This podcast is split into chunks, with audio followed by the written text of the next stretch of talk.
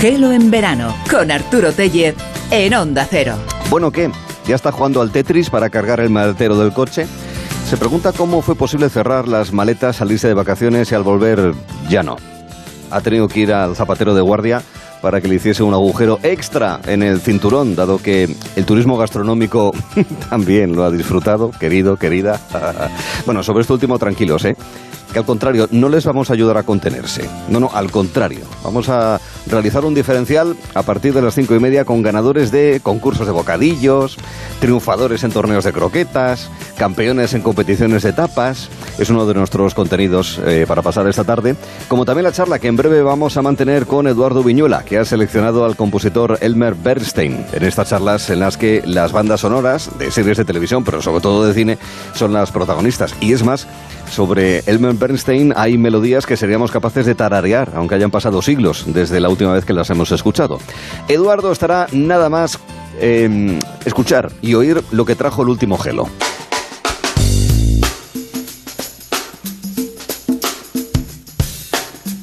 En estos días en los que los pueblos, el campo ha estado o sigue estando de bote en bote, tanto en el interior como en la costa, nos planteamos en nuestro debate con estudiantes universitarios, en este caso con Carlota Monedero y con Javier Avellán, si los poderes públicos deberían tomar eh, decisiones, eh, adoptar políticas públicas mediante incentivos fiscales, mejora de servicios públicos, infraestructuras, este tipo de cuestiones, para favorecer que el campo no se despueble y atraer gente que venga de la ciudad o que la gente se quede. Y desde una perspectiva distinta opinaban. Seguramente no se vayan a vivir un pueblo porque sienten que no hay futuro. Esta es la realidad de muchas personas que viven actualmente en los pueblos o que deciden escapar de esta situación, porque los planes que te plantea Javi no funcionan, simplemente no funcionan, no se están dando en la realidad creo que por mucho que tú inviertas en mejorar la infraestructura que tienen los pueblos, nunca van a llegar a ser ciudades. Creo que los ciudadanos a día de hoy están extremadamente acostumbrados a los niveles de calidad de vida que tienen en las ciudades. Creo que el único beneficio exclusivo que podemos entender de todo lo que nos ha explicado Carlota es que las personas que ya viven en el pueblo se van a sentir mejor viviendo en el pueblo. Qué polemistas, son polemistas y son debatientes, como se les denomina en el argot. Con el profesor Miguel Presno, catedrático de Constitucional de la Universidad de Oviedo, hablamos de cine y derecho hecho, de esas cuestiones que aparecen, de las leyes, de las costumbres, de las tradiciones, de las normas reflejadas en películas o en series de televisión. Nos eh, fijamos en los derechos humanos, que no son solamente cuestiones lejanas, digamos, ¿no? al límite eh, en la preservación de los derechos fundamentales del ser humano, sino mucho más cercano, como es el caso, por ejemplo, de las personas con discapacidad. Por lo que yo leí, está basado en un equipo real en la... Hablando de campeones, esa película sobre ese equipo de jugadores eh, discapacitados de baloncesto. Y yo creo que el tema de la, de la discapacidad y el deporte, pues es algo que todavía me, me da, da la impresión de que se sigue viendo como un segundo plano, ¿no? Y que, incluso a veces genera eh, controversias en el deporte profesional. Yo creo que os acordaréis de Pistorius, aquel atleta sudafricano que además luego, tuvo un juicio porque, juicio porque bueno, lo condenaron por matar a su mujer. Ah, por asesinar a, su mujer. Bueno, ¿en qué medida eh, las prótesis que él tenía le permitían, digamos, competir en mejores condiciones? ¿no? Derechos en juego también en ese aspecto que nos mencionaba Miguel. Mucho de deporte tuvimos en la jornada de ayer, deporte digital con Iván Fernández Lobo, quien nos ha guiado con gente muy interesante, como es el caso de José Fuertes, responsable de una empresa ubicada en Málaga que ha desarrollado una chaqueta pionera para tener sensaciones eh, más allá de las que ahora ofrecen las chaquetas que vibran. Las chaquetas que le ha desarrollado ofrecen otro tipo de sensaciones. Atención. La propuesta de valor es una chaqueta que te añade el sentido del tacto y que te ofrece diferentes sensaciones, más de 30 sensaciones. Puedes sentir un abrazo, una daga en el abdomen, una bala que entra en el pecho y sale por la espalda, eh, ¿Mm? hormigas, eh, arañas. ¿Qué tal? ¿Cómo se les queda el cuerpo? Eh? Imagínense una chaqueta ofreciéndole esas sensaciones. Y más de deporte, en el orden mundial, con Fernando Arancón y con eh, Eduardo Saldaña, hablábamos sobre, contando la historia de cómo los Juegos Olímpicos se combinan con las relaciones internacionales, quedábamos en, en qué país en realidad había ganado en el medallero, porque sí es interesante la acumulación de medallas, ¿no? Y especialmente de oros, pero también la proporción por habitante.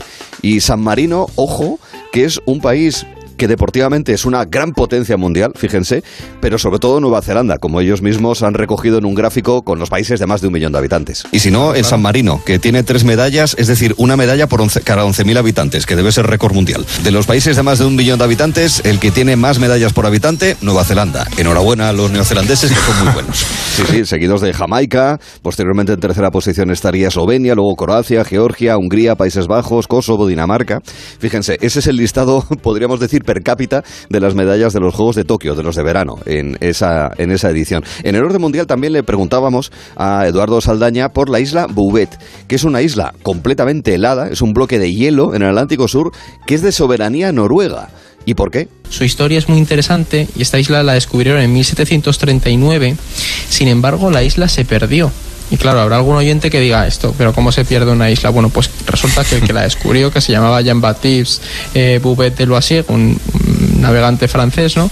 Anotó mal las coordenadas y cuando la gente iba a buscarla no encontraba la isla, ¿no? Entonces estuvo por ahí perdida en la mar hasta que ya en 1825, pues, no, en 1808, perdón, sí que se encontró de nuevo. En 1825 eh, un capitán británico reclamó la soberanía del Reino Unido, pero 100 años después una tripulación noruega estuvo viviendo un mes en, en, la isla, ¿no? que es de hecho creo que ha sido la estancia más larga en la historia de, de esta isla, y ya reclamaron la, la posesión no para, para Noruega. La isla de Bouvet, en el Atlántico Sur, bien lejos, obviamente, de la metrópoli, de, en este caso de Noruega. Eh, mirando al mar soñé y el coche se me escapó. Historia en el vistazo que contaba Cristina Baigorri. En el muelle del puerto, tocando con, el, con, con, la playa, se fue al agua, pasó el día y a su vuelta, en lugar de vehículo, había un submarino porque efectivamente la marea había subido y estaba prácticamente, bueno, llegaba el coche más o menos a la mitad. claro, esto pasó en Cádiz, dejó el coche muy cerca del agua, la marea subió y le inundó el coche. Como somos más de vino que de agua, le preguntábamos a Guayman, a Joaquín Galvez, sobre los vinos dulces, la cantidad de secretos para que los vinos tengan ese toque dulce eh, de manera eh, deliberada o de manera natural, porque no es lo mismo los dulces naturales que los naturalmente dulces. Y nos hablaba de los vinos Asti, que tienen un proceso muy particular para darles el dulzor, tecnológicamente complicado y caro. Y así se obtienen, por ejemplo, los asti espumante, que son vinos muy alegres, mm. de bueno, es una, bebida espumosa con una cantidad de azúcar importantísima mm. y que separa la fermentación enfriando el mosto en fermentación y filtrándolo. Pero tú fíjate el, prodigio tecnológico para, para filtrar una bebida con gas y que no se pierda el gas durante la filtración que no se pierda esa efervescencia que tiene el vino de Asti en esa fermentación. Hay muchos sabores, como los que nos dejaron los quesos del amigo Rafael Secades o las recetas de Patricia Iglesias y Pedro Reguera. Este último nos habló también de libros y en concreto de la enciclopedia de los sabores. El libro que viene en formato de enciclopedia empezó, empezó recogiendo unos 99 sabores, dejándose muchos por el camino, dicho por la propia autora.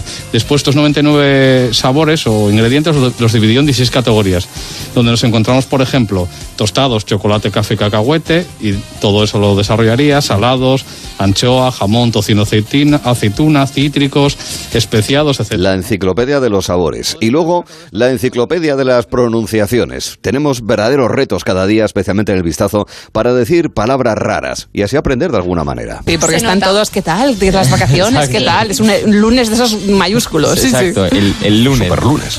Pues hay gente a la que no le gusta y se trata eh, de deuterofobia. Se llama deuterofobia. El odio al lunes, amigos, es deuterofobia, que en realidad viene de una palabra griega que significa en realidad segundo o dos. Pero como en algunos calendarios el lunes es el segundo día de la semana, después del domingo, de ahí eso de deuterofobia. Lo digo por si quieren ustedes fardar. Pero también hay más palabras eh, curiosos que significan fobias, que significan maneras eh, y objetos de odio. Eisoprofobia. ¿Qué creéis que es? Eh, Fobia a los isótopos. A la, igualdad. Em, tiene que ver con que te mires tú en algún sitio. ¿Ah, sí? En un espejo. A, mirarte a un espejo, a ti, misma. Sí. Qué cosas, ¿eh? Y luego también hay una fobia mm, que, óigame, esto es un verdadero tragalenguas que está al alcance de unos pocos. Es muy difícil decirlo en una tacada toda la mañana repitiéndolo. Exacosio y execontaxofobia. Repito. Fobia a las palabras raras. A las palabras largas. sí, algo así, ¿no? Casi. Exacosioi execontaxafobia. Wow. Hay muchas exas ahí, ¿no? Sí, Exa, muchas. que en griego significa X, seis. las Seis, exacto. Ah, a los seis. Seis, seis. No sé. Lo digo tres veces, Venga. exa. En la palabra se dice tres veces exa, porque es la fobia al triple seis. La, la fobia al triple seis, al signo del anticristo, qué cosas. Y luego frases. Eh, ayer teníamos el reto de darle alternativa a eso de higos a brevas, de uvas a peras, de pascuas a ramos. ¿De qué otra manera podemos decir cosas que pasan, que pasan eh, no demasiado frecuentemente? De cometa Halley en cometa Halley. Antes por el color rojo, que es que te quemes. Ajá. Sí. Entonces es muy, es muy raro y pasa de... de, em, De moreno a moreno. De así. morena. Mm, siendo madrileño, nieva en Madrid. Eso pasa muy de vez en cuando. Pues sí. ¿De Filomena en Filomena en tu caso? Por ejemplo, ¿Sería? Sí. Eh, de ¿Y Filomena aún a de Filomena, Filomena en. Filomena? Sí, y mira otro, eh, que hablábamos María y yo antes de la redacción. Llegar al baño y encontrar el papel higiénico repuesto. De Reyes a Papá Noel. Y también se ha ocurrido, esto bueno, en clave de, de toda España, pero bueno, más en clave navarrica si quieres, del pobre de mí al chupinazo. Pues- Que ojalá el año que viene lo haya, dicho sea de paso. A propósito que el Halley pasa cada 76 años, nos tocaría en 2062, a ver si algunos llegamos, y aparece en el Tabi de Valle, que también lo mencionamos, que es una pieza eh, elaborada por los normandos cuando invadieron eh, las Islas Británicas actualmente en el año 1066, y aparece precisamente una referencia a esa estrella volante, a ese cometa, eh, que luego fue, en fin, más conocido y que conocemos convencionalmente como el cometa Halley. Bueno, pues historias del último gelo y vamos a por el que viene, donde nos vamos a poner a escuchar la música del cine y las series.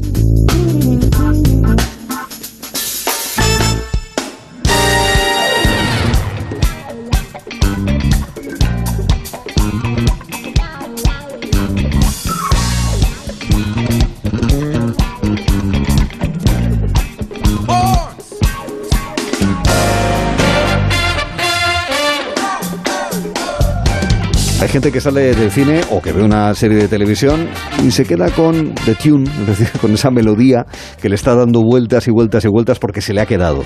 Posiblemente sea, no sé si es uno de los objetivos de un compositor de música, pero seguro que resulta muy gratificante el que una persona que aprecia y escucha tu trabajo, al final hayas conseguido que ese gusano del estribillo se le quede en la mente y, y- y lo recuerde.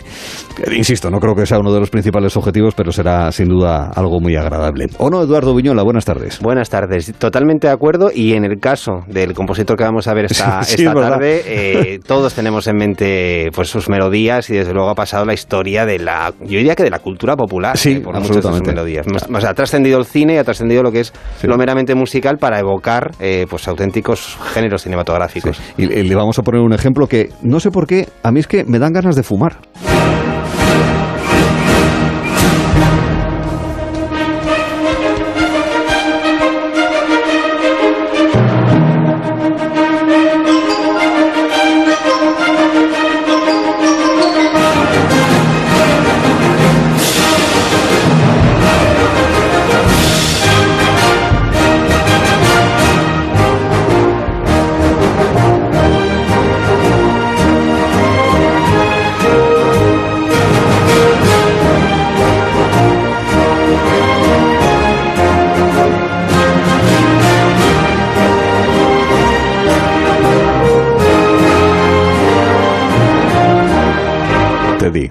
¿Te queda lumbre?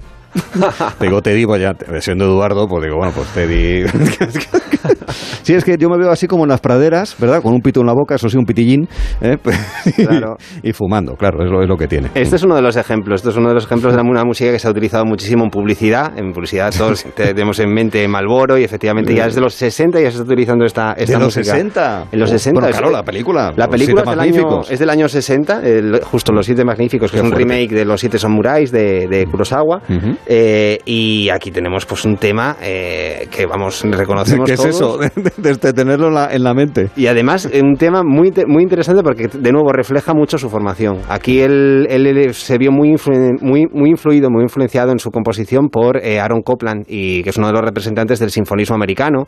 Y desde luego aquí aparece pues ese juego con los timbres de la orquesta, con los ritmos, con las percusiones, todo ese tipo de cosas aparecen aquí recogidos y dan el clavo y todavía hoy en día esto se sigue utilizando para evocar el mundo del western en general y sigue funcionando. Absolutamente. Y si no escuchen, miren, miren. miren.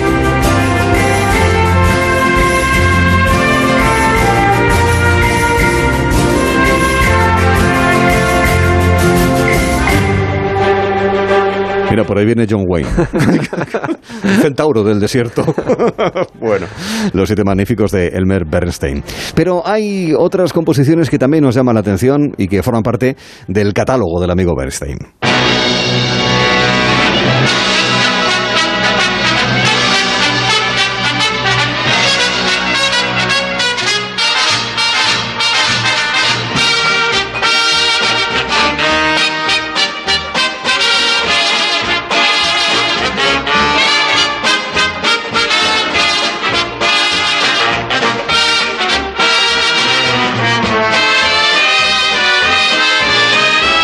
Estos días de Ciudad Feliz. Sí. Me transmite eso, no sé. Transmite pues esa, esa alegría. Esto es la, banda sonora de Emily, una chica moderna, que es del año 1967, protagonizada por Julie Andrews. Muy interesante porque además Julie Andrews en este momento venía de hacer Mary Poppins y Sonrisas y Lágrimas. Una cosa bien diferente. Pero estaba en el momento, digamos, de máxima popularidad, ¿no? Y aquí aparece pues con esta comedia romántica, musical, que tiene bastantes canciones y que es además una adaptación de un musical británico. Eh, se titulaba Chrysanthemum.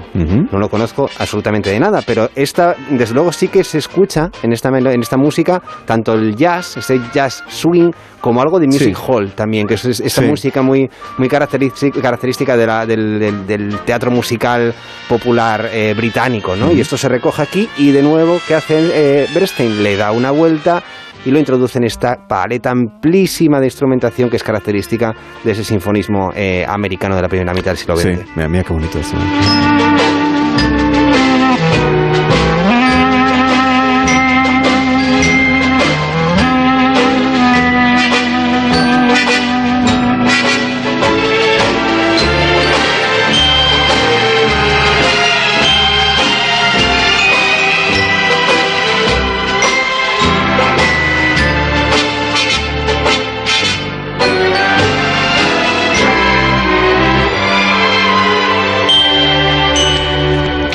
Sí, sí. Bueno, yo he visto Londres, pero he visto más Nueva York, también te digo. ¿eh? yo, he visto más eh, Quinta Avenida que el Soho. Eh, sí, de hecho la adaptación de la obra, la adaptación de la obra va, por ahí, va. Es a pesar de ser musical inglés, eh, la obra se sitúa en Nueva York y él y el propio Bernstein es de Nueva York. No lo comentamos, pero quizás alguien piense que tiene algo que ver con Leonard Bernstein. Claro, siempre se, yo lo he pensado. ¿eh? Pues no, son familia, pero sí que se conocían. Y de hecho, en el, ámbito de la música de cine, se mm. hablaba de Bernstein de West o Bernstein de East. Es ah. decir, el Bernstein del Este era Bernstein Leonard Bernstein, que estaba en Nueva York, el Bernstein del oeste era eh, Elmer Bernstein, que era el compositor que en ese momento ya estaba haciendo su carrera en Hollywood. En California. Estaba en California. Estamos con Elmer, ¿eh? No, no con Leonard, en este caso. Claro, tú escuchas esto, vienes de, del oeste, eh, vienes de esta chica divertida en la ciudad feliz y, y no te imaginas que pueda hacer esto.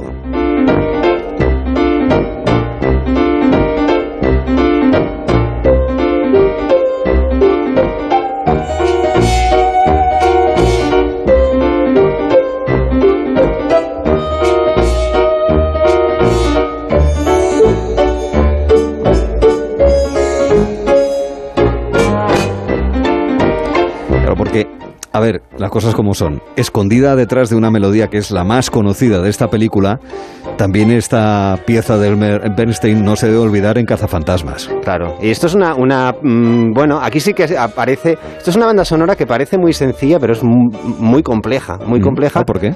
Eh, porque tiene una instrumentación muy variada, porque está tratando de unir el tono cómico, porque todos recordamos Cazafantasmas que tenía su comedia, pero también tenía que asustar y tenía que tener eh, mm. miedo. No, no es tragicómico, es mm. cómico y miedo, y eso en música también lo trata de traducir o de trasladar o de construir utilizando ese tipo de ritmos vivos, pero también con una serie de giros en la melodía, de caídas, de glisandos, mm. con instrumentos como las ondas Martenot, como en sintetizadores. Eh, frena, frena. Sondas Martenot. Ondas Martenot. Ondas Martenot. Un, instrumento eh, eléctrico eh, que tiene unos timbres pues muy difíciles de controlar, eh, es, no es fácil interpretarlo y que consigue unas sonoridades que pueden evocar temas pues, fantasmagóricos y demás. Y luego con sintetizadores, algunos muy míticos como el DX7 de Yamaha, también aparece aquí. Son instrumentos muy complejos que dialogan con la orquesta y que construyen pues este universo sonoro que, Mm. vamos, recoge todo lo que vive en, en la película de Cazafantasmas. Claro, Es que esto es lo bueno de que Eduardo nos lo explique, porque claro, tú escuchas esto y dices, hay ese humor, es evidente, hay sí, eso sí, como cuidado, precaución, peligro, hay algo que viene por detrás, pero claro, todas esas cosas se te escapan. Si no, si vienes, menos mal que estás tú para explicárnoslo, Yo, desde luego, si sí no, que no lo apreciamos. La, la cuestión de las ondas Martenot es el, el sonido perfecto para un fantasma. Lo dejo ahí por, si, que, por si uh, los oyentes quieren... Sí, ¿Este qué es? Este, este, es este instrumento que tiene como unas... Que decir, que no tocas nada, que decir, que, que rompes... No, ese es el teremín.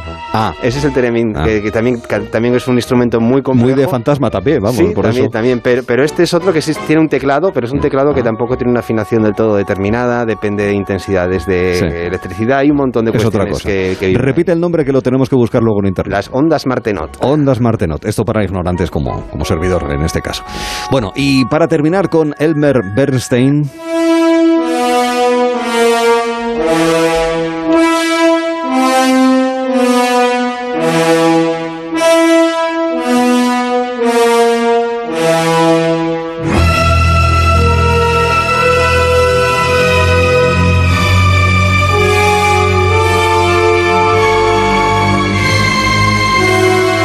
Aquí ya hay solo miedo, no hay humor. Y, y estoy escuchando así a lo lejos a alguien como diciendo, abogado. ¿Qué peli es? El Cabo del Miedo. eh, La de Robert De Niro. La de Robert De Niro. Y de hecho, eh, esta, es la banda esta es la música de la de, la de Robert De Niro. que es año- ratita, quiero verte la colita. Eh, ese doblaje es, De Ricardo Solans. Muy musical también. Sí, también, sí, pues tiene una, sí, tiene una cadencia así muy musical, es verdad. Sí. Pues esto, esto es la, una película, es un remake de la película de, de Alfred Hitchcock y la banda sonora es un remake de la banda sonora de Bernard Herrmann. Fíjate, me ha recordado la, la melodía de la original, la de Robert Nichun, Claro. del Cabo del Miedo, la primera, sí. Y, y de hecho, el, lo- el- el tema es, es el, el mismo, lo que pasa que está re- reorquestado, Mm. es una adaptación, y por eso también parece interesante en ese sentido, ¿no? Como toma esta, esta película, hay un remake de la, de la película, bien, vamos a cambiar la banda sonora. ¿En qué cambia? Pues lo pueden comprobar eh, los oyentes en, en- en cualquier momento en Claro, Google. Ponemos ahora también. Eh, la de Bernard Herrmann es mucho más ligera, digamos, mucha, digamos con una orquesta mucho más aligerada, menos efectivos, es un pelín más ágil, esto es mucho más lenta, tiene como más peso. Eh, las variaciones también en la propio giro de la, de la melodía eh, son diferentes en el caso de Bernstein, más oscuras, buscando más ese tipo de disonancias que generan miedo, todo ese tipo de cosas eh, aparecen, aparecen en esta. Bueno, me imagino que también se puede aprovechar de que con el paso del tiempo la tecnología ha cambiado, los instrumentos también, la ingeniería de sonido, en fin, toda la producción, digamos, me imagino que también le puede ayudar para Sí. darle todo Y- eso que estás diciendo, ¿no? Y los espectadores también han cambiado. Y Ya, quizás claro. los espectadores de los años 90 demandaban para tener miedo, Sí. mm, digamos que más intensidad, ¿no? Sí, es verdad. en es la decir, propia música. Completamente, eh, completamente de acuerdo. Es decir, cada vez necesitamos cosas un poco más heavy, ¿verdad? Para que nos dé miedo, porque hay, hay cosas que eh, esto a qué miedo le da usted, señor. Necesitamos intensidad, está clarísimo. Completamente, completamente. Bueno, pues el cabo del miedo. Abogado. Sí, perdón, ya lo dejo, no. no. pues con esta última composición para El Cabo del Miedo, para esa eh, mm, reactualización, ¿verdad?, del clásico de Hitchcock y su banda sonora, en este caso de Bernstein, vamos a terminar hasta aquí este tercer y ya último capítulo de este tramo en el que en Gelo en Verano hablamos de bandas sonoras explicadas, porque es la música y el acompañamiento esencial de Eduardo Viñuela para que nos lo explique, para que aprendamos y para que entendamos mejor lo que es hacer una banda sonora y su repercusión en una serie o en una película. Eduardo, como siempre, es un placer, cuídate mucho, ¿eh? Como siempre, encantado. Muchas gracias. Venga, gracias.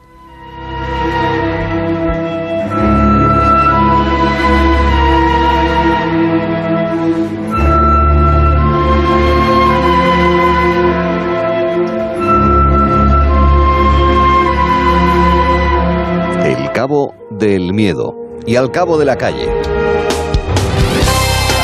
Nosotros para presentarles lo que tenemos por delante en estas horas que nos llevarán hasta las 7, una hora antes en Canarias. Medalla de Andalucía. Quédate conmigo. Potencia de voz. Nuestras coplas. Pilar, nacida en Coria del Río. Son solamente unas pinceladas que si te fijas un poco son pistas que nos llevan hacia un mismo lugar y hacia una misma persona. Pastora Soler está a punto de clausurar los veranos de la Bella Madrid y esta tarde la vamos a tener en escena a partir de las seis y media. Será en esa cuarta hora donde a partir de las seis nos vamos a pertrechar para practicar Urbex. ¿Y esto qué es? Pues si no lo sabe les explico. Se trata de recorrer espacios urbanos degradados, áreas de la ciudad que están en desuso o que son escenario para explorar, en muchos casos fotografiarlas también. Vamos a conocer la experiencia de varios exploradores por hospitales, térmicas y fábricas abandonadas.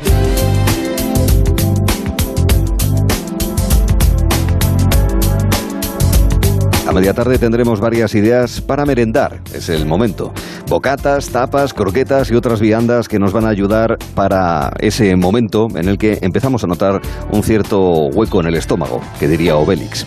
Es un diferencial en el que nos vamos a encontrar con ganadores de torneos donde estos platos populares y rápidos son la elaboración culinaria principal, una merienda para todos, incluidos escolares. Esos escolares que al igual que los docentes y de alguna manera los padres, regresan a las aulas dentro de un par de semanas tres semanas como mucho. Nosotros vamos a dedicarnos a divulgar las grandes iniciativas de la Fundación A3 Media. Hoy, a partir de las 5, toca hablar de Lance, un proyecto de educación personalizada del IES Hermenegildo Lance de Granada.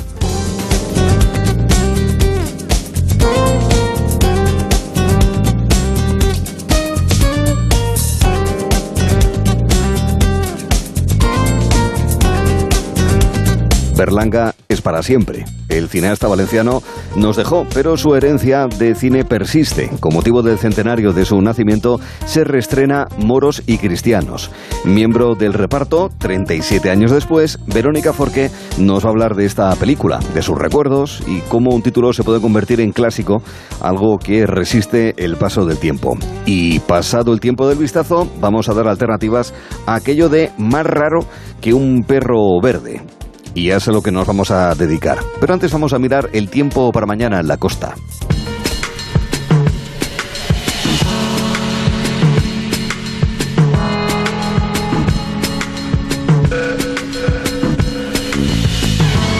Estado leyendo que para mantener el moreno pues eh, hay que hacer una exfoliación cada dos semanas, que es bueno consumir alimentos con vitamina C, aquello del caroteno también es importante, e incluso hidratarse, utilizar eh, el Aftersun, que también tiene sus propias eh, propiedades, perdón por la repetición, para mantener ese moreno. ¿Qué es lo que está haciendo ahora mismo Pedro Rivero? ¿Qué tal Pedro? Buenas Hola, tardes. ¿qué tal? Pues sí, sí, aquí estoy.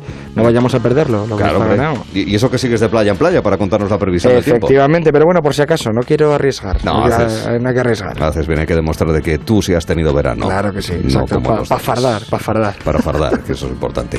Eh, empezamos fardando en Galicia. Sí, empezamos fardando en Lugo, en la playa de Otorno, sol y nubes por la mañana, por la tarde sol, 22 grados y a 16 el agua. Previsión en Asturias. La playa de la Franca, sol y nubes por la mañana, por la tarde también despejado, 23 de máxima y a 17 el agua. ¿Qué ocurrirá mañana en Cantabria? Pues nos vamos hasta Santoña, la playa de San Martín, por la mañana sol y nubes, por la tarde despejado, 24 de máxima y a 22 el agua. Costa Vasca. Onda Ribia, sol y nubes todo el día, 25 de máxima y a 23 el agua. En el Mediterráneo catalán. Nos vamos a la playa de Creixell, nubes todo el día también, 27 grados de máxima y a 27 el agua. Una playa de la Comunidad Valenciana. En Chilches, eh, la playa de las Casas, nublado por la mañana, por la tarde también nublado, aunque con algún intervalo de sol, 28 de máxima y a la misma temperatura seguiremos darnos un chapuzón. Litoral de Murcia. En Lorca, eh, puntas de Cal Negre, nublado por la mañana, por la tarde ya despejado, 29 de máxima y a 27 el agua. Andalucía Mediterránea. En Málaga, la playa de Carvajal, despejado todo el día, 29 de máxima y a 25 el agua. Vertiente Atlántica Andaluza. Nos- eh, en Huelva, en Matalascañas, nublado por la mañana, por la tarde sol y nubes, 26 de máxima y a la misma temperatura el agua. En Baleares. Ibiza, eh, Cala Vedella, despejado todo el día, 28 de máxima y a 26 el agua. Archipiélago Canario. En Lanzarote, la playa de la Garita, sol y nubes todo el día, 27 de máxima y a 23 grados el agua. Pronóstico en Ceuta.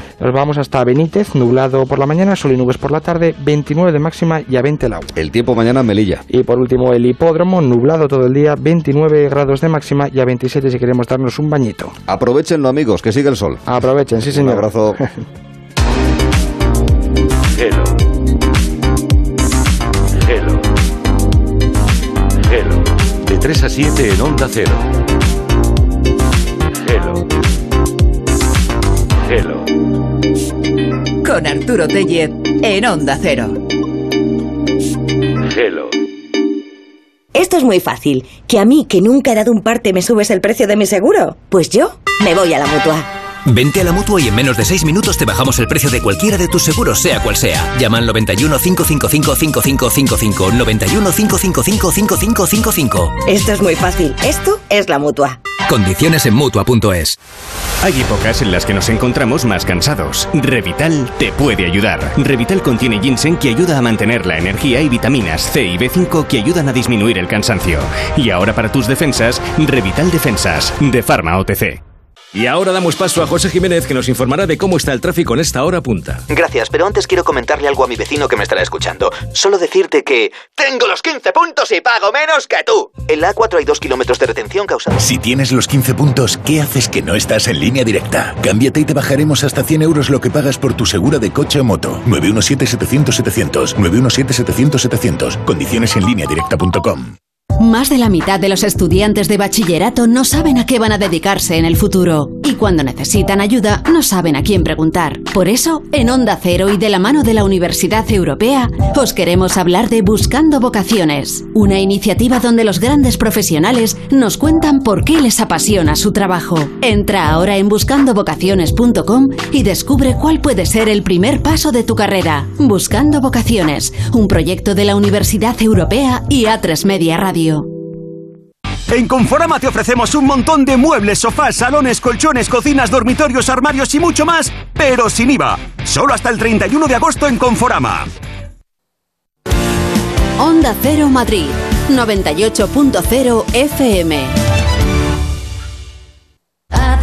Javier 4, Teresa 3, Maite Casi 5, Luis 2 y medio, Pilar 3. Este mes se van a perder muchos kilos en Adelgar. Más de 60.000 personas han recuperado su figura con el método Adelgar. Deja los kilos que te sobran en Adelgar. Infórmate en el 91 577 44 77 o en adelgar.es. Adelgar, Adelgar. Onda Cero. Soy Eduardo Molet. ¿Sabes que puedes vender tu casa y seguir viviendo en ella para siempre? Te invito a merendar todos los martes y jueves a las 6 de la tarde en mi oficina de Fernando el Católico 19 y te cuento cómo. Reserva ya tu merienda en el 658 60 60 60 y vive tranquilo. Mientras que muchos quieren ver la vida de color de rosa, cuando se trata del alquiler todos buscan el naranja. El naranja de la puntualidad del cobro de la renta, el de la morosidad cero, el de la calidad de servicio, el naranja de alquiler seguro. Si quieres ver la vida de color naranja, entra en alquilerseguro.es. Alquiler seguro, el color del alquiler. Aperitivos La Real. Venta en Supercor, Hipercor, supermercados del Corte Inglés y en aperitivoslarreal.com. Aperitivos La Real. Calidad de origen. Ocasión Plus, compramos tu coche. Ocasión Plus, nadie paga más. Ocasión Plus, mejoramos cualquier tasación. Ocasión Plus, pago en el acto. Ocasión Plus, número uno en compra de coches de ocasión. Visítanos y compruébalo. Ocasión Plus, nueve centros en Madrid. Localiza tu centro más cercano en ocasiónplus.com. Abierto sábados y domingos. Vacunarse es seguro y es imprescindible. No hay que tener miedo a la vacuna. Hay que vacunarse. Comunidad de Madrid.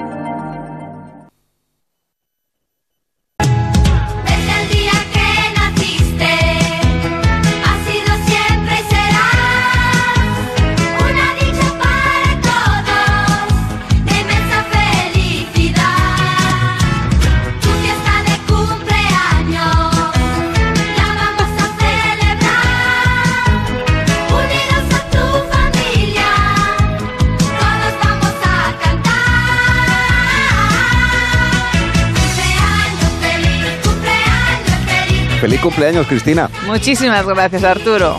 La verdad es que me encanta, me encanta.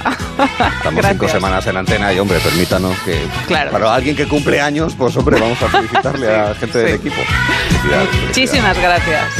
Cada día más joven. Gracias. Es el cumpleaños cuántico. Ahí, Eh, sí, porque vas hacia atrás. ahí, totalmente de acuerdo. Soy absolutamente cuántica. Voy hacia atrás, voy como, soy, soy como Benjamin Button. Llegará un momento que... Exacto. A mí siempre me dicen que, que tu voz suena de, gente- de una persona muy joven. Muy joven, ¿Sabes? sí, Yo ¿no? Más joven. Ibas a decir más joven, de Aún hecho. más joven. o sea, mi madre siempre me dice pero que, que que parece una voz de una persona muy joven. Bueno, pues ahí. no tienes la estamos. misma voz, no se escucha igual por radio que en persona. ¿Sí? Sí. Es diferente, ¿verdad, Arturo? Que por radio sonamos diferente. Bueno, a mí me explicaron una vez, bueno, les presento Cristina Baigorri, la cumpleañera, junto a Jorge Molina y María Díaz, que son los que le ayudan a soplar las velas. Sí, los Que- pesados. Eso al equipo No. cero, para entendernos. A mí me explicaron que en realidad, y eso le pasa a mucha gente que, claro, normalmente no se escucha y demás, que tu voz real es la que tienes a través de los auriculares. Ah. O cuando te graban, o cuando tú te grabas. Sí, es Ahora verdad. es tan fácil grabarse desde hace ya Claro. tiempo, ¿no? Con grabadoras de todo tipo, la del móvil y demás, porque al final, aparte de la calidad del altavoz o de los micrófonos, al final eh, tu voz la que te escuchas es eh, con las vibraciones del cráneo y de los tejidos Sí. de la cabeza y también Sí. incluso el sonido del interior de tu, de tu cráneo, ¿verdad? De, tu propia cabeza. Sin embargo, lo que registra, sí. Es más grave, lo que ¿no? registra un micrófono es tu voz real, o sea, la que sale fuera, vamos a decirlo así. Pues sí, pues qué joven eres, de verdad, Qué incluso joven, en la voz. joven, qué maravilla, qué maravilla. Maravilloso. Muchísimas gracias. Muchas Ten en gracias. cuenta, ten en cuenta que una, una de las frases del año es no envejezco, me erosiono. O sea, Ahí. ten, ten cuidado. Ahí.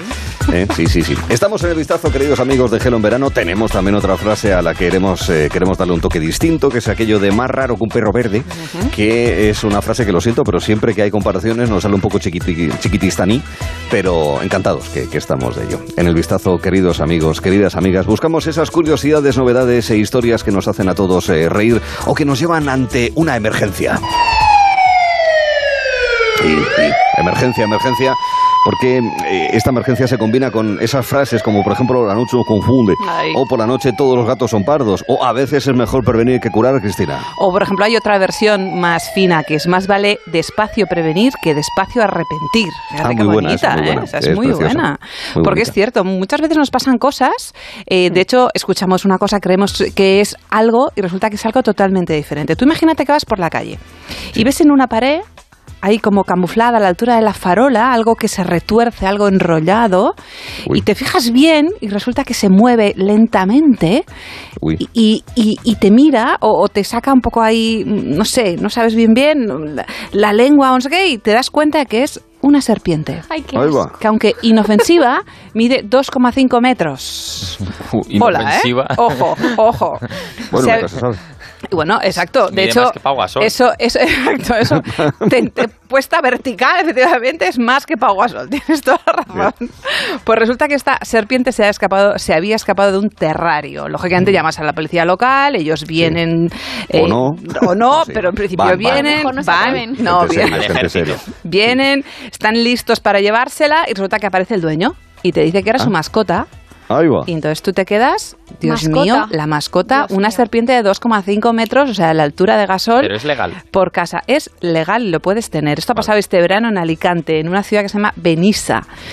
Y la verdad es que, hombre, en España no tenemos muchas serpientes venenosas, ni tampoco se dan casos de ataques a la- en las viviendas, ni nada de todo esto. Pero esto se puede complicar, por ejemplo, en Singapur. Yo por eso no voy a Singapur. Por eso lo vamos. Por Porque eso. esto también ha ocurrido en Singapur. Imagínate la escena. Una mujer, pongamos que se llama Xi Yang, ¿vale? Por ejemplo. Que escucha un sonido como este. Hmm. Una cosa ¿Eso que va, que viene, que vuelve a venir. Y claro, la mujer pues va pasando el rato, se va poniendo nerviosa y otra vez y otra vez suena, que pasa un ventilador, revisa pues los mandos a distancia, revisa las ventanas, Sí. revisa los mo- o sea, el móvil, a ver si No, lo no, tenía no. en vibrador, la SIL, la A lo mejor SIL es que suena incluso a martillo neumático. A lo mejor se ha dejado puesto un martillo vídeo neumático, un sonicito, exacto, cualquier cosa. Y entonces dijo, Dios mío, creo que tengo, estamos en Singapur, ¿eh? En Singapur sí que hay mm, este tipo de cosas. Dice, bueno, pues esto es una cobra, tengo una cobra Ah. en casa. Y ella, desde la tranquilidad que le da el hecho de saber que vive en Singapur y que estas cosas pasan allí, Chi, que se llama ella, llama a emergencias. Pero previamente ha grabado el sonido con el móvil, ¿eh? Y lo envía a valiente. emergencias. Sí, sí. Qué chula. Yo no hubiera aguantado ni un minuto grabando eso en casa, pero la mujer lo graba. Lo envía a emergencias. Allí la- em, las, em, en las emergencias son una unidad que se llama ACRES, la unidad de rescate especializada en animales. Y efectivamente, la unidad le, le- le responde diciendo, sí, sí, sí, esto suena a una cobra escupidora negra. Cobra escupidora. Y, y- y le Por el sonido la detectan, Por el fuerte. sonido. Y entonces y le dicen, pero quédese ahí que, que ahora vamos para allá. Y la mujer se queda a esperarlos. Yo es que alucino. Yo me hubiera ido O sea, bueno, se espera, llegan. eh, llegan, le ponen la casa patas arriba, lógicamente revolviéndole la serpiente, la serpiente, la serpiente. Eh, a todas estas el sonido va sonando, el sonido va, va como ese sonidito permanente, ¿eh? Sí. Y al final, pues resulta que no era una serpiente escupidora negra. Se trataba de un cepillo de dientes eléctrico de una famosísima marca que empieza por O y acaba por. B, que Sí. se había caído por detrás de un mueble, estaba encendido y mientras lógicamente tenía batería, pues se encendía y se apagaba. La Y señora sonaba como una cobra. Sonaba como una cobra. Esto ha pasado realmente. Ella, desde su tranquilidad, lo revisa efectivamente. Se da cuenta que es que le había caído agua al, al cepillito y, lógicamente, por eso iba haciendo contacto. Y hasta que no se le acabara la batería, pues aquello parecía una serpiente cobra. Yo lo que alucino es la flema, la tranquilidad de la mujer que hizo todos esos pasos sin... Bueno, yo insisto, ¿eh? no hubiera esperado ni un minuto. O sea, yo no llamo, ni me quedo, ni grabo, ni para nada veo cómo es la historia. ¿Os Uy, la gente en imagináis? Singapur eso sí. Yo eh. hubiera oído también. A mí me da igual Sí. que sea un cepillo, o sea, qué grima, ¿eh? Sí, ¿Os, o- sí. ¿Os ha pasado alguna vez de escuchar un sonido, pensar que era una cosa y resulta que era otra? Totalmente diferente. Seguramente Ah. sí. Tendría que pensar, Sí, pero estoy seguro que sí. ¿Sí? Sí. Yo escuché una vez en una casa del pueblo unos sonidos extraños en el tejado. Mm, que la verdad es que luego al final deduje que eran unos goterones de una tormenta que estaba a punto de venir. Pero al principio pensé que sería la invasión, no sé, de extraterrestres o de aliens, o yo qué sé, o a lo mejor Hacienda, posiblemente. Claro, Hacienda somos todos. que venían a hacerme una paralela o alguna cosa por el estilo, ¿no? Yo que, pues sí, sí, sí. Pues que No, se- a, to- a todos nos ha pues- pasado algo así. Sí, no, no, que sepáis que, por ejemplo, la vibración del móvil a veces se puede confundir con los, con los relinches de los burros. A mí me ha pasado ¿Ah, eso. sí? Sí. Una vez alquilamos una Pero casa bueno, ¿qué móvil eso- tienes eso tú? una casa Cristina? rural, yo que sé qué versión tenía, hace muchos años te de pasa eso, aquí ¿eh? en San Sebastián Te- de los no, Reyes. no, no, un verano ¿No sería una gata? en ¿No una sería una casita gata rural. no, de verdad que pasó. Y estuvimos un día entero diciendo, oye, el móvil que nos envían mensajes y no suena, y no sé lo que pasa, qué pasa. Y resulta que era al lado había una granja y había unos relinchitos de los de los burros, ese ruidito que hacen así, y pensábamos que era que nos estaban entrando mensajes. Imagínate qué desastre, cómo íbamos ya. Pero bueno, la verdad es que nos pasó eso. Hay Te he preguntado qué móviles tienes tú, pero en realidad qué burros tienes tú, de verdad. Sí, María, decías. No, que hay gente que tiene como tono de, de mensajes de WhatsApp eh, el sonido de un coche o el pipi. Sí, es cierto. Sí. Y muchas veces vas por la calle, suena el pipi o estás con alguien, suena el pipi y mm, te quedas como, hola. Ya. Yo me conozco uno que Ah. tiene de sonido una sierra de cortar madera. Hola, yo, yo Ah. tengo, conozco una persona que tiene de, de sonido un, s- eh, as- eh, un- una cuña de su hijo diciendo, papá, te estoy llamando. ¿De verdad? Qué bueno. Bueno, eso lo hacía algo más moda, por ejemplo, cuando hacía lo de la llamada ponte payo, ponte ya, ponte a la Pues algo, algo, algo de ese estilo, claro. No, lo escucha ring, ring, qué grande. Ya está, exacto. Goma Exacto. ¿Qué iba a deciros yo? Pues está muy bien. En todo caso, para todos aquellos que quieran hacer alguna aportación en esa misma línea, ya saben, el Twitter, nuestra cuenta es arroba gelao en verano OC, arroba gelo en verano OC. Y a propósito, que también tenemos no solamente en el Twitter, sino también a través del WhatsApp, la posibilidad de enviarles mensajes a Lola, que ojo, que cumplirá su misión este verano con nosotros el próximo jueves, con lo cual, última oportunidad, últimos días, últimos días, para poder enviarle Últimos días para hacer consultas, exacto. van a hacer consultas a Lola de Tinder. Es decir, querido, querida, está usted intentando ligar y no sabe cómo hacerlo. Pregúntele a Lola. Últimos días en el 639-23-454 ese número de WhatsApp al que enviarle una nota de voz a Lola para que ella lo analice y le haga una solución personalizada en el 639-123-454. El jueves atiende consulta. Es el momento de regresar a nuestras infancias historias de dibujos animados de aquella época, de los años 70, de los años 80, que recordamos con mucho cariño, ¿verdad, querida María? Pues sí, porque ya sabéis que durante estas semanas me estoy especializando en obras de arte curiosas. Sí. Eh, hemos ¿Ah, hablado de, una, ch- de una chuleta con la cara de Trump, luego Ah, es os, conté una ensaladilla con el rostro de Marilyn Monroe. Pues dicen que no hay dos sin tres. Entonces hoy vengo con otra obra de arte. Ole. Eh, os voy a hablar de un robot muy conocido, eh, uno que conocemos los cuatro, pero que se acerca más cocinar, a vosotros. Muy conocido en mi casa. Exacto.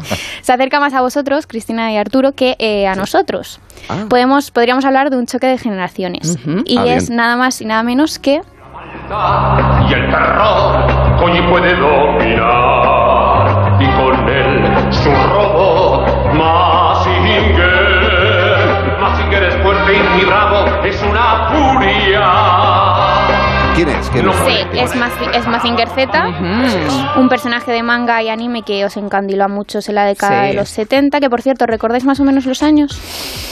Yo es que lo he buscado porque me ha entrado la curiosidad y lo he buscado. ¿Que cuándo? Pues ni idea. Sí, ¿en qué años? puso? ¿Entre qué años se emitió? De Claro, aquí en 72 España a 78. Ah, No sé, bueno, en estoy España yo recuerdo, sí, yo recuerdo 77, 78, por ahí, recuerdo. Pues a lo mejor sería repetición, no sé, en, eh, en internet pone el 70 de diciembre de 1972 a septiembre de 1974. o sea, fueron Probablemente dos porque años. entonces fue en Japón y Claro. llegó aquí unos Claro. años después. Sí, Claro. en- eh, sí, yo también entiendo esto. Pues este famoso robot vuelve a ser noticia porque un matrimonio de Granada, junto a sus dos hijos, ha creado una réplica de Mazinger Z en el jardín de su casa. Menos mal, espero que los niños no se llamen Koji Kabuto ni Sayaka, que eran los chicos que se metían en el casco de Mazinger y de Afrodita. Koji Kabuto. Eh, por lo visto el padre siempre ha sido un gran fan de, de este dibujo y ese sentimiento se lo ha transmitido tanto a su mujer como a sus Ajá. hijos. Muy bien. Y la gracia está en cuánto, bueno, una de las cosas curiosas es en cuánto tiempo han, lo han construido. A ver, decidme eh, Pues tiempo. ni idea, porque... No meses, ¿eh? Hablamos de años. Porque Tres era años, grande. cinco, dos. Era grande, sí, sí. Cuatro y medio. Tres años. Tres años. Tres años. Sí. Y, ojo, porque mide 7 metros de alto y pesa una tonelada. Wow. Toma ya. Más que la Siete serpiente. metros de Mazinger. Exacto, es dos veces es la serpiente, alto. casi tres, de hecho. Sí, sí, sí, sí. Va a ser nuestra unidad de baremo. Ahí, o sea, de totalmente. medida, o sea, la, la serpiente. Nuevo calibre. Exacto. Y atención al nombre que le han puesto. Mazinger Padul. ¿Por qué? Ah, ¿por qué Padul? Lo han llamado así porque ellos son del Puntal, eh, una pedanía del municipio de Padul de Ah. Granada. Que por cierto, hablamos del Puntal. Hay que remarcar que es el Puntal de Granada. Lo digo porque en Murcia, eh, la querida Murcia de Jorge, hay Y otra en pedanía que se llama igual. Vale. Ah, y en vaya, Asturias vaya. también hay un pueblo que se llama El Puntal. ¿Sí? Mira. Pues mira. Sí, sí. Eh, es una réplica que se han currado bastante, aña- han añadido hasta el último detalle, entre ellos las luces rojas en el pecho y las amarillas en los ojos, eh, que las encienden por la noche para que se vea bien, por cierto. ¿Qué me dices? Qué ¿Eso le da un poquito de miedo? Pues claro, tú sales ahí al jardín y ves unos ojos amarillos. Pues más miedo te daría cuando eh, si le ves con la cintura giratoria que se la han no, puesto. no, no, no, Sí, ¿de sí. verdad también eso? Sí, Sí. y la cabeza se mueve cuando hace aire o viento. ¿Qué Wow, me dices? Pero qué chulo. Qué guapo. Eh, yo creo que estaría bien verlo. Me encantaría. Como espantapájaros. Igual nos pueden enviar una foto. Ahí para la cosecha. ¿eh? Pues vamos, perfecto. métete con un espantapájaro de 7 metros. Vamos, venga. Pau Gasol, métete con él, ¿eh? El viento además dicen que ha sido uno de los problemas eh, con los que se han encontrado, por- pero lo solucionaron rápido porque lo que han hecho eh, es pegarlo al suelo para evitar que, Ya está. que se lo pueda llevar. el por que son una tonelada. Ya, exacto, exacto. Ya lo han pegado al suelo y dicen que para que no se mueva de ahí y No, también no. por si alguien lo quiere robar, pues que sepa que no, no van a poder. Qué maravilla. ¿Y, y grita ¿no? aquello de puños fuera o no? Exacto. Pues habría que preguntárselo, no, no lo sabemos. No No, lo sabemos. no lo han especificado. Han especificado lo de las luces, eh, Sí. lo de la cintura giratoria, La pero, lo de- cabeza. Pero los puños no, no han Ya. dicho nada. A lo mejor también se levantan, quién sabe. Qué maravilla. Ya sabéis, ya sabéis que el ínclito Pepe Colubi hizo un libro hace unos años, hablando de estas series y demás, que se llama Pechos Fuera, donde dejó demostrado que jamás Afrodita A, que era el robot femenino de la misma serie, dijo aquello de pechos fuera. Que lo que sí se producía era que le salían los pechos porque eran cohetes. Oye, Sí. el guionista que el día había, había Había desayunado mal, picante de gelo. Ahí está, y entonces le dio por eso. Este, entonces jamás se dijo, ni en, ni en castellano ni en catalán, porque además también lo comprueba. Y, y nada, pues eso, que, y le- que pechos fuera no se dice. ¿eh? Que No se dijo el dice, amigo- no, no, no. No. Puños Sí, fuera sí, y ya, punto. Sí. Pero puños fuera sí. Sí. Y Mazinger Z, y enhorabuena a, esta, a este matrimonio granadino por esta historia Sí. tan divertida, que a lo mejor sirve, entre otras cosas, eh, para evitar que en la Vega de Granada pues, pues aparezcan pájaros que nos coman los, es- los espárragos de Huétor, por ejemplo. Que es un Yo creo que ha gustado más que, eh, que Sí. distraer a pajaritos, pero... Ah, que sí. Bueno, seguro que es muy útil. Seguro que es muy útil. Incluso podría servir de reclamo para ciertos establecimientos. Mini choque de generaciones, esta cabecera de serie de televisión de los 80. ¿A qué serie pertenece? ¿Cuál es su título? Jorge debería saberlo, dado que nos va a contar una historia sobre... Eh, pues. eh, la- Vaya hombre, hotel, ya te Hotel. lo han dicho. Eh, eh, pues es que estaba pensando Y no, se iba a decir una serie que no era, entonces me, me he quedado ahí un poco traspuesto. Hotel. Pero sí, Es vamos a hablar de hoteles. Arturo, Sí. porque hay una, bueno, ¿qué os voy a contar? no Todos sabemos que, que la pandemia pues ha provocado una crisis en el sector turístico, menos viajes, fuerte, sí. menos reuniones y bueno, esto evidentemente pues eh, bueno, ha, bodas. ha- ha provocado que eh, las expectativas del, del sector se vengan abajo, ¿no? Eh, la parálisis ha, ha provocado que la venta de hoteles en España crezca un 30%, según el, el portal Idealista. Este porcentaje es mayor aún en las zonas de costa, donde el porcentaje es del 44%. Por ejemplo, eh, Andalucía tiene 45 hoteles más eh, en venta que el año pasado, Canarias 28. En total hay 639 hoteles en venta en España en comparación con los 490 que había en 2020. Eh, Canarias, por ejemplo, es una de las comunidades que más está sufriendo esta crisis, ¿no? una, una comunidad donde hay un gran reclamo turístico y que tiene un nivel de ocupación del 40% a lo largo de este año y una previsión de llegada de 5 millones de visitantes a finales de año, cuando en 2019 recibió más de 15 millones de, de turistas, o sea que las previsiones son bastante malas. Claro, esto provoca, como decimos, que haya más hoteles en venta. Lo normal sería vender un hotel en un portal inmobiliario, ¿no? O, bueno, algo, algo profesional. Pero es que hay gente que vende hoteles a través de Wallapop, así como... ¿Qué me dices? sí. Es el caso de- del complejo Rocas Blancas en Santa Pola, eh, el provincia de Alicante, que llegó a ser un hotel de tres estrellas. Quedó abandonado hace ya tiempo, hace 11 años, por la crisis económica. Iba a convertirse, bueno, sabes que tiene una historia, iba a convertirse en un prostíbulo, ha llegado a ser eh, una residencia de ocupas, bueno, de todo, ¿no?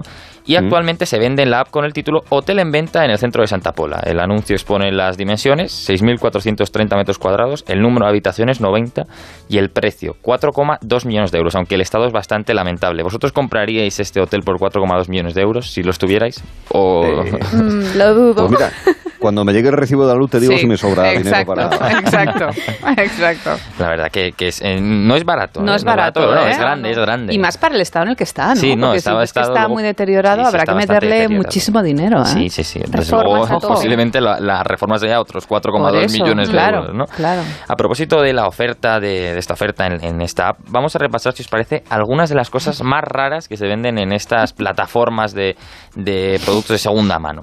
Algunos de, las, de los ejemplos que he recopilado. Por A ver. ejemplo, un ataúd. ¿eh? Pero es que atención a lo que pasa con el ataúd, porque el dueño dice que está poco usado. No sé si es que lo utiliza para echarse una cabezadita, para asar espetos, no, Estuvo sé para qué. Pero claro, dice, no, el ataúd está poco usado. O sea, eh, es un poco turbio, ¿no? Bueno, que ataúd que está sí, muy pero no. usado. La verdad es que sí. La es No, que pero sí. tiene sentido, tiene lógica. claro. Mira, un cocodrilo disecado. Mira. queréis ponerlo. Mira. Bueno, lo iba a decir ponerlo en el las sopas, techo, en, en las. Sí, bueno, es verdad. Bueno, para- gusto a las sopas. Grami- eh, grima, no. No. Ojo a esta. Grimilla. Un congelador que no funciona, pero eh, cuyo dueño dice que se puede utilizar como armario multifuncional. Claro. Entonces, para Como guardar los calcetines, Claro. los calzoncillos o cualquier cosa, ¿no? Un baúl, claro. Un modelo O sea, baúl, sí, sí, un modelo baúl. Eh, también se venden carritos del súper a 1,99, ¿eh? por si lo queréis, no queréis llevar siempre la monedita para meterla. Hay uno que es el falso psicólogo.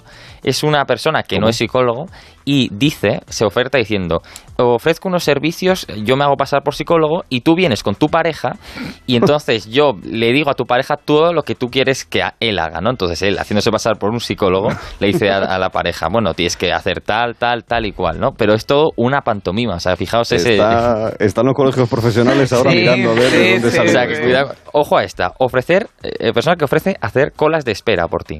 Ah, qué Precio bueno. Esa, negociable. esa es muy buena. Pero eso ¿eh? está muy bien para lo que decías tú, Arturo, ¿verdad? Las, las colas más largas, el tiempo de espera, lo que comentamos el otro día, Los las relaciones que se hacen, los conciertos. No, no, Os- está os, bien. Os lanzo dos Y una más, más, una. Venga, más. Una Eh, vale, pues mira, un detector de tiranosaurios rex.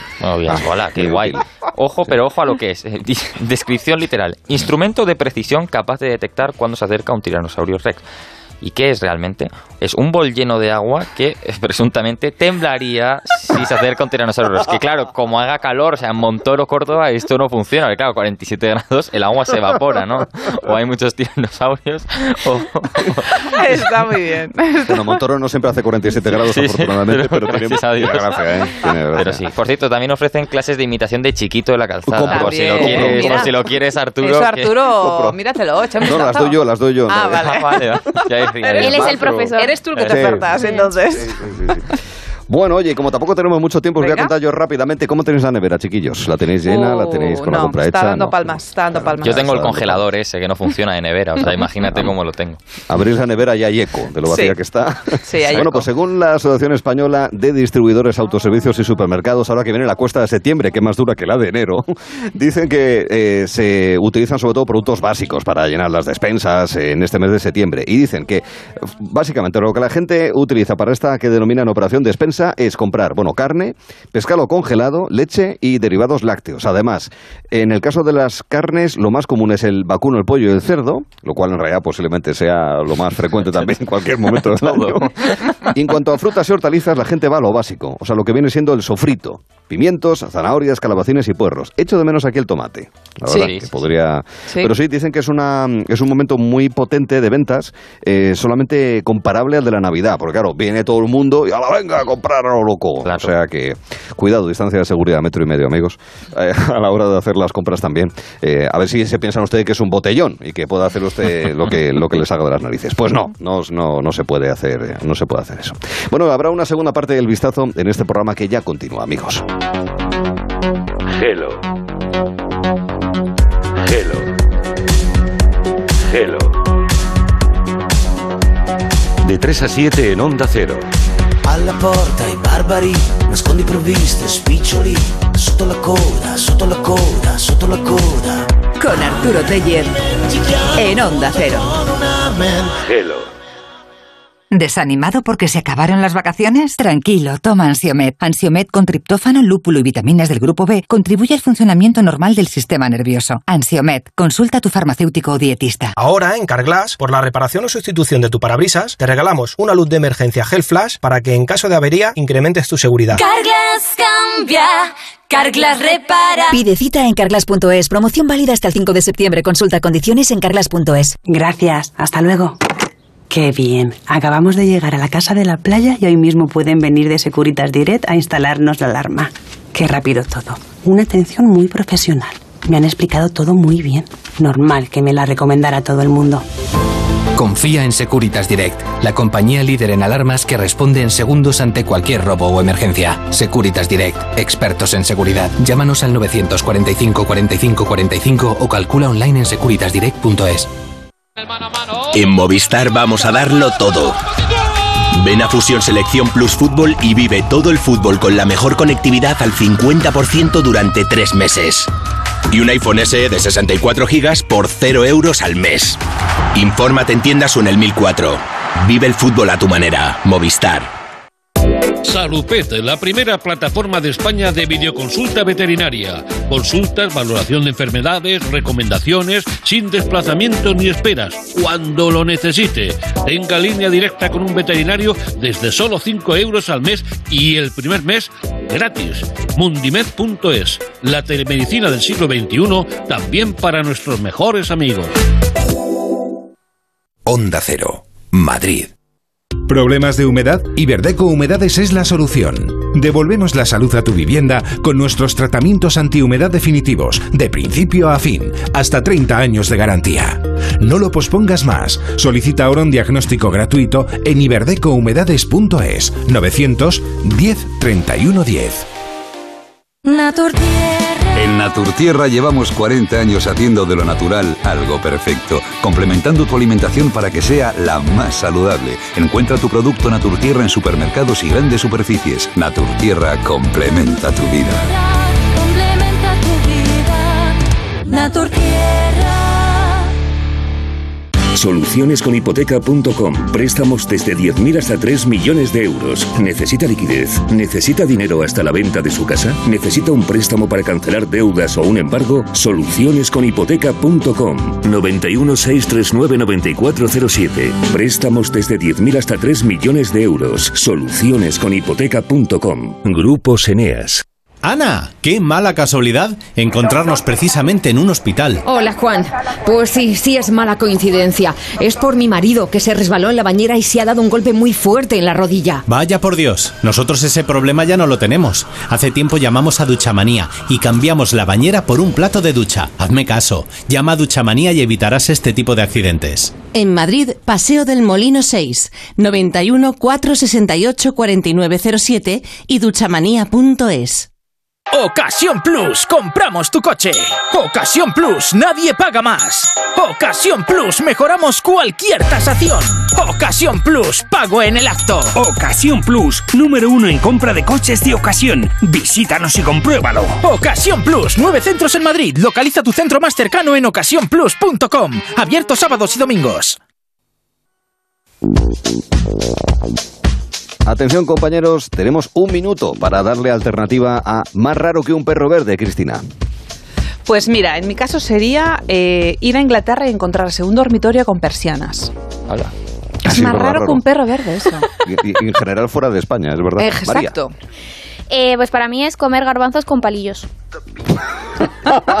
y lo digo, lo digo porque tengo a una persona cercana eh, que lo hace. Hola Jorge, o lo ¿qué tal? hacía de pequeño. Morano te llaman. y, sí, sí. Y ocurre, ¿no? Eh, Jorge, ¿qué tal? Eh, pues mira, esto os va a hacer daño. Siempre te doy varias propuestas, pero hoy te voy a dar solo una que va un poco a hacer daño. ¿eh? Más raro que el equipo pureta ganando un choque de generaciones. Llevamos 15 años ya. Espera, y es posible que ocurra lo mismo. hasta No. ya, ya veremos tres puntos de diferencia. La mía es más raro que chiquito mudor. Bueno, es que le echamos de menos, entonces. Sí, pues, mucho. es así. Mucho. En unos segundos, tiempo de actualizar las noticias de la tarde en Onda Cero y seguiremos el gelo en breve. Gelo en verano con Arturo Teller en Onda Cero.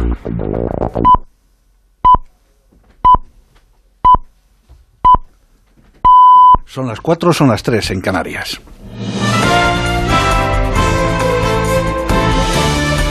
Noticias en Onda Cero.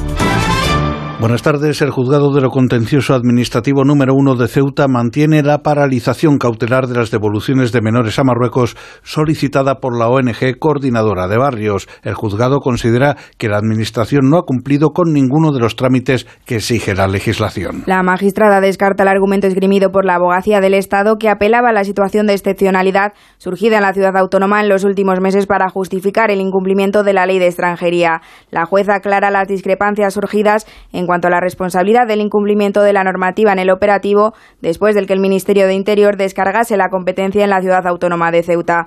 Así apunta a que la responsable fue la delegación del Gobierno y no el Ejecutivo de la ciudad autónoma. Desde hace media hora, los líderes del G7 debaten de manera virtual las condiciones de evacuación de personas de Afganistán y otras medidas sobre el futuro del país asiático. Entre tanto, en las últimas horas hemos conocido que el director de la CIA, William Burns, mantuvo ayer una reunión secreta en Kabul con el líder de facto de los talibán, Abdul Ghani Baradar, para discutir la delicada situación creada en la capital afgana. Según informa The Washington Post, se trata del encuentro cara a cara de más alto nivel entre los talibán y la administración de Joe Biden desde que los radicales islámicos tomaran la capital afgana. La Organización Mundial de la Salud ha advertido de que solo tiene suministros suficientes en Afganistán para atender la crisis humanitaria durante una semana. La OMS ha realizado un llamamiento conjunto con UNICEF a la comunidad internacional solicitando apoyo para entregar suministros como el establecimiento inmediato de un puente aéreo humanitario, Roberto Tristán. Varios representantes de la OMS han coincidido en que la prioridad es la ayuda humanitaria, así como la distribución de las vacunas contra el COVID. El director regional para el Mediterráneo Oriental, Ahmed Al-Mandari, ha hecho un llamamiento a todos los países advirtiendo de que es el momento de ayudar a la población afgana. Tenemos que trabajar todos juntos. Si no lo hacemos ahora, os aseguro que perderemos mucho. Puede que no tengamos otro momento para trabajar juntos y salvar vidas. No tendremos otra oportunidad. El tiempo corre muy rápido. Al-Mandari también ha prometido que se quedarán en Afganistán ayudando solo si se puede garantizar la seguridad de sus trabajadores. El inicio de las clases del próximo curso escolar se verá aplazado para unos 140 millones de niños debido a la COVID-19, según señala un nuevo análisis publicado por UNICEF con motivo del final de las vacaciones de verano en muchas partes del mundo. Se calcula que hasta la fecha casi 8 millones de estudiantes llevan esperando más de un año para poder participar en el primer día de escuela presencial. Diana Rodríguez. Los países más afectados, según UNICEF, son Bangladesh, Honduras, Kuwait, Panamá, Filipinas, Arabia Saudí y Venezuela. Y es que alertan de que la vuelta al cole se retrasa de forma indefinida para 140 millones de menores en todo el mundo por la COVID-19. Y peor aún, advierten de que varios millones de niños más podrían no volver a clase durante todo el primer trimestre, mientras que en el caso de los más vulnerables, las probabilidades de que no lleguen a poner un pie en la escuela en toda su vida son muy elevadas. Blanca Carazo es responsable responsable de programas y emergencias de UNICEF España. Ahora, a pocos días o semanas de empezar el nuevo curso en muchos lugares, aún hay países que por segundo año consecutivo tienen la educación interrumpida y donde hay muchísimos niños que no van a poder ir a la escuela una vez más. Por eso instan a los gobiernos a que vuelvan a abrir las escuelas de forma presencial y que proporcionen a los alumnos clases de recuperación. El defensor del paciente ha solicitado por escrito al fiscal superior de Cataluña que intervenga e investigue la muerte de siete ancianos en una residencia de Girona como consecuencia de un brote de coronavirus. Y en el País Vasco, los trabajadores de las residencias de mayores tendrán que someterse a más pruebas PCR. Los usuarios también deberán hacer test diagnósticos cuando pernocten fuera del centro. Onda Cero Bilbao, Juan Carlos de Julián. Los trabajadores de residencias de mayores en Euskadi que no se hayan vacunado podrán realizarse un cribado semanal. Se trata del 5% del total de empleados, mientras que el resto deberá hacerse una PCR cada 15 días si la tasa de incidencia supera, como en la actualidad, los 300 casos por 100.000 habitantes. La consejera de Políticas Sociales, Beatriz Artola Zaval, recuerda que es prioritario vacunarse. Cara a poder evitar esos contagios que por medio de la vacunación eh, se ha demostrado que son eh, medidas eficientes para eh, reducir los contagios. Otra solución, descartada por el momento, es cambiar de puesto a estos trabajadores de residencias que rechazan la vacuna.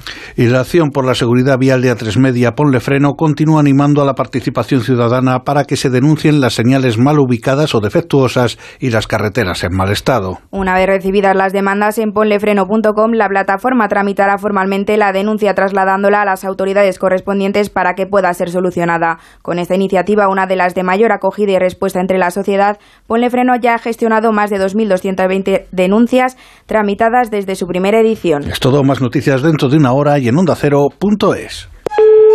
Sí, dígame. Buenos días, hablo con el titular de la línea. Sí, soy yo. ¿Me podría decir su nombre, por favor? Tomás.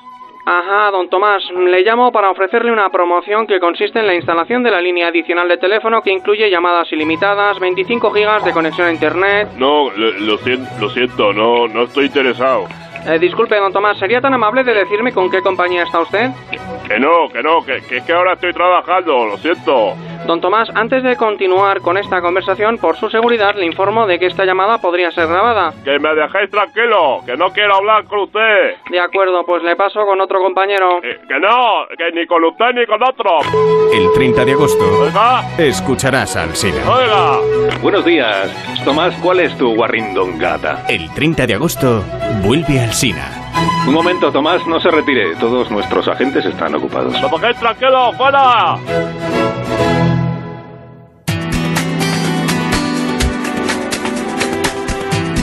Gelo en verano con Arturo Tellez en Onda Cero. Y 6, las 4, una hora antes en Canarias, un tramo en el que en Gelo en Verano hablaremos con Verónica Forqué. Hay una razón y es el reestreno de Moros y Cristianos, con ocasión del centenario del gran Luis García Berlanga. Y además hablaremos del conocido como fraude del CEO. Ya sabe que esto del CEO es una manera de decir gerente, director, general, consejero delegado, muy americana, que se ha trasladado de manera masiva a muchas empresas españolas. Bueno, el fraude del CEO, un cibercriminal que suplanta al proveedor para recibir los cobros por los servicios de este.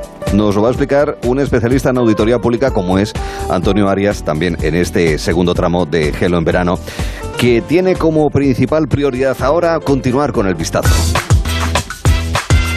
Donde además, si tenemos tiempo incluso, haremos un pequeño juego de viajes, de estos de ir de San Sebastián a Sevilla, desde Vigo hasta Almería, desde La Coruña hasta Málaga o desde Girona hasta Badajoz, por poner solamente algunos ejemplos de esos largos viajes que se pueden ejecutar en el país, al menos en estos eh, días. Fíjense que en Lontananza, yendo por eh, la vía Apia, de repente nos encontramos con Roma, capital del Imperio Romano. Pero yo tengo una segunda residencia un poquito al sur eh, de, de Roma. Y claro, como tenemos aquí una cumpleañera, nos vamos de cumpleaños. Uno que fue una Una bomba. Sí, sí, sí. Muy bueno, Matías, muy bueno, Matías. Porque sí, efectivamente, cada 24 de agosto se conmemora o se recuerda el día de la erupción del Vesubio. y Uy, por qué eso, pequeña casualidad, Eh, pequeña casualidad, ¿verdad? Ay, Se, Mira, se Cristina conmemora tu cumpleaños Se y luego aparte, aparte, ya, efectivamente. si alguien se acuerda que estamos aquí, por si acaso. Exacto, la erupción del Vesubio. Exacto. Felicidades, Ahí Cristina. está, muchas gracias. Por, por cierto, eh, una cosilla muy simple. A ver. Busca como se dice fel- feliz cumpleaños y te lo voy a decir en indonesio, Venga, en Bahasa. dime, dime. Selatam ulang tahun. Qué Cristina, bueno. toma. Selatam Ulam Tahun. no. Tahun, O sea, en lo Bahasa, he buscado ¿eh? ahora. Te he entendido. Qué bueno, qué bueno. Muy bien. Bien. Pues muchísimas gracias. No sé decirte gracias en indonesio. Tahun. Tajun. Gracias, Tajun. Bueno, pues eso, nos vamos a Italia, efectivamente, nos vamos a la ciudad de Pompeya, la ciudad destruida por el Vesubio en el 79 antes de Cristo, ya que allí ha aparecido una momia.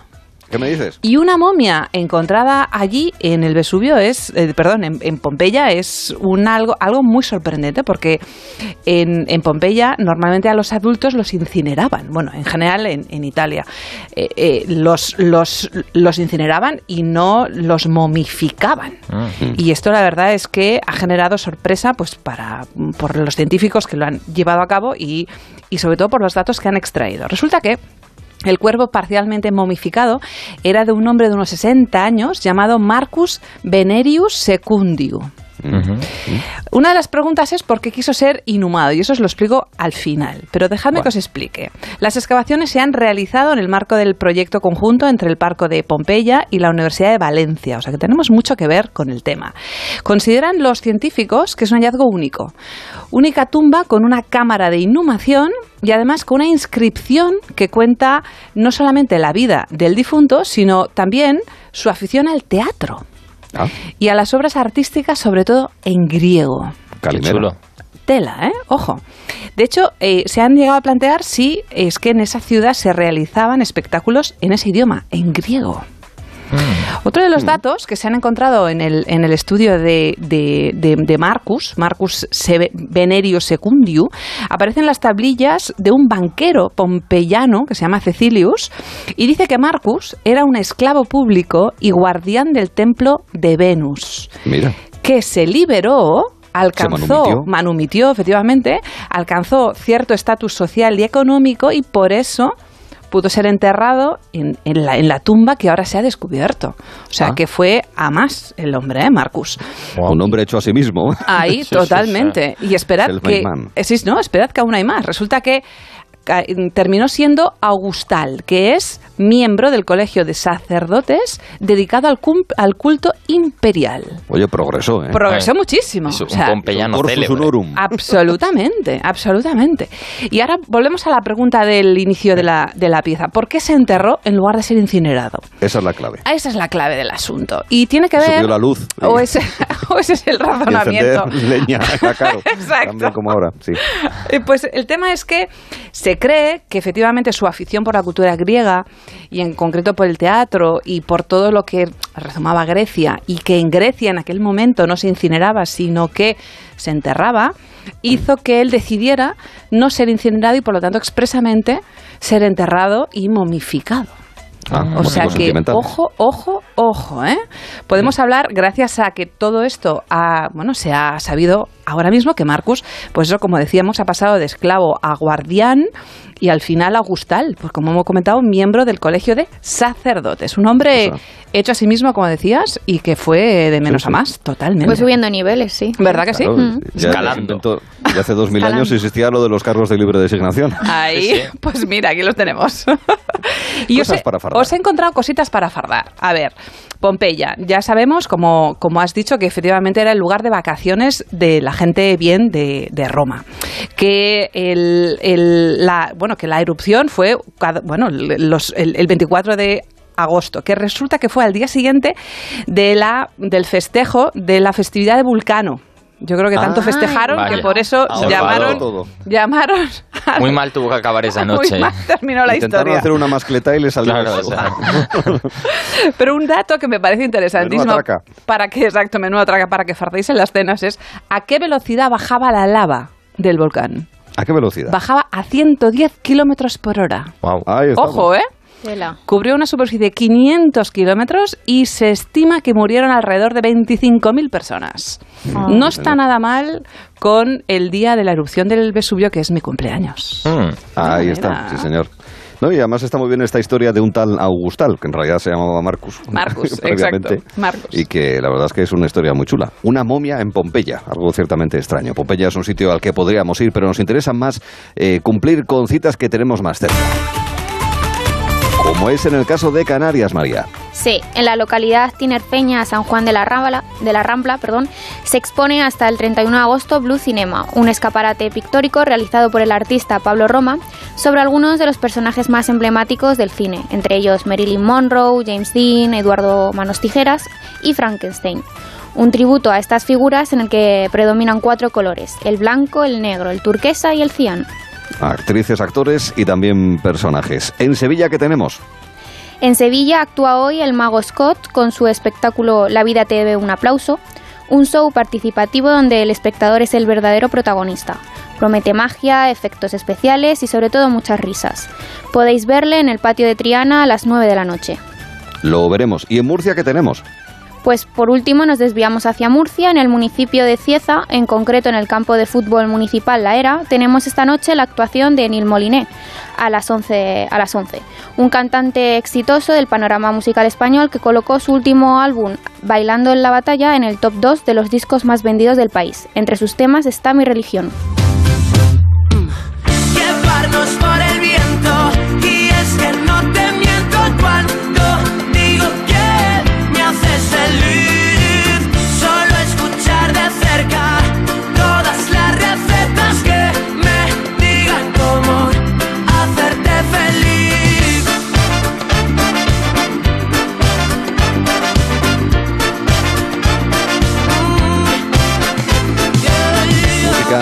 En Cieza, en eh, Murcia. Y después de tanta música, es necesario calentar todavía más el ambiente.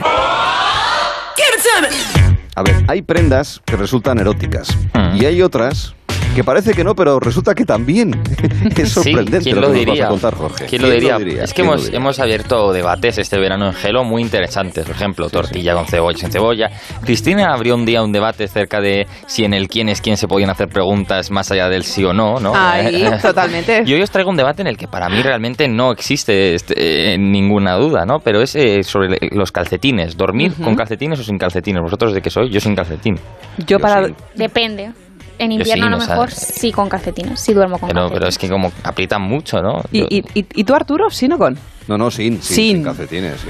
Yo en invierno- Bueno, puedo en- ponerme una mantita o algo Claro, así, claro. los pies de la cama y tal, pero vamos, dormir con calcetines, con patucos. Con, Con patucos. Si es que con los pies fríos no puedo dormir. ¿Tú, Cristina? Yo en invierno con. Soy muy Sí, friolera. con- pues mira, a lo mejor te va a venir bien dormir con calcetines porque nuestra amiga de la ciencia nos ha vuelto a ilustrar, nos ha, a- nos ha vuelto a, mas- a marcar el camino de una forma mm, que no esperábamos. Y vamos a hablar de un Venga. estudio, así que como os podéis imaginar, ¿Cómo no? cogemos un avión y nos vamos fuera de España, Claro, a Países Bajos. ahí. Allí el doctor Gerd eh, Holstech, eh, o digamos que se llama así, concluyó que el uso... de Rotterdam, pero se te ha atendido. concluyó que el uso de calcetines durante el sexo, atención, aumenta en un 30% la, la probabilidad de tener un orgasmo. ¿Qué? Un 30%, dice 30 es nuestro amigo Gert. ¿Por tener los Sí, pies sí. calentitos o O qué? sea, esto dice... No, por tener los calcetines. No, claro. sí, pero claro. ¿Pero qué es por la presión o cómo? Bueno, pues según la La investigación, fricción, esto se debe a la comodidad, al calor y a la seguridad que proporcionan. Claro, el calorcito. ¿no? Pero claro, parece que ser que ahora incluso los calcetines contribuyen más a la excitación que, que la lencería picantona, ¿no? A lo mejor Victoria Secret tiene que sacar una, una gama de calcetines sí. eh, picantones, ¿no? O una goma de calcetines también. O puede ser. completamente, o Ahí, patucos ahí, incluso, unos ¿no? patucos, Ya exacto. puestos. El estudio se llevó a cabo porque este doctor quería investigar qué le sucede al cerebro durante el orgasmo. Para ello utilizó un escáner de emisión de Ah, pero positrones. cuenta en esto. Sí, sí, para que veas. Aquí cuenta todo, cuenta todo. Esto es como de cerdo, o sea, aprovecha cualquier cosa. está, Utilizó un hola. escáner de Vaya emisión de ejemplo. con el que examinó el cerebro de 13 mujeres y 11 hombres en tiempo real mientras tenían sexo. Que ya digo yo que hay que tener cuerpo para someterse a esta prueba, ¿no? Además, seguro que, que la prueba era en, eh, en esta típica camilla de hospital fría y dura. Claro, ¿no? con O un sea, cristal o sea, delante, como cuando te hacen una, una radiografía o algo así, o sea, Claro. terrible, ¿no? O sea, imaginaos, o ya deben Bueno, pagar perdona, bien. que te excite una radiografía ya la cosa te la... Claro, o sea, hay que pagar bien o, o tener una- unos gustos un poco También. extraños, ¿no? Pero esta, la conclusión, más allá de que el, eh, tener calcetines puestos durante el acto sexual contribuye a aumentar la, posibilidad de, tener un orgasmo. Hay otras conclusiones que, por ejemplo, eh, dice nuestro amigo Dort, eh, Gert, perdón, que eh, los calcetines fomentan las fantasías y los juegos eróticos. ¿eh? ¿Ah, sí? Ah, ¿sí? Sí, sí. Imaginaos ¿Seguro? a una persona con los calcetines en la mano, como si de marioneta se tratase. Pues puede ser, Bueno. quién sabe. O sea, esto es una de las posibilidades. Blancos, negros, de rombos. Ahí, claro. ahí, ahí, de rombos, exacto, de dos rombos, de hecho. De ro- Nunca mejor dicho. Ah, claro, es que. O, o de dos lindes, incluso, ¿no? Podrían llegar a ser.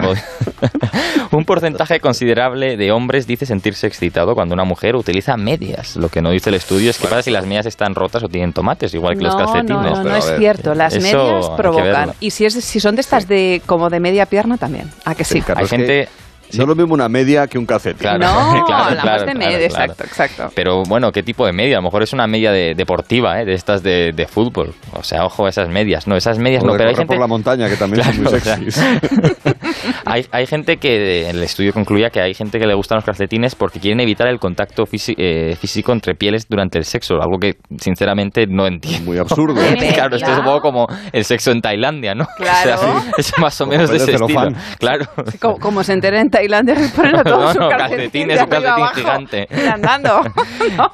Ojo que también se ha determinado que cuando llegas al orgasmo con los calcetines puestos entras en una especie de trance en el que todo es paz y No, no, no, por o sea, favor, eso no me lo puedo creer. María, va a ser que los truquillos estos de para tener sexo sin pasar calor en verano no son aplicables a los pies, ¿no? Parece que los pies tienen que sudar y, y mucho. ¿no? Ahí, ahí, Es que totalmente. me lo Pero estoy imaginando. Eh, espera, espera, que se me ha caído un calcetín. Tenemos que ¿Qué- parar un ¿Qué momento. Paremos un momento que se me ha caído calcetín. No, por favor, eso no puede ser. Claro, ¿no? No puede ser. No, no, no, no me lo creo. Yo, perdona, pero Gert, el tío Gert, habría que hablar con Amigo él. Gert, no. Amigo Gert. Calcetines solo en invierno. Sí. y para Claro. eso y para el sexo no. y por yo te digo más, si vas a utilizar calceti- calcetines para el sexo, te doy un, un gelo consejo. No Bien. cojas esos calcetines de la suerte que llevas utilizando 20 años No, y que ya no, no, sabes de qué no. color son, ni calcetines. Vamos a ver, a ver, a ver qué temática tienen los calcetines. dibujitos. Claro, o te pongas unos calcetines de Phineas y Ferb en tu primera cita, Ya. a lo mejor... A lo mejor, lo mejor te quedas la noche no acaba bien, acaba, acaba como el Vesubio. Ahí, o sea. totalmente de Te acuerdo. Totalmente de Calcetines de acuerdo. Mazinger Z, que también Claro, claro. Ahí, por ejemplo, o si fuera, no, pecho fuera. si no el a la calcetín que tienes ahí viejillo en el fondo Claro, del cajón claro, no, con un no, tomate, no. eso, No, que eso- la gente no se ponga eso, por favor. No. No. Con tomate no, que eso se le baja a uno. Con tomate, exacto, que se le baja a uno. Totalmente de acuerdo. Totalmente de acuerdo. En cualquier caso, mira, se lo podríamos plantear a la hora del Tinder, ¿eh? ¿Sí?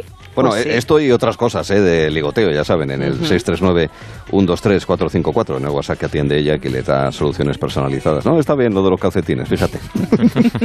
Me parece muy marciano, pero bueno, puede ser. Puede Nunca ocurrir, sí. Nunca se puede, sabe. puede ocurrir, puede ocurrir. Eh, Es algo que, sin embargo, yo creo que al visionario miope nunca se le habría pasado por las mentes. Mientes, que es como se utiliza esa expresión. El visionario miope, ese ilustrado eh, que dejó unos escritos, eh, unos documentos a los que solamente hemos tenido acceso, probablemente por lo que hemos leído hasta el momento, Alejandro Sanz y, y la novelista de la cocinera de Castamar, porque hemos leído un par de Sí, textos sí. donde hay un par de frases, un par de referencias así, que nos hace pensar que solamente el cantante y la escritora habrían accedido a los mismos. Hoy eh, es un visionario miope que mira hacia el futuro pensando en el urbanismo del siglo XXI. Despertóme un fuerte golpe en el carruaje. Una de las ruedas se hundió en un hondo socavón, por fortuna no encallamos. La tormenta reciente horadó el camino que atraviesa la dehesa del Duque del Alamillo Negro. Ha sido un viaje, hasta ahora sosegado, de contemplar el paisaje circundante, de los campos de labor y de los villorrios de esta parte de la campiña. La torre de la iglesia con sus espadañas aéreas, sus ventanas sin vidrio con arco de cañón, sus campanas para llamar a la oración, a difuntos o avisar de los incendios, dos o tres palacios blasonados, como el mío, y decenas de casas de adobe para los campesinos. Imaginéme cómo serían las villas del futuro. Solo las habrá cerca de canteras de arenisca, granito y otras rocas de construcción. Son materiales para edificar de difícil transporte, lo que llevará a poblar las áreas próximas a esos yacimientos. Si es cerca de un río, cerca del mar, cerca de un lago, mejor. Ocuparán eh, de esa manera lugares cercanos a fuentes de agua potable, salvo el mar, donde sobre todo primará eh, la prioridad del transporte marítimo. Los inmuebles ocuparán más suelo que altura, salvo la iglesia o las iglesias. Los edificios principales también tienen una referencia importante para alojar a los prebostes locales. Las puertas serán altas y anchas para la entrada de los residentes de mayor estatura del futuro. Las ventanas, todas con cristal oscurecido con humo para evitar el impacto del sol, serán de gran tamaño en las regiones más umbrías de los reinos de las Españas y más reducidas allá donde el calor apriete y la luz sea exagerada. Las calles serán de barro compactado para permitir el paso de los carruajes de la época. Como habrá más diligencias y landos, se reservarán huecos para dejarlos parados a cambio de un exiguo diezmo municipal por la guarda y vigilancia. Y dejo aquí mi previsión. Estamos a punto de llegar a destino, donde me aguarda la baronesa del Olmo Fresco y la Caliza Gris, doña Eufrasia Sabádez del Negrillo, una buena amiga, a la que no me gusta hacer esperar. Llevará calcetines. Ahí, ahí. Sí, Llevará calcetines. Llevará calcetines. Ella o él, doña el Ah, esperemos que ambos. No, pero fijaos, ¿eh? habla de eh, dónde dejar los carruajes y dice Sí. que se reservarán huecos para dejarlos parados a cambio de un exiguo diezmo municipal, o sea, la zona azul. La zona azul o aparcamiento. Sí, sí, clarísimo. Eh, ¿eh? ya, ya pensaba que iba a haber, ya, ya se lo veía venir lo que venía por delante. Ay, queridos amigos. Bueno, un pequeño jueguecillo de coche, Venga. de estos de viajes largos, ¿vale? Yo, yo- yo con Jorge. Venga. Eh, yo con Jorge. Ojo. Y vamos a jugar a palabras encadenadas, al menos durante un minuto. Dentro de un momentín vamos a hablar con Verónica Forqué y hablaremos de moros y cristianos, el restreno de la película. Pero palabras encadenadas, ¿te parece, Jorge? Venga, vamos allá. Venga, pues eh, em- ah, empieza tú, Ana. Venga, Venga. Imagina ahí. Onda cero. Es que lo tengo delante. Lo Dos palabras, ¿no? Bueno. Cero. Rocoso. Cero, venga. Cero, Rocoso. vale. Rocoso. Eh, soñar. Pero bueno, pues ya está. Hasta aquí el juego de las palabras encadenadas. A ver, es que por ñar, Ñar. ¿qué sale? Ñar. Pues complicado. Es que algo que empiece por ñes ya es complicado. Sí, sí.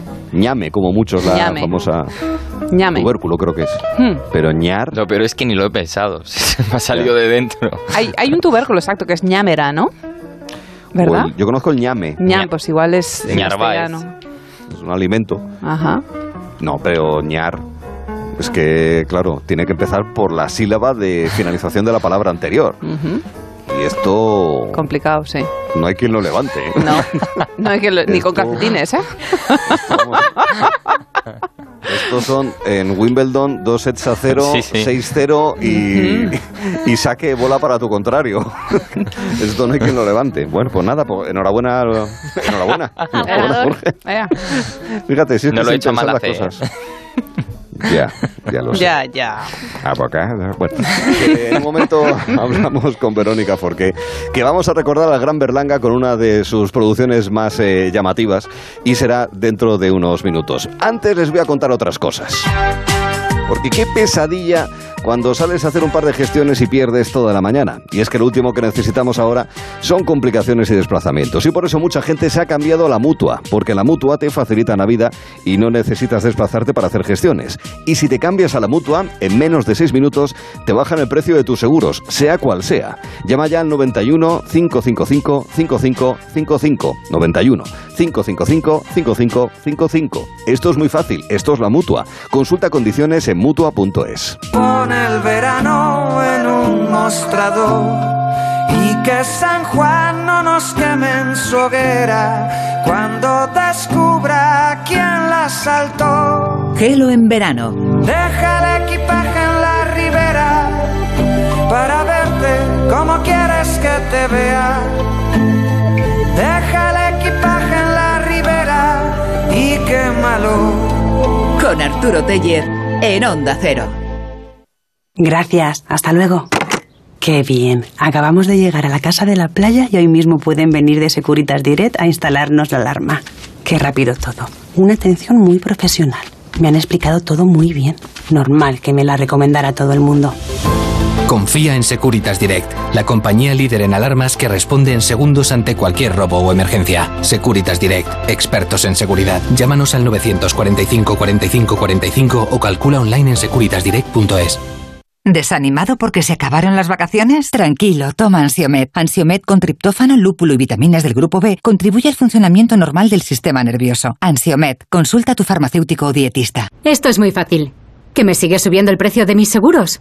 Pues yo me voy a la mutua. Vente a la mutua y en menos de 6 minutos te bajamos el precio de cualquiera de tus seguros, sea cual sea. Llama al 91 555 5555. 91 555 5555. Esto es muy fácil. Esto es la mutua. Condiciones en mutua.es. Movistar Prosegur Alarmas presenta una alarma que no es solo una alarma. ¿Y si se me olvida conectarla? Te avisa, es una alarma inteligente. Y también te dan asistencia inmediata y llaman por ti a la policía. ¿Y todo esto? ¿Por cuánto? Ahora la tienes al 50% durante tres meses contratándola antes del 31 de agosto. Consulta condiciones en tiendas Movistar o llamando al 900 200 730. Javier 4, Teresa 3, Maite casi 5, Luis 2 y medio, Pilar 3. Este mes se van a perder muchos kilos en Adelgar. Más de 60.000 personas han recuperado su figura con el método Adelgar. Deja los kilos que te sobran en Adelgar. Infórmate en el 91 577 44 77 o en adelgar.es. En la ganadería Organic producimos la mejor carne del mundo. Hacemos cría ecológica de las razas Angus y Wayu, 100% sostenible. Nuestra carne es deliciosa y saludable, extremadamente tierna y jugosa. Va del campo a tu casa, sin intermediarios, a un precio justo. Si pruebas Organic, solo comerás Organic. Nosotros te la llevamos gratis a tu casa. Haz tu pedido en el 910-2010, 910-2010 o carneorganic.com. Organic, la mejor carne del mundo. En las tiendas Omnium estamos de rebajas hasta el 60%. Flex, Tempur, Vultex, Picolín. Los mejores colchones a los mejores precios. 14 tiendas Omnium en Madrid. Encuentra la tuya en la tienda somnium.es. Venga a las rebajas de Muebles a Dama. Precios insuperables con la misma calidad de siempre, en una gran variedad de estilos y modelos, con su habitual trato amable, transporte y montaje gratuitos y la mejor financiación. Todo lo bueno de Muebles a Dama, pero ahora con rebajas. En General Ricardo 190 y en la web mueblesadama.com. Muebles a dama. Restaurante Asfontes. Auténticos productos gallegos. Carnes, pescados, mariscos, caldo gallego, empanada, lacón y una amplia carta de vinos. Salones ideales para celebraciones y también terraza. Con el excelente trato de siempre. Asfontes. En General Laci 10 cerca de Atocha. Y ahora también en la calle Áncora 32. asfontes.com.es.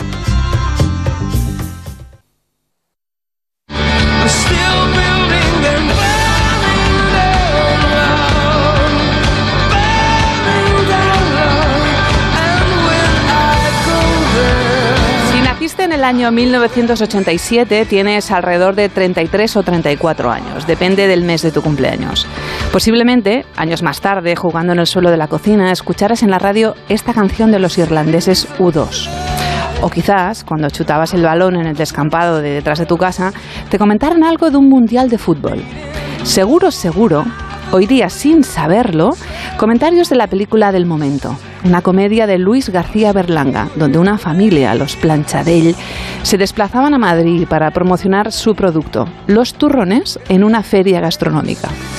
Para esos personajes las calles sí tenían nombre, pero al que no conocían de lo que era capaz era del señor López, un asesor de imagen que les aseguró que con sus técnicas aumentarían las ventas. Total.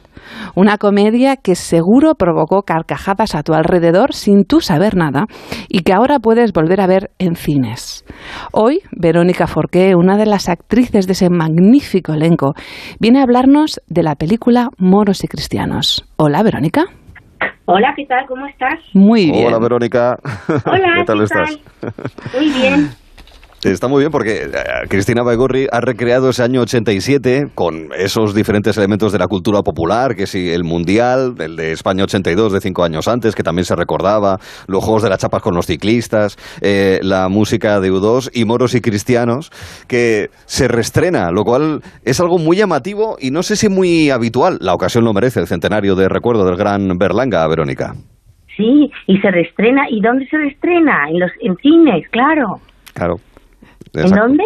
En los, en los cines eh, ¿En Madrid, Verdi, en Madrid, en los cines de Barcelona, también en los Verdi, bueno, Sí. en Palma, en, en, en Lleida, en el Ferrol. Sí, sí, un estreno a lo grande, vamos. Sí, muy bien. Pues, pues Oye, sí, yo- sí, dime. ¿Y qué recuerdas de ese rodaje, Verónica? Bueno, lo que más recuerdo es eh, el encuentro con la Sardá, porque Ujú. fue la primera vez que trabajé con ella y bueno, la conocí ahí, yo creo que no nos conocíamos.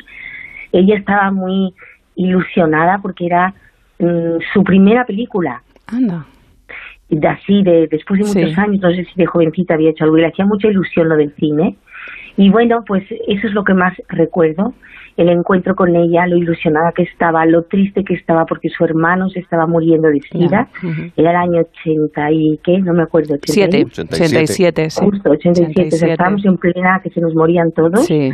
O sea que, que fue muy emocionante el encuentro, muy bonito. Y bueno, hice la primera película con ella y la última, mm, porque he hecho sal- salir del ropero hace un par de años y ella y yo éramos las protagonistas de su última película, así que eso es lo que más recuerdo, Claro. el conocer al maestro, que es una fuerza de la naturaleza, el Berlanga. Oye, y Verónica, trabajar con Fernán Gómez, que era, Claro. era un actor también, tan sin ninguna bueno. duda. Venga, Verónica, recuérdate, recuérdate y recordemos todos. dentro, no puede pasar. Este, ya le dije que él viene con el grupo. ¿Y si la pegatina no me van a dejar entrar? Y no, vos tenías que traer el documento nacional de identidad. Si traían el smoking en el carnet de la moto. Escucha, Marcial, ¿vos no tenés el documento, la tarjetita plastificada con la foto? Oye, Moni, ¿por qué no le decimos a este señor que el smoking no es mío? Que se me ha caído haciendo el servicio contigo en la furgoneta. Callá, Marcial. ¿Es posible, Verónica, que uno recuerde eh, algunos extractos de aquel, de aquel guion, Verónica? Vamos, eh, ni, ni idea, o sea, me acuerdo del personaje y además me acuerdo porque ahora que, bueno, ahora no me acordaba de nada, sí, bueno, sí me acordaba que hacía, yo le dije, mira, Luis, como el papel no es así muy brillante, tal, es una chochona que va para acá y para allá, para que yo le busque un poco de chispa, ¿por qué no me dejas que lo haga Argentina? Ah, bueno, bueno. Me- como que me quito de medio rápido que sí, que sí. Bueno, pues yo lo hice en argentino, ¿no? Luego fuimos al doblaje porque Luis doblaba todo, no, no hacía sonido directo. Entonces llegamos al doblaje y el primer día me dice, mira, Vero, que Verónica, que pensado que no, que no, que la vas a hacer de aquí. Digo, a ver, Luis, no me hagas esta faena. Yo soy muy peleadora, yo lucho hasta el final. No, no, no, digo, es que ya la cara, la expresión, toda ella, cómo habla, lo- la- eh, no dice yo, dice otra. Déjame, dame una oportunidad. Y bueno, lo hice en argentino y me dieron un premio, me dieron el El Goya, la mejor actriz de reparto, sí, señor. Sí, y quedó muy graciosa la, la, la, la esta. Pero Luis, me qué cabezón era, claro. Era un cabezón.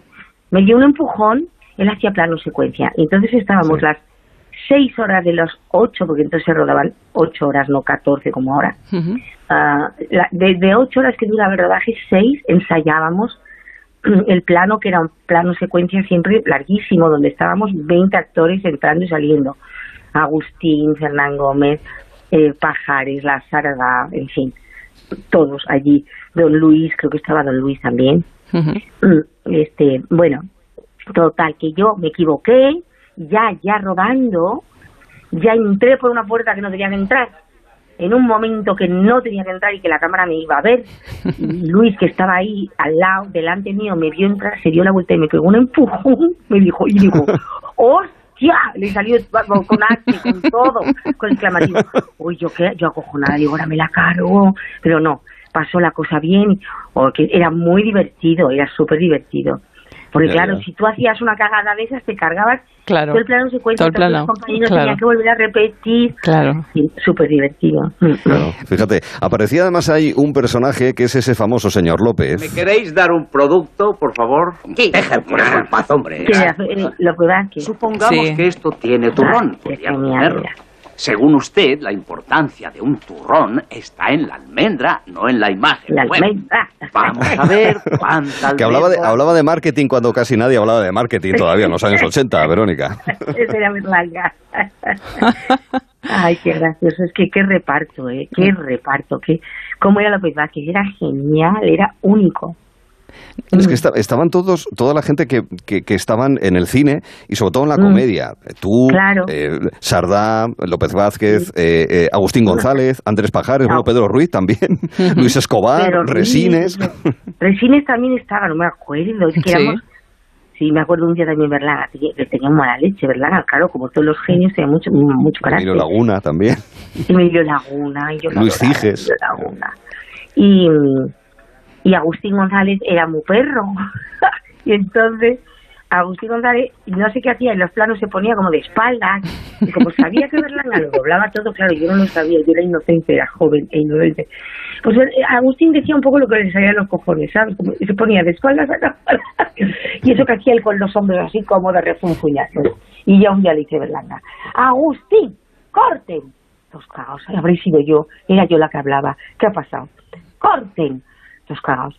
Agustín, estoy hasta los cojones de que estés toda la película dando la espalda a la cámara. Oye, Luis, que no, que no, ¿verdad? Bueno, y otra vez, así, así. Sí, sí, sí, aquello era, te regañaba mucho. Sabía lo que quería. Uh, no se le pasaba una, era muy bueno verla. Y una cosa, ¿tienes alguna escena favorita tuya? No sé si, si en estos años has vuelto a verla. Y No, igual- no, no. No, no. No, ¿No? No, no, eh, en- eh, bueno, Tengo de- poco tiempo en la vida. Obras. bueno, bueno. No, no, no veo las películas. Tampoco las veo cuando las hago. ¿eh? Ah, no, tampoco. No, no, no, soy muy rara. A lo mejor pasan cinco años y veo por la tele, ay, mira, y, y me gusta algo y me engancho, pero mm, no sé, no, no, no digo que esté bien, ¿eh? pero es, lo que sucede, me escaqueo, me escaqueo Sí. para no verlas. Pero bueno, pues ¿qué más? ¿Qué más? Ya, mira, yo me acuerdo, por ejemplo, Margarita de Esparadera decía que no, les- no sé, que ya es alucinante, decía que no le gustaba escucharse a sí misma cantando. ¿Ves? Lo cual, eh, es que no- es muy común, ¿eh? Si les preguntáis a mis compañeros, Sí. que la mayoría os dirá, ah, no, yo no me veo, no, no, no, no, no. No nos gusta vernos, es difícil verse, sobre todo cuando te haces mayor, es difícil. Pero bueno, ya me pasaba de joven. ¿eh? Ya. O sea, que Bueno, pero, pero ahora animar a la gente a que vaya a verla sí que podríamos decirles, porque realmente Hombre, es claro, una comedia maravillosa. Sí, sí. Verdis y que descubran a Berlanga porque el cine español tiene muchos genios. Buñuel fue uno de ellos. Bueno, segundo de Chomón, que fue uno de los que descubrió el Sí. cine con los Lumière, era un genio. un pionero, un pionero, segundo de Chomón. El otro día en el programa de, de Iker hizo un, un reportaje sobre Segundo Chomón precioso, interesantísimo. Aquí es que somos unos, somos muy tremendos los españoles, ¿no? Lo nuestro es como que lo olvidamos, no lo, le damos valor. Los Lumière, los Lumière, pues ahí estaba el de Teruel, uno de Teruel, segundo de Chomón. En la misma época, y amigo de ellos y colega, iba a París, venía, bueno, hizo unas producciones increíbles, con unos efectos especiales ah, eh, extraordinarios para, sobre todo para esa época, ¿no? Mm. Bueno, de, de- de hecho tenemos una tercera escena, ¿verdad, Arturo? Que podríamos ponérsela porque es que es muy tronchante. ¿La ponemos, Arturo? ¡Cortino! No, no, Cortino. Con precaución. Dios, mi familia. ¿Familia? Sí, no os mováis. ¡Ay, Dios mío, qué es esto! ¿Pero por qué habéis aparcado en la piscina? Yo no entiendo nada. Sal de ahí inmediatamente. ¡Yo no puedo ver esto! ¡Papá! Momento furgoneta. Momento furgoneta en piscina, Verónica. ¿Qué importancia No me es? acuerdo, no, ¿No? me acuerdo para nada ni de la Pues- furgoneta, ni la piscina, ni quién chilla, no creo que esta toma mejor no la pongáis. Ah, no, entiende. bueno, pues nada. No se entiende, ¿no? No se entiende, no. Tampoco bueno. salgo yo, ¿no? No, no, aquí no, aquí no, pero es un No. momento muy divertido donde... Sí, será divertido viéndolo, pero así Ya. es un caos, no se entiende. Bueno, Ya, es, ya, ya. Es, es, un, mo- es un momento de humor muy simpático, muy simpático. Toda Eh, la película Toda es la película, sí. Toda la película, el guion era muy bueno. Yo no sé si este fue uno de los últimos que escribió. ¿Vivía todavía Azcona? Azcona. mm. ¿Eh? ¿Lo firma Azcona? Sí, sí. Sí, sí, lo firma Azcona, Claro. Azcona. Sí, Yo sí. creo que fue el último guion que hizo con Azcona, mm, que era un gran ser. Podría ser, Sí, al que también sí. obviamente recordamos. Oye, eh, estamos, eh, uno de los motivos o la ocasión para esta, este reestreno, que no es reposición, porque va a cines, y recordamos que se podrá ver, mire usted la cartelera que tiene cerca, porque van a estar en Madrid y en Barcelona en Los Verdi, pero también en el Ciudad de en Palma de Mallorca, en el Funatic de Lleida, en el Duplex de, de Ferrol. Eh, eh, recuerda, y es con ocasión del centenario de Luis García Berlanga. ¿A ti te parece que Berlanga era consciente de la influencia que tenía, ya no digo solamente en el cine, sino en el humor popular, como reflejo del humor, digamos, un poco más ibérico, vamos a decirlo así, pero que también, de alguna manera, incentivaba un cierto, un, cierto humor eh, eh, de, los españoles? ¿Tú crees que era consciente de ello o no, Verónica? Bueno, era un hombre muy inteligente, Berlanga era valenciano, era de familia bien, como sabrás. Su- sus padres tenían hoteles, él tenía un, un hotel muy bonito, entonces se llamaba Hotel Londres, donde yo he estado, en Valencia. Y bueno, eh, tenía mucho sentido del humor, era un hombre muy, muy inteligente, muy culto. Pues eso, había vivido bien y, y hacía las películas que quería hacer. No era, no estaba obligado como otros a rodar porque si no, no tal, él, él vivía bien. Y no sé, me estoy desviando. ¿Qué me preguntabas? Que eso, era inteligente. No, Eh, no uno sí. no sabe, uno no sabe lo que va a influir en los demás, no, no lo sabes nunca. Ya. No, no se Bueno. ocupa de eso. Yo no, no me ocurre pensar qué influencia voy a tener en los demás. No, sino que cuando vas por la calle y alguien te dice, ay, qué alegría me has hecho pasar, qué ratos más buenos, pues dices, ah, bueno, pues mi trabajo está bien, te alegra, merece la pena, ¿no? Porque a veces dices, jo, con las cosas importantes para hacer en la vida y yo me he dedicado a esto y total para hacer cuatro peliculitas, ¿sabes? Cuando dices, "Mm, he aprovechado poco la vida, ¿no? Pero bueno, hacemos lo que podemos, ¿verdad? Puede Hay que estar ahí. Y con la, con la sinceridad que transmitía Berlanga, además, en esa descripción que tú nos has hecho, y con la misma autenticidad con la que Verónica Forqué la apreciamos en televisión, en el cine y en el teatro. En este caso, con Moros y Cristianos. Reestreno en eh, cines, en salas de cine en diferentes puntos del país. Verónica, disfruta eh, y, oye, ponte a ver la mujer, que por una vez no pasa Sí, nada. o sea, que tengo que ir al cine, comprarme la entrada es. Ahí. bueno, Arturo, Verónica, un beso. Gracias por la entrevista, me ha gustado mucho recordar a Berlanga y a la Sardá y a López Vázquez, así que muchas gracias. Y nosotros hablar contigo, Verónica Guapo Hasta Mesín. y adiós. Gracias y hasta la próxima. Adiós. Cris, Adiós. Contigo quedamos en escena dentro de un rato con Pastora Soler, además, también. Aquí me quedo, sí, señor. Venga, pues nada. Y Hasta ahora luego. vamos a hablar de ciberfraudes en apenas unos instantes, aquí en Gelo. Te acompañamos esta tarde con Gelo en verano. Onda Cero, con Arturo Tellez. Las fiestas de pueblo, algo muy típico de estas fechas. Pasodobles, peñas divirtiéndose, chuletadas, sardinadas y comprar el cupón extra de Navidad de la 11. Claro, porque nunca sabes dónde puede tocar. ¿Y si es donde tú estás? Seguro que muy cerca tienes un vendedor de la 11. Ya a la venta el cupón extra de Navidad de la 11, con 75 premios de 400.000 euros y más de 910.000 cupones premiados. Cómpralo ya, que es muy típico. 11. Cuando juegas tú, jugamos todos. Juega responsablemente y solo si eres mayor de edad. Mundimed.es, la mayor plataforma de telemedicina de Europa con más de 12 millones de usuarios para que usted pueda realizar al instante cualquier consulta sin límite de tiempo ni consultas con médicos, psicólogos, nutricionistas y pueda tener una segunda opinión respaldada por los mejores hospitales de España y Estados Unidos. Desde solo 5 euros al mes, usted y toda su familia con el primer mes gratis. Entre en mundimed.es, la telemedicina del siglo XXI sin espera. Ahora, en Carglass, por la reparación o sustitución de tu parabrisas, te regalamos una luz de emergencia Gel Flash para que en caso de avería incrementes tu seguridad. Carglass cambia, Carglass repara. Pide cita en carglass.es. Promoción válida hasta el 5 de septiembre. Consulta condiciones en carglass.es. En verano, con el sol, el cloro, el aire acondicionado, los ojos se secan e irritan. Toma Devisión. Devisión contiene DHA que contribuye al mantenimiento de la visión. Devisión. Consulte a su farmacéutico dietista. En Securitas Direct sabemos que nadie quiere entrar donde no se puede quedar. Por eso, para proteger tu casa o segunda residencia en caso de intrusión, hemos desarrollado nuestra tecnología exclusiva Zero Vision. Si un intruso intenta entrar en tu casa, desde nuestra central de alarmas activamos Zero Vision, que impide la visión del intruso obligándole a huir antes de que llegue la policía. Confía en Securitas Direct, expertos en seguridad. Llámanos al 945 45 45 o calcula online en securitasdirect.es. Onda Cero, Madrid. Este año necesitamos tanto las vacaciones, tanto como las donaciones. En la Comunidad de Madrid necesitamos 900 donaciones de sangre al día. Tu decisión es importante porque con tu donación salvas vidas. Hay gente que nos necesita ahora. Dona hoy. Comunidad de Madrid. El restaurante La Flor de Galicia elabora sus platos con las mejores materias primas traídas diariamente de tierras gallegas. Zamburiñas, pescados, mariscos, carnes, empanadas, pulpo. La Flor de Galicia le ofrece también comida para llevar. Entre en laflordegalicia.es y disfrute de la mejor cocina gallega en su casa. Restaurante La Flor de Galicia. En Radioteléfono Taxi garantizamos el precio máximo de tu trayecto. No pagues más. Llámanos al 91-547-8200 o descarga Pide Taxi. Más información en rttm.es.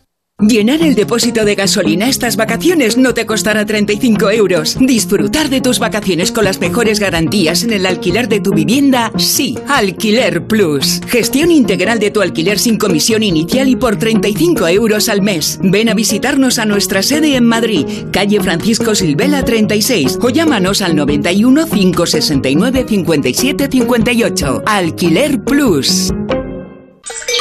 En la ganadería Organic producimos la mejor carne del mundo. Hacemos cría ecológica de las razas Angus y Wayu, 100% sostenible. Nuestra carne es deliciosa y saludable, extremadamente tierna y jugosa. Va del campo a tu casa, sin intermediarios, a un precio justo. Si pruebas Organic, solo comerás Organic. Nosotros te la llevamos gratis a tu casa. Haz tu pedido en el 910-2010, 910-2010 o carneorganic.com. Organic, la mejor carne del mundo.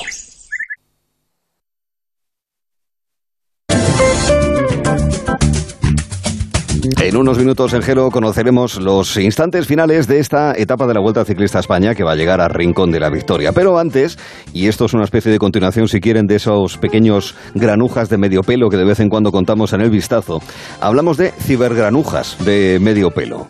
El fraude del CEO. Esto nos ha llamado la atención. Se trata de suplantar a un proveedor para recibir los cobros por sus servicios. Y por lo visto esto cada vez está más extendido. Y ya sabemos que se puede robar simplemente cogiendo las cosas de la caja registradora. Esto cada vez es menos habitual y empieza a ser mucho más frecuente que te rapiñen un dinerín, pero utilizando la red, eh, los medios eh, informáticos. El timo del CEO. Hemos quedado esta tarde aquí en Gelo con eh, Antonio Arias, que nos va a explicar esto en qué consiste. Antonio Arias es profesor asociado de Auditoría Pública de la Universidad de Castilla-La Mancha. ¿Qué tal, Antonio? Buenas tardes. Hola, Antonio. Espera que sacó la ouija. Sí. Ah, sí, Antonio, ahora. ¿Qué tal? Muy buenas. Sí, sí. ¿Me Hola. escuchas, Antonio? Sí, sí, perfectamente. Estamos ya en antena. Ahora, correcto. Gracias por estar aquí. Bueno, nada, que estaba presentando el tema este eh, conocido como el timo o el fraude de- del CEO, que recordamos el CEO, en fin, de- para aquellos que no estén acostumbrados al mundo de las finanzas, el CEO es el consejero delegado, el director, el gerente, en fin, es una manera también de denominar a estos eh, cargos de responsabilidad. Y lo cierto es que en los últimos tiempos, y por eso queríamos comentarlo eh, contigo, Antonio, estos fraudes digitales, en concreto este denominado fraude del CEO. Sí, mira, en este momento donde bueno hay tanto teletrabajo y las empresas han, por así decir, separado los equipos, pues eh, todo lo que tiene que ver con los ciberdelitos ha aumentado enormemente, ¿no? Porque lo que pretende este este estafador de esta de tercera generación es eh, conseguir eh, cambiar la cuenta bancaria donde están cobrando los proveedores, determinados proveedores, los que tienen mayor importancia económica.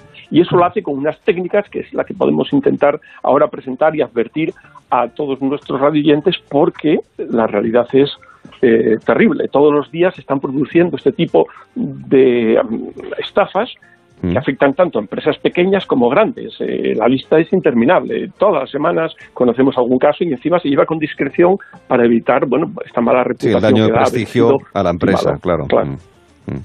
Sí, lo que ocurre ahora, Arturo, es que los, los ciberestafadores no son como aquellos trileros de la salida del metro con los cubiletes, no, no, ahora estamos hablando de, de verdaderos equipos jurídicos y, y tecnológicos, ¿no?, que son capaces de montar estas tramas. En algunos de los casos, como fue en el caso de una importante empresa municipal de la Comunidad Valenciana, fueron capaces de mantener eh, eh, conversaciones y discusiones jurídicas de alto nivel sobre confidencialidad y, y sobre responsabilidades eh, de, bueno, quiero decir que no están al alcance de cualquier estafador, sino de aquel que tiene una formación jurídica importante, ¿no? Y que se sabe manejar. Y luego los hackers que son importantísimos en estos aspectos porque son capaces de entrar en la cuenta bancaria de alguien para saber quiénes son sus amigos, sus aficiones, etcétera, y poder luego dirigirle un correo electrónico verdadero por suplantado o bien falso con una dirección emulada a la persona que tiene capacidad para cambiar la cuenta bancaria del proveedor. Y ese es el grave problema, eh, algo que la auditoría está intentando todos los días denunciar, diciendo, oiga, el control interno de las empresas o en las organizaciones públicas también debe de ser eh, sólido para que eh, eh, no sea tan fácil que una persona, ella por sí mismo, cambie la cuenta bancaria donde cobran nuestros proveedores, ¿no? Hay muchos mecanismos que deben de implantarse, ¿no? En este sentido, bueno, pues eh, eh, este fraude eh, está a la orden del día, ¿no? A la orden del día, sí. Eh, eh, en Baltimore se llegó a pagar esa especie de rescate, ¿no? Hay varios ejemplos en nuestro país que eh, desgraciadamente son crecientes, pero en otros lugares es algo que también eh, ha ocurrido. Y parece ser, porque como tú decías al mismo, la- las empresas tampoco se quieren ver involucradas, digamos, en, o que se sepa demasiado, porque obviamente para ellos es un, daño considerable. Parece que estos sí pagaron, ¿no? Claro, ah, pero aquí el asunto es, un poco más sofisticado. Lo que hace el ciberestafador es suplantar al proveedor para decir, a partir de ahora págame en esta cuenta las facturas que son correctas, imagínate el mantenimiento, la limpieza de un ayuntamiento, todo eso que todos los meses devenga una cantidad de dinero contra una factura correctamente realizada, pero lo que es falso es la cuenta donde la pagan. Y cuando se dan cuenta, ya esos 4 o 5 millones volaron y están en Hong Kong o en un país africano. ¿no?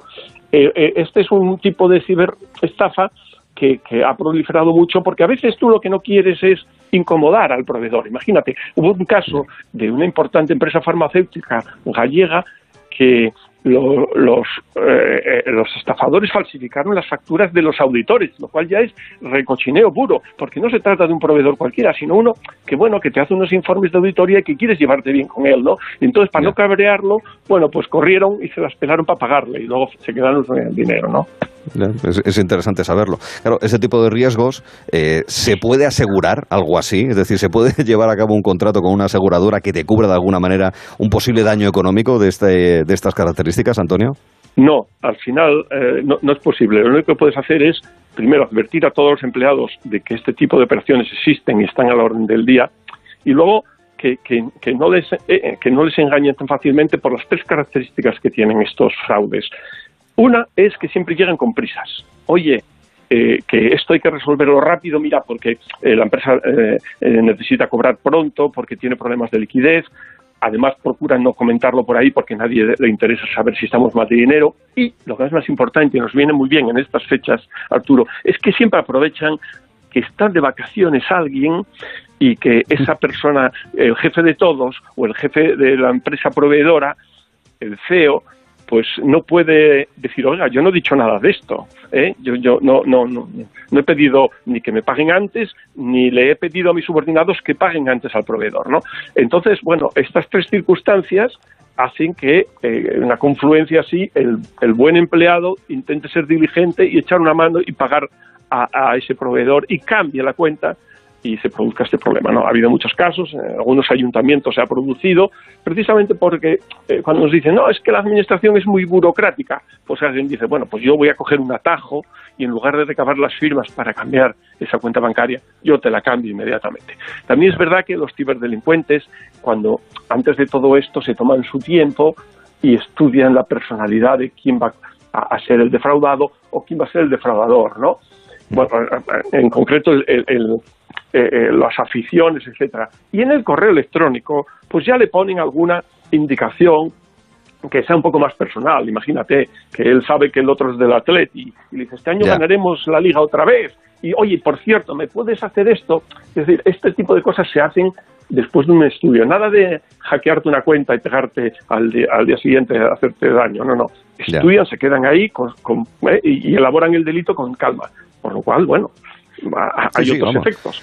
Que, que- que- que ganan tu confianza eh, demostrando conocimientos de tipo técnico, es decir, es una persona fiable que parece que sabe de lo que está hablando y al mismo tiempo parece que me conoce, lo cual, pues claro, te lleva todavía Sí, más a confiar en Claro, esa- seguramente en es esa el persona. proveedor con el que trato siempre, efectivamente es Manolo y tal, ¿no? Y eh, eh, sabe estas cosas de mí, que coincidimos eh, eh, en la piscina, tal, todo ese tipo de cosas, pues vas, Claro, vas es construyendo, incluso, ¿no? aunque tuvieses alguna sospecha, claro, podrías tener muchas dudas de decir, ¿para qué voy a llamar a la policía, a las fuerzas de seguridad para que investiguen esto si tampoco tengo ningún indicio que me haga pensar que esto es muy extraño? Esa es otra, ¿no? Hombre, es decir, de hacerlo de manera preventiva es complicado, ¿no? Claro, después de ocurrir te das cuenta y dices, hombre, ¿cómo no sospeché, no? Que se llama el sesgo retrospectivo, ¿no? A Sí. toro pasado, dice, coño, tenía que A haber toro dado pasado. cuenta, porque fíjate, esta frase no es correcta, se ve que, que este señor no es español, pero que lo está haciendo muy bien, está bien eh, asesorado, etcétera, pero en el, en el momento, pues en la vorágine diaria de sacar el trabajo pues picas, ¿no? Luego hay otro factor importante ahí que, que también tal que es el tema de la cuenta bancaria, porque claro, si el dinero llega a una cuenta bancaria, entonces ahí aparece el, el famoso mulero, ¿no? Que es el que cobra ese dinero y, y lo, lo destina o bien lo manda ya directamente a los países del este o a Hong Kong o bien está pasando dificultades una empresa y le pagan una cantidad mm, por, por, por hacer por hacer de, de cuenta puente, ¿no? Incluso también que está muy cotizado el indigente, esa persona que, eh, bueno, pues que le dan un afeitado, que, que tiene su DNI y que ese día se presenta en el banco, abre una cuenta y a partir de ahí se va y te deja a ti operar por internet y entonces ese hombre, pues eso, como eh, es, bueno, pues es una de estas personas que, que vive al día, bueno, pues corre detrás de él, ¿no? Ya, ya, Y ya. este es el otro Pues- de los problemas. El fraude del CEO. Ojo, ¿eh? Porque es ciertamente complicado detectarlo y una vez detectado, pues es ciertamente complicado encontrar un resarcimiento para ese daño económico. Eh, nos parecía interesante y por eso hemos contado este tramo aquí en Gelo en Verano con eh, Antonio Arias, que es profesor asociado de Auditoría Pública de la Universidad de Castilla-La Mancha y de estos asuntos sabe y lo explica, con lo cual, eh, redondo. Antonio, oye, muchísimas gracias por explicárnoslo. Un abrazo, Venga. cuídate. Un abrazo, Arturo. Seguimos en contacto. Dentro de un momento será el instante para que en Onda Cero les contemos la actualización de la información, las últimas noticias. Pendientes estamos de la llegada al Rincón de la Victoria de esta etapa que se está disputando ahora y a la cual le quedan aproximadamente unos 8 kilómetros de la Vuelta Ciclista a España. Contarles ahora mismo que en cuanto al tiempo, la curiosidad térmica no hace excesivo calor, hay una cosa bastante tranquila. Plasencia tiene 36,4 grados, en Cáceres también, Navalmoral de la Mata tiene 36,7, 36,8 temperatura más alta del país. En Ávila, en Candele- Candeleda, según las estaciones de la Agencia Estatal de Y también avisar de las tormentas que se están produciendo en zonas del centro y del sureste del país. El radar indica que hay sobre todo núcleos tormentosos en el sistema central, también en los montes de Toledo, en algunos puntos muy precisos y singulares de la provincia de Badajoz y más en zonas de serranía tanto de Albacete como del eh, sureste de Jaén y el norte de Granada. En fin, tormentas, tormentas propias de una jornada de verano como esta, en la que en la radio aquí en Onda Cero les seguimos acompañando ahora con la actualización de noticias.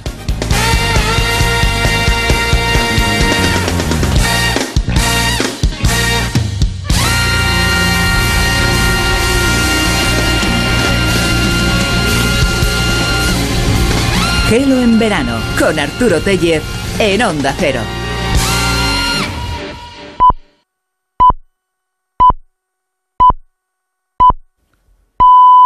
Son las 5, las 4 en Canarias. Noticias en Onda Cero. Muy buenas tardes. Empezamos por la rueda de prensa del portavoz de los talibanes que ha pedido tanto al gobierno de Estados Unidos como al resto de países aliados que dejen de hacer llamamientos para que los afganos vayan al aeropuerto de Kabul para ser evacuados. Roberto Tristán. Sí, Zabiullah Mujahid ha reiterado que el fin de mes es la fecha límite para que finalice la intervención extranjera en las evacuaciones del aeropuerto. Me veo en la obligación de recordarles a los americanos que si se quedan más allá del día 31 estarán violando nuestro acuerdo unilateralmente. Enviamos un mensaje a los americanos para que evacúen a los ciudadanos antes de esa fecha, puesto que tienen los medios para ello y tienen aviones, así como la gestión del aeropuerto que deberán entregar junto con aquellos afganos que hayan tenido relación con ellos. No queremos que se marchen los afganos y no lo permitiremos. Y después del día 31 no permitiremos que los americanos sigan aquí y tomaremos medidas muy serias, Dios mediante. En la segunda rueda de prensa, los talibanes piden a los afganos que a partir del 31 no se acerquen al aeropuerto, que se queden en sus casas y que continúen con la normalidad. Pues ya tenemos la respuesta que acaba de hacer Estados Unidos. Lo ha hecho de fuentes del Pentágono, Diego Kittler. El portavoz del Pentágono, John Kirby, está compareciendo en estos momentos para dar los datos de la evacuación y responder a la prensa. A la pregunta de si piensan extender su estancia en Afganistán más allá del día 31 de agosto, Kirby ha respondido que el plan sigue siendo el de respetar esa fecha, ya que los talibanes han sido muy claros al respecto. We are El anuncio coincide con las declaraciones del líder de los talibanes, Sabiullah Mujahid, esta misma tarde, en la que ha dicho que cualquier extensión de esta fecha sería respondida con contundencia por su parte. 120 afganos, por cierto, viajan en estos momentos de rumbo a Madrid, donde está previsto que aterricen a partir de las 8 de la tarde. La titular del juzgado de lo contencioso administrativo número uno de Ceuta ha ordenado este martes este martes mantener la suspensión de la repatriación de nueve menores migrantes no acompañados marroquíes a su país. Una medida que se ha hecho extensiva por parte de la Administración al resto de los 700 jóvenes en la misma situación. A su juicio, existen datos bastantes para entender que se podría haber producido una vulneración del derecho a la tutela judicial efectiva de los niños en caso de devolución.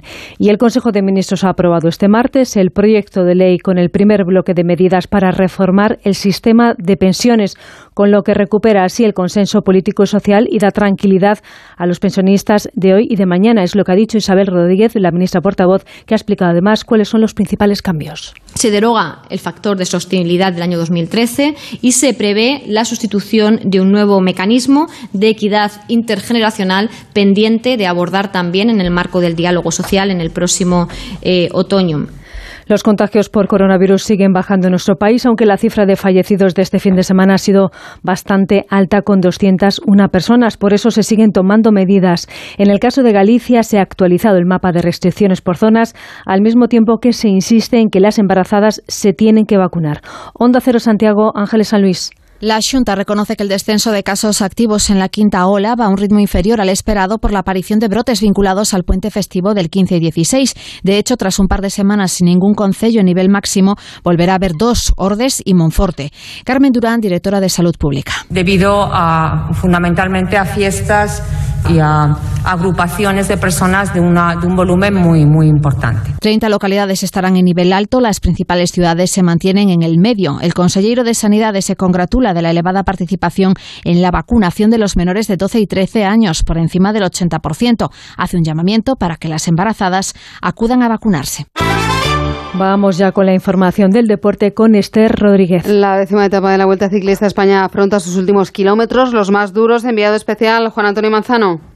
Pues con un susto que acaba de darse Timo Roglic, que ha acabado en el suelo en una de las curvas camino de la meta final del Rincón de la Victoria. Esta décima etapa después del parón de ayer de descanso en Almería nos está deparando mil y unas sorpresas. Ahora mismo por delante y escasamente dos kilómetros para la línea de meta. Tenemos al corredor del DSM, Storer, a puntito de proclamarse vencedor de esta etapa. Por detrás, un par de corredores disgregados, pero más atrás y a una distancia bastante considerable de casi 3-12 minutos. Caminaba Roglic en solitario, escapados de Superman López, de Hage y de también eh, Enric Mas, pero ha terminado en el suelo, por lo tanto por atrás le van a terminar cazando Stores a kilómetro y medio para conseguir la victoria y se está jugando ahora mismo el maillot rojo que podría quedar en manos del de Intermarché Chris, eh, Christian King o del de Guillaume Martin, porque como digo, Roglic acabó en el suelo, ha podido reincorporarse a la carrera. El Real Madrid anuncia la renovación de Fede Valverde hasta 2027. Ya está en la capital de España Mateus Cuña para fichar por el Atlético de Madrid y el azulgrana Ansu Fati vuelve a entrenar con el grupo tras caer lesionado en noviembre. Podría regresar tras el parón de selecciones. Es todo. La información vuelve a Onda Cero a las 6. Las 5 en Canarias se quedan en la buena compañía de Arturo Tellez. Síguenos por internet en ondacero.es.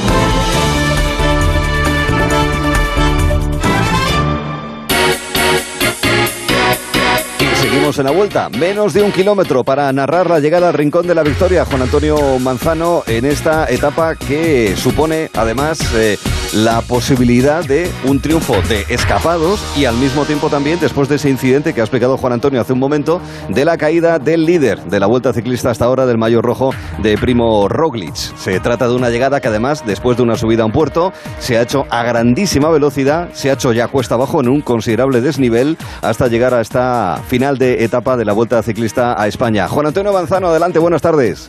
Hola, ¿qué tal Arturo? Como acabamos de contar, está a puntito de conseguir su segunda victoria de en esta Vuelta Ciclista a España. Michael Storer, el corredor del equipo DSM eh, ya lo hizo en el eh, balcón de Alicante y está a escasos metros, 25 metros, va a levantar los brazos ya, va a cruzar la línea de meta, consigue la victoria en esta décima etapa. El corredor del eh, DSM, el australiano Michael Storer, pero la noticia ahora mismo está prácticamente 12 minutos por detrás. porque viene Michael, porque viene Primo aunque antes va a entrar este segundo grupo, donde atención porque aparece Heiking, el de Intermarché, que a partir de ahora van a empezar a descontar segundos para ver cuánto tiempo le puede conseguir ganar a Primo Roglic, porque está a 9-10 de retraso con respecto al esloveno. Si esa ventaja está por encima de ese 9-10, podríamos tener hoy nuevo líder de esta vuelta ciclista España. De momento, Arturo, vemos como Storer ya ha conseguido esa victoria y a partir de ahí el crono en marcha para ver la diferencia de Roglic que camina con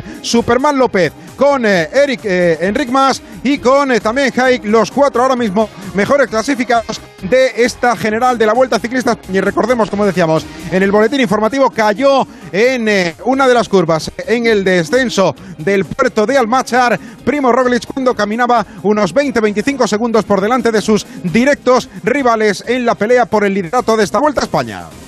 Atentos, por tanto, estaremos a ver qué sucede en la clasificación general y en ese primer puesto según eh, vayan llegando los corredores hasta la meta de esta etapa de la Vuelta Ciclista a España. Con lo cual, en unos minutos seguiremos atentos a lo que nos diga Juan Antonio Manzano. Mientras tanto, nosotros tenemos un compromiso con las aulas.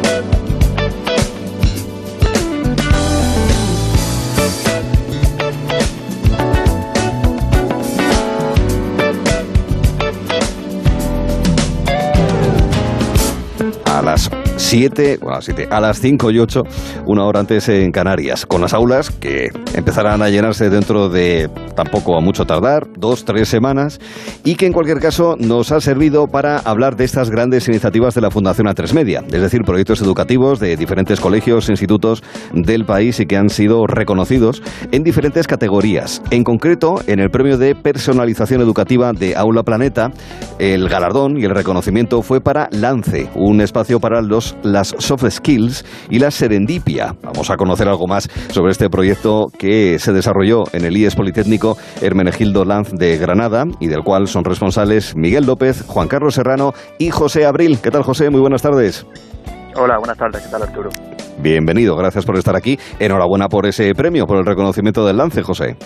Gracias, gracias, muchas gracias. Muy amable por estar con nosotros. Lo mismo que le transmitimos también en nombre de Aula Planeta, que apoya este galardón de personalización educativa. Desde Aula Planeta nos va a atender Luis Felipe Jiménez del Río. ¿Qué tal, Luis Felipe? Muy buenas tardes. Hola, muy buenas tardes a todos. ¿Qué tal, Arturo? Muy buenas. Bienvenido también a Onda Cero para explicar por qué Aula Planeta también se implica en estos galardones de reconocimiento del trabajo de los eh, docentes. En este caso, eh, esto requiere eh, una primera explicación de conceptos, querido José. Por un lado, ¿qué hemos de entender por soft skills? Y en segundo, por serendipia. Adelante, explíquenos.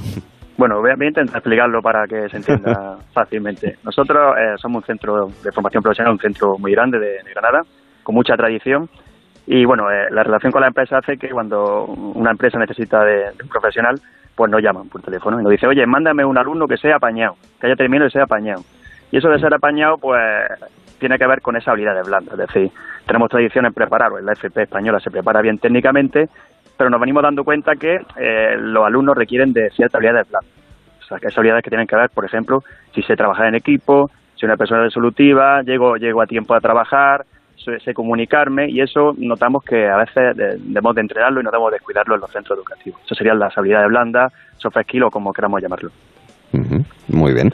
Y a partir de ahí, pues eso, ayudarles, es decir, a la gente que tiene ciertas habilidades y que aprendan qué tipo de herramientas para desarrollar esas, esas habilidades, José. Bueno, precisamente una de ellas es la, las mesas de serendipia. Eh, lo que hacemos es que intentamos cambiar la metodología eh, de, la, de las clases. Trabajamos las soft skills a través de mesas de serendipia donde los chavales les, mm, llegan alumnos de diferentes ciclos formativos, previamente no, no se conocen, les planteamos retos y trabajar por serendipia, trabajar sin saber qué va a pasar. Muchas veces decimos, qué bien, qué, bien ha pasado esto, qué bien no ha salido esto y no sabemos ni cómo. Pues tiene que ver con ese concepto de serendipia. Al final lo que tenemos son espacios diferentes de trabajo, por ejemplo tenemos un espacio de coworking en el propio centro, donde se trabaja ese tipo de metodologías ágiles, donde se entrena esas soft skills. Mm. Eh, es bueno que las cosas se planifiquen, pero también es bueno dejar margen a cierta creatividad, cierta capacidad de improvisación, de adaptarse, es decir, lo que ahora se llama resiliente, de alguna manera, ¿no, José? Sí, eso es un poco la, tú con la clave, esa es la idea. Nosotros, eh, o sea, las clases teóricas o técnicas del FP ya sabemos cómo se hacen, pero tenemos que salir un poco de la caja y trabajar de manera diferente en la aula, para fomentar esas soft skills que hablábamos antes, para fomentar la creatividad, por ejemplo, la toma de, de decisiones o, ser resolutivo. Mm. Luis Felipe, ¿por qué Aula Planeta participa también en los eh, premios de la Fundación A3 Media, en las grandes iniciativas, y en concreto en este de personalización educativa, Luis Felipe? Bueno, pues Aula Planeta eh, trabaja y desarrolla recursos educativos para precisamente lo que hablaba José, que es ayudar a generar experiencias que vayan adecuadas a, cada alumno y desde ahí, pues lógicamente, este año que ha sido también muy duro para todos los profesores, pues queríamos apoyar y dar reconocimiento, sobre todo dar visibilidad a que, es muy importante atender a, cada alumno en función de sus necesidades. Mm, claro, y buscar, digamos, una atención más personalizada, que es algo muy importante en muchos órdenes de la vida, pero especialmente en eh, el ámbito de la educación. Y ojo, porque este es un proyecto, ¿verdad, José?, en el que ah, han participado al menos 1.500 alumnos, ¿verdad? Bueno, nosotros somos, como te decía, el centro más grande de FP de, Granada. Y bueno, por ejemplo, con la plataforma lance.es, lo que hacemos es que a todos los alumnos del centro, una vez, bueno, incluso en el segundo año, incluso una vez que ya titulan, pueden poder entrar en esa plataforma y ahí eh, entrenar sus soft skills, subir sus perfiles profesionales, también les sirve de conexión con la empresa a la hora de búsqueda empleo, también es un servicio que nosotros ofrecemos a nuestros empresarios, es decir, eh, sí, afecta, afecta prácticamente a la totalidad de, los alumnos de FP del centro. Mm. Eh, la verdad es que al final lo importante en la educación, ¿verdad, Luis Felipe? Es esa personalización y es esa, digamos, esa apertura de caminos eh, eh, y que la educación no se quede en lo que conocemos todos, sino que abra nuevas posibilidades, encuentre nuevos márgenes para, en definitiva, mejorar ya no solamente la instrucción del alumno, de la alumna, sino también la transmisión de valores a través de la educación, ¿no, Luis Felipe? Bueno, totalmente de acuerdo y, por eso mismo creemos que hay que hacer un esfuerzo importante y como muy bien dice este, como muy bien explica en este proyecto, pues lo que se, se busca es entender muy bien desde dónde parte cada alumno, entender muy bien cómo puede atender esas necesidades y a partir de ahí promover experiencias que permitan pues no solamente la adquisición de valores, sino de esas habilidades, de esa resolución, de ese contextualizar con la realidad que al final lo que permite entender y aprender de una manera mucho más adecuada, entendemos mm. nosotros, y desde ahí lo, potenciamos. Mm. Y además, una de las cosas, Luis Felipe, que se ha valorado es que se conecta el alumnado con el mundo laboral, ¿no es así? Totalmente. Al final tenemos que desarrollar todas nuestras habilidades y desde el proyecto Lance ha sido y hemos visto que ha sido un éxito como el profesor se convierte en un guía, no solamente en un mero transmisor, para que luego pueda hacer esa conexión con el, con el entorno profesional. Eh, ¿De qué manera esa conexión entre la formación, José, y las empresas se ha producido? Son cerca de 200 o más de 200 empresas, ¿no? Las que de alguna manera han sido apeladas eh, con esta iniciativa, ¿no? Sí, efectivamente, nosotros, como te decía, tenemos gran tradición y tenemos una gran relación con, las empresas del entorno, pero en el mes de junio ya presentábamos Lance.es, que era esa plataforma que precisamente ponía en conexión a, esos alumnos egresados, a esos alumnos que ya son profesionales, con las empresas y cuando las empresas necesitan, requieren de un perfil profesional determinado, con unas habilidades blandas determinadas, suben su solicitud, su demanda de empleo y nuestros alumnos antiguos pues ya pueden subir su currículum vitae, pueden conectarse con esas empresas y en definitiva mejorar su empleabilidad, que, es el objetivo fundamental lance.es, lance con Z, ¿eh? lance, lance.es. Viene, viene del nombre del instituto que es H. Lance y ahí jugamos un poco con, con la palabra lance. Eh, Hermenigildo Lance, es el nombre total y ampliado, digamos, del instituto. En términos de educación, eh, ¿cuáles, eh, Luis Felipe, eh, son las propuestas de presente y de futuro que tienen desde Aula, Aula Planeta? Pues en principio, como decía al principio, nosotros lo que queremos es facilitar la vida al profesor. El profesor en todos los sistemas educativos del mundo es una persona, es decir, es un profesional que, es súper importante y para nosotros dejar hacer, generar esa experiencia, desarrollar esas competencias y a partir de ahí nuestro, nuestros retos son en desarrollar recursos de calidad eh, digitales eh, para, para poder favorecer y facilitar eh, no solamente en, la, en, el diseño de las propuestas pedagógicas, sino en la parte de evaluación, que entendemos que es muy importante, la parte de seguimiento y en el desarrollo de todas esas habilidades y que el alumno pueda entender y atender y que se motive para poder trabajar. Y el profesor, a su vez, pues tenga herramientas que le permitan pues personalizar la educación y entenderlo en cada momento del proceso de enseñanza-aprendizaje. ¿Algún reto que a Lance le van a dar ahora que vuelve en la actividad lectiva, José? Bueno, para nosotros cada año es un reto. Este año eh, un poco lo que tenemos en mente es dimensionar esta, esta iniciativa para que llegue al máximo de alumnos eh, posible, incluso fuera en otros centros educativos de formación profesional también. Ese sería el reto. Mm. Sí, señor, porque en definitiva estos son ideas que pueden servir a los demás y es algo en lo que también hemos incidido en estas conversaciones vespertinas son, con todos aquellos que han recibido estos reconocimientos de grandes iniciativas, que son ideas que han desarrollado en estos centros, pero que pueden valer para otros de similares características, por diferentes eh, factores para mejorar la educación, algo en lo que todos nos sentimos involucrados. En este caso, premio a la personalización educativa de Aula Planeta Lance, del IES Politécnico Hermenigildo Lance de Granada, un espacio para las soft skills y la serendipia de lo que hemos querido hablar con uno de los docentes que lo ha impulsado, con eh, José Abril. José, muchísimas gracias por estar aquí en Onda Cero. Un saludo. Gracias. Se me permite agradecer a Tres Media, Fundación y a Aula Planeta eh, y a mis compañeros Juan Carlos y, Miguel. Eh, y bueno, ese agradecimiento envío desde aquí. Y gracias a vosotros por invitarnos a usted, José, Juan Carlos Serrano y Miguel López, que con José Abril impulsaron el, el, lance. Y lo mismo le deseamos en nombre de Aula Planeta a Luis Felipe Jiménez del Río, que sea el mejor curso posible. Luis Felipe, muchísimas gracias. Muchísimas gracias de Arturo y, darle la enhorabuena a Lance, a José y como granadino, pues un orgullo que tengan esos proyectos tan importantes y que ayuden a los alumnos a conseguir lo que se, eh, lo que lo que persiguen. Un el paisanaje, el paisanaje también suma. Gracias, Luis. Muy amable. Y gracias. Seguimos mirando hacia la educación y hacia el futuro. Más de la mitad de los estudiantes de bachillerato no saben a qué van a dedicarse en el futuro y cuando necesitan ayuda no saben a quién preguntar. Para ayudarles en su decisión, llega Buscando Vocaciones, un proyecto de la Universidad Europea y A3 Media Radio, donde los grandes profesionales nos cuentan por qué les apasiona su trabajo. Así es, seguimos hablando en Gelo de una de las grandes preocupaciones que tiene hoy en día la gente joven, su porvenir, su futuro, saber a qué se van a dedicar. Y no es sencillo elegir entre tantas opciones. Por eso, para echar una mano, ha nacido Buscando Vocaciones, el proyecto de la Universidad Europea y a Tres Media Radio, que como siempre llega de la mano de Juanma Romero. Hola Juanma. Hola, muy buenas a todos. Hoy traigo el testimonio de una mujer excepcional. Se llama Karma Pinós y está considerada como una de las arquitectas más importantes de España. Sus obras están repartidas por todo el mundo y ha dado clases en Nueva York o en Harvard, por ejemplo. Y todo esto empezó siendo ella muy niña, cuando viajaba con su padre para visitar pueblos bonitos. Esto era lo que ella pensaba. Pequeña iba a los pueblos, lo primero que pensaba era cómo iba a arreglar aquel pueblo. Aquí pondría más geranios, esta calle la pavimentaría distinto. Cuando tú sabes tus límites, los fuerzas, porque el ser humano siempre quiere tirar hacia adelante. Si esto no es tener las cosas claras, yo no sé qué es. Y es que Pinós es una de esas personas que siempre han tenido vocación. Así define ella lo que le apasiona, la arquitectura. Si me apasiona la arquitectura es porque considero que la arquitectura es lo que nos hace seres sociales. La arquitectura es el ámbito donde nos relacionamos, donde socializamos, ¿no? Su trayectoria cumple con esta demanda de hacer edificios pensados para su uso, para hacer mejor la vida de quienes los habitan.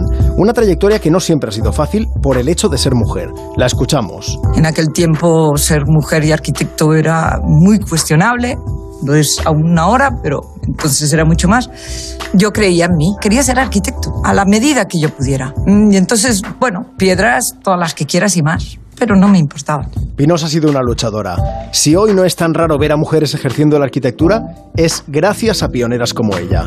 Para terminar, escuchamos a Pinos hablando de lo que ella considera que es el verdadero éxito en la vida. Para mí, el gran triunfo es el disfrutar de la vida, como lo disfruto. Y lo disfruto porque, porque descubrí a qué me quería dedicar. Como veis, Karma Pinos es una mujer que tiene las cosas muy claras.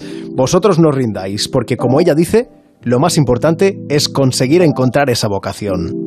Buscando Vocaciones, un proyecto de la Universidad Europea y A3 Media Radio. Entra en buscandovocaciones.com o búscanos en las redes sociales y descubre hoy mismo cuál puede ser el primer paso de tu carrera.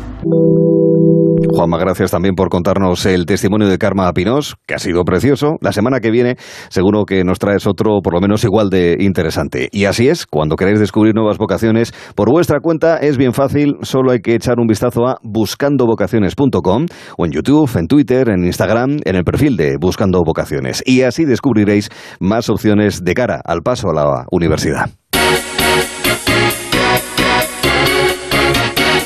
Después de llegar al rincón de la victoria, la incógnita que teníamos era cómo quedaba la clasificación general. Y Manzano, Juan Antonio, nos lo vas a contar.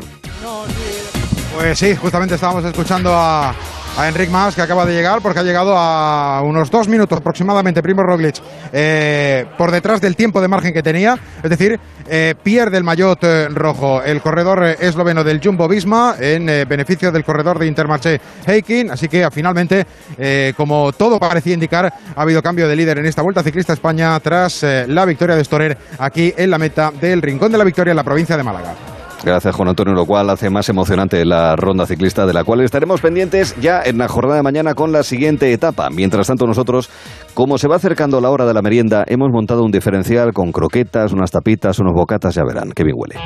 Hello. Hello.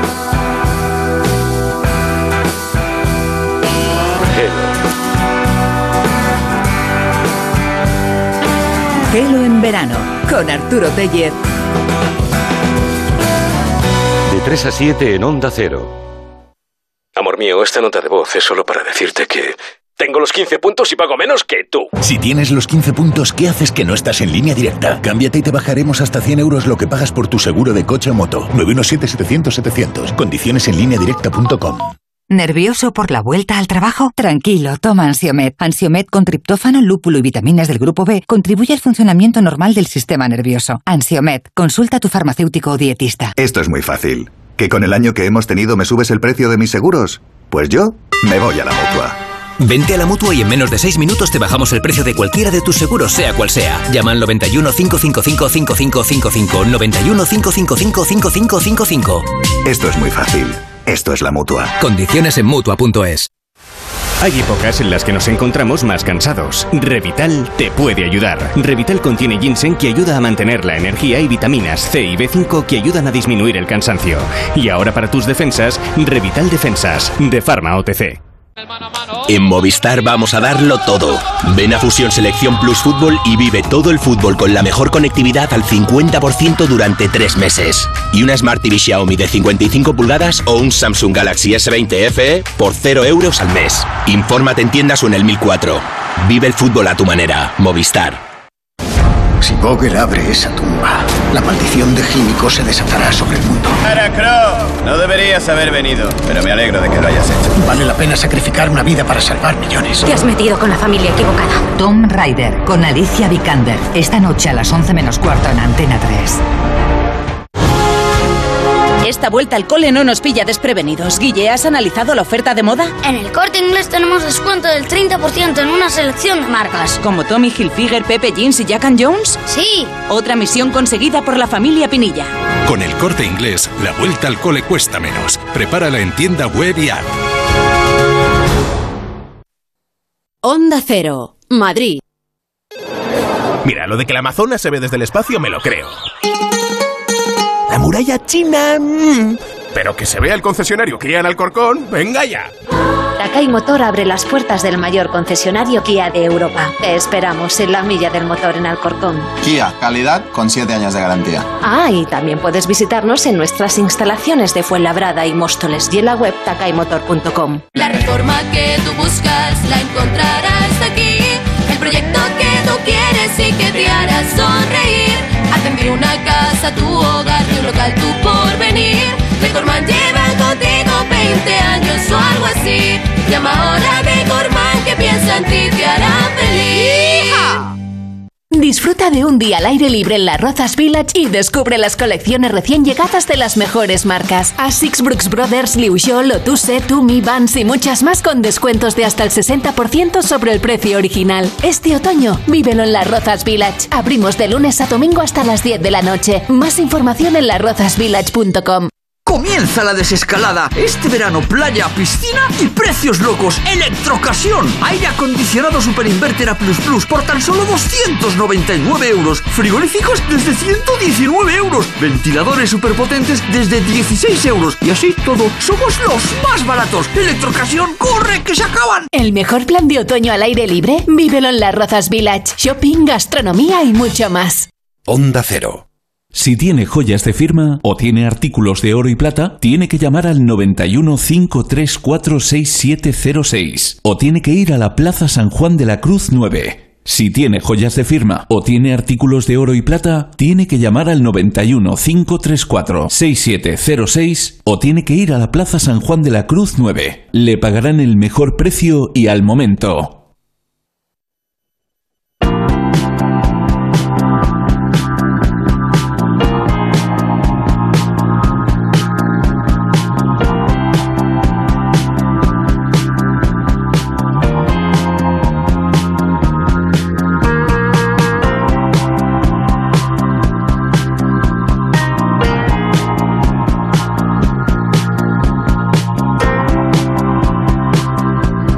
El momento de abrir el diferencial y nos parece una hora como muy adecuada, oíganme, para plantearnos cosas así de tapear, ahora que se lleva el tardeo, ¿verdad? Con el tema de las restricciones, limitaciones de horarios, pues es el momento de la merienda, del tapeo, llámelo, del terraceo, llámelo como usted prefiera.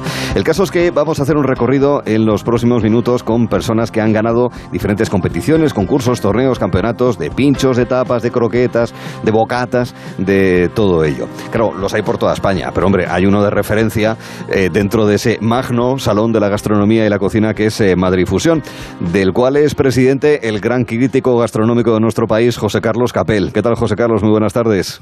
Hola Arturo, ¿cómo estás? Muy bien. Encantado de, de, saludarle. Porque claro, al final Madrid Fusión, que es, en fin, la concentración en apenas unos días de toda la gastronomía nacional e internacional, también tiene su vertiente de los bocatas, que es el motivo eh, crucial por el cual hemos hablado, queremos hablar. Mire, que podríamos hablar de tantas maravillas, esferificaciones, nitrógeno, y vamos a hablar con usted de bocatas, de verdad, José Carlos, es impresionante. Bueno, pues es, una, es algo popular que tenemos nosotros eh, enraizado en el ADN y que además que está fantástico.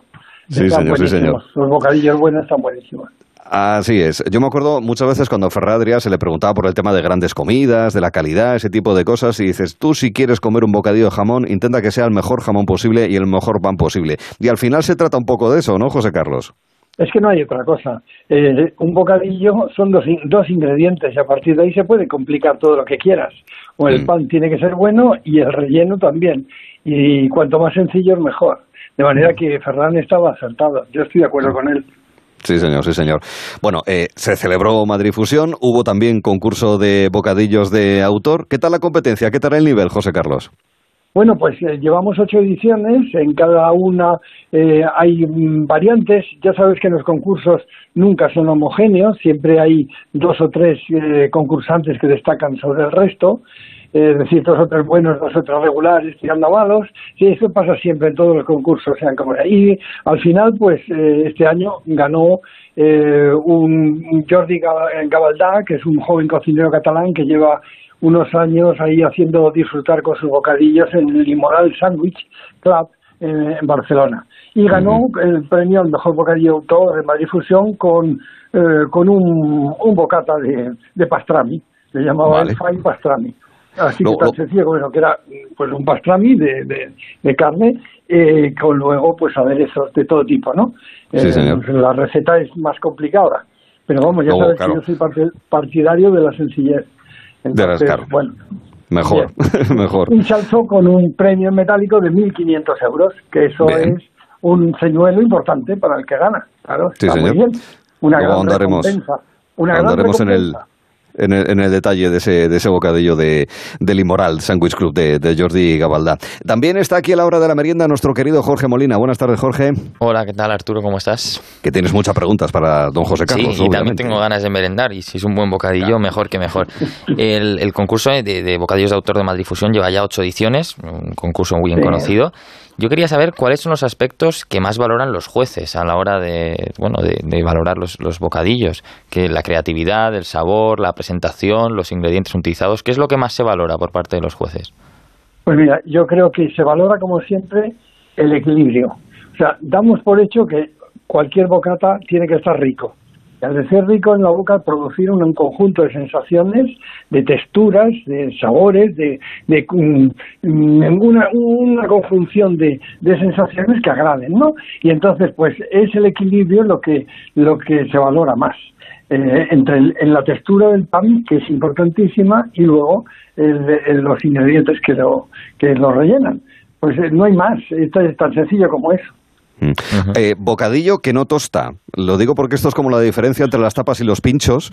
Eh, al final el pan es uno de los elementos cruciales, pero es que no es lo mismo, ¿verdad, José Carlos? No, hombre, el bocadillo son dos cosas que encierran una tercera, que es el relleno. La tostada, digamos que es, eh, es medio bocadillo, es la mitad con cosas encima. De manera que esa es eh, una diferencia y eso tienen muchos parientes, primos de todo tipo, porque eh, una tostada pues puede ser muy parecida a un montadito, ¿no? Y entonces en, hay mil variantes alrededor de, un trocito de pan con cosas encima. Pero bueno, que también está bien, ¿eh? Medio bocadillo está bien. Un bocadillo abierto, podríamos llamarle, bocadillo abierto. Vaya, nuevo concepto, bocadillo abierto. claro. Podría ser un nuevo concepto, sin duda alguna. Claro, e, el pan, además, eh, con, con, la cantidad de panes, ya no solamente por sus ingredientes, los cereales que se utilicen, sino por la cantidad de complementos que puedan tener, por los colores, sabores, eh, más tostado, menos tostado, en fin, al final con el pan se pueden hacer virguerías y, por tanto, muchos diferentes tipos de, de bocadillos, ¿no, José Carlos? Pues sí, para buscar, claro, es que puedes utilizar, eh, hay panes de, con cerveza, eh, bueno, mm, estos cereales como el centeno que se utiliza con, con mucha frecuencia, y hay una variedad de, harinas y de semillas de todo tipo que pueden lugar a panes diferentes. Yo soy muy primitivo, a mí me gustan el pan de trigo tradicional, eh, de fermentación lenta, con una miga esponjosa y una corteza crujiente, esa corteza que, que al morder cruje y suena, ¿no? Entonces, eh, que, y la miga blandita que haga que en armonía con el, con el relleno. Yo pero estoy pensando que yo, más que merendar, yo lo que hago es desayunar y todos los días me preparo un desayuno, que luego lo cuelgo en Instagram y, me mm. invento bocadillos a diario y están ah. todos, ah, claro, están todos buenísimos. Claro, pues, un, un, bocadillo de cecina de león y, y le añado unas piparras, por ejemplo, que los he pasado por la sartén. Pues no me digas que no suena bien, pues es que está pues buenísimo, ¿no? Pues me parece una combinación extraordinaria. Ah, y, a pues propósito, ¿qué importancia, ¿qué importancia tiene a la hora de valorar eh, la comodidad a la hora de comer el bocadillo? Es decir, que cuando le pego el mordisco, pero así, relleno, 100% mordisco, no se me salga el relleno y que me resulte complicado comer, que se salga la salsa o este tipo de cosas. Claro, es que este es el tema del equilibrio, porque el pan tiene que tener la misma textura, eh, eh, la misma textura que el relleno, porque si no es así, es que es complicadísimo, se te sale, te manchas, eh, tiene que haber esa armonía entre el, relleno y la cobertura. Bueno, los, los, japoneses tienen el katsu sandu, que es un, es un sándwich que está muy de moda en el mundo y que son como dos, mm, dos mm, panes de eh, panes de molde, por decir algo, que tienen dentro un solomillo. Pero la carne tiene una textura tan suave como la que tiene el, pan que lo encierra. Entonces, es un, es un testimonio, de, es un ejemplo del mayor equilibrio gastronómico. Eh, pues lo que no puede suceder es que tú tengas un dentro un jamón mm, duro, eh, con pepinillos, con lo que sea, y, eh, y, fuera pues un pan blandito que se rompe porque tiene menos textura, menos consistencia que el relleno que está dentro. O sea que por eso en el concurso lo que se valora precisamente es esa armonía entre el continente y el contenido, aparte del sabor, que es la, la base de todo, claro. Mm. Mencionaba José Carlos Capel que el ganador en la última edición de Madrid Fusión del concurso de bocatas fue para Jordi Gabaldá, a quien es un placer saludar. ¿Qué tal, Jordi? Buenas tardes. Hola, ¿qué tal? ¿Cómo vamos? ganador con el Fine Pastrami. ha dicho Carlos, ¿eh? eh claro, me imagino que, que, de acuerdo con, que de acuerdo con lo que ha dicho José Carlos, ¿no, Jordi? Sí, sí, tío, perfecto. Es lo que decía él, un buen pan, que no esté tostado, ¿sabes? Y que entre solo, ¿sabes? Es, es la clave del éxito y, y bueno, y, y, es así. Y el triunfo, y de que esté rico y que lo degustemos. Quédate un momentín, Jordi, porque queremos hablar obviamente contigo de este Fine Pastrami y déjame preguntarle a José Carlos, antes de decirle no adiós, sino hasta luego, bueno, ya preparando Madrid Fusión del 2022, ¿verdad, José Carlos? Pues, pues sí, en ello estamos, en ello estamos, preparando lo que será posiblemente en marzo del año que viene. Pero muy, complicado, pero muy bonito, apasionante, apasionante, como siempre, todos los años. Una cita de referencia sin duda alguna. José Carlos Capel, gracias por estar aquí en Onda Cero, cuídese. Muchas gracias, Arturo. Muy amable y hasta la próxima. Y lo dicho, Jordi Gabaldá, a quien mencionaba en el inicio de la conversación José Carlos Capel, desde el Imoral Sandwich Club de Barcelona, ganaba con este Fine Pastrami. Pues querido, que queremos que nos pongas así con los dientes largos. Eh, ¿De qué manera hacemos este Fine Pastrami que tú has inventado, Jordi? Ah, bueno, en verdad es un producto hecho 100% por nosotros, desde el ahumado del atún hasta la mostaza. Y bueno, un poco es un bocadillo simple, pero bueno, que de todo el conjunto pues, pues llega bastante bien, la verdad. ¿Sabes? No es muy copioso y, y nada, y es eso, pues el, el atún ahumado con un poco de col, la mostaza y el queso. Y un poco planchado con una mantequilla ahumada. Vale, pero bueno, yo veo aquí más cosas, ¿eh? porque veo salsa teriyaki, eh, veo eh, la mantequilla ahumada, bueno, que has mencionado, espárrago blanco creo que también que le ponéis, ¿verdad? Porque es de temporada. Ah, Nosotros vale. trabajamos siempre con producto de temporada y luego en ese caso pues añadimos el, el espárrago blanco que era el último, ya al final a principios de, de junio. Claro, lógicamente en primavera, que es cuando hay espárrago blanco fresco. ¿eh? Exacto, sí, fresco, exacto. El fresco.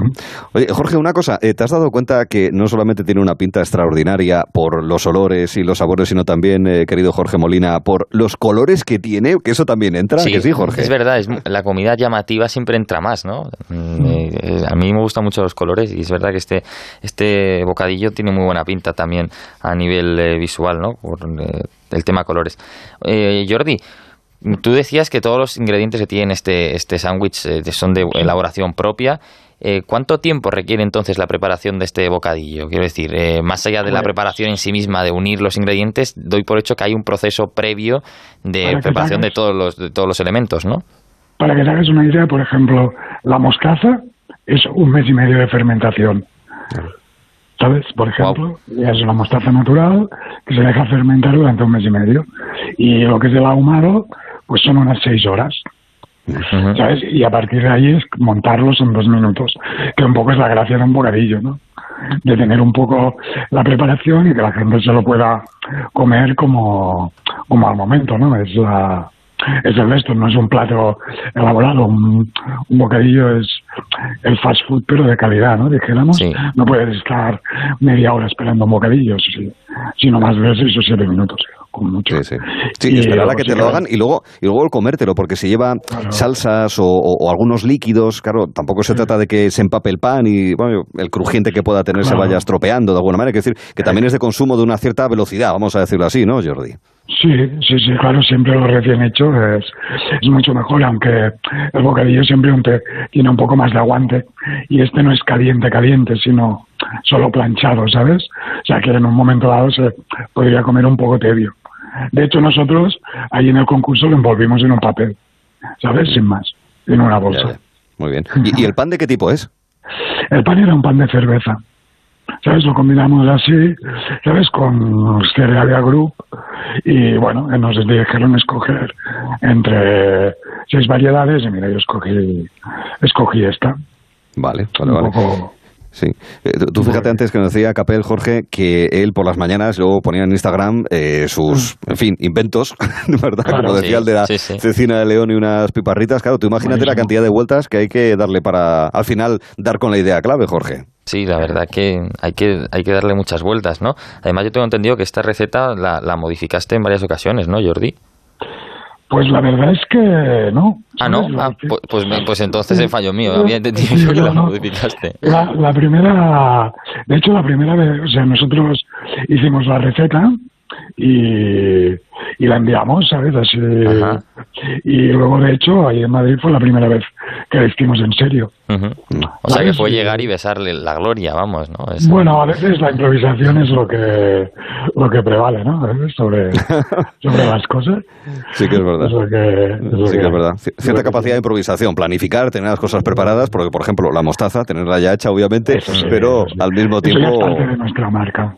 Claro, y forma parte, seguro que forma parte además de los ingredientes que habitualmente empleáis. Bueno, estamos diciendo que estamos hablando contigo, Jordi Gabaldá, del Inmoral, Sandwich Cruz de Barcelona. Eh, ¿qué- ¿En qué cosas andas inventando? Claro, con, en fin, entendemos que el mundo bocata, sándwich y todo entre paz y demás, ¿verdad? Forma parte de vuestro ADN, de vuestro espíritu. ¿En qué nuevas cosas eh, andáis ahora, Jordi?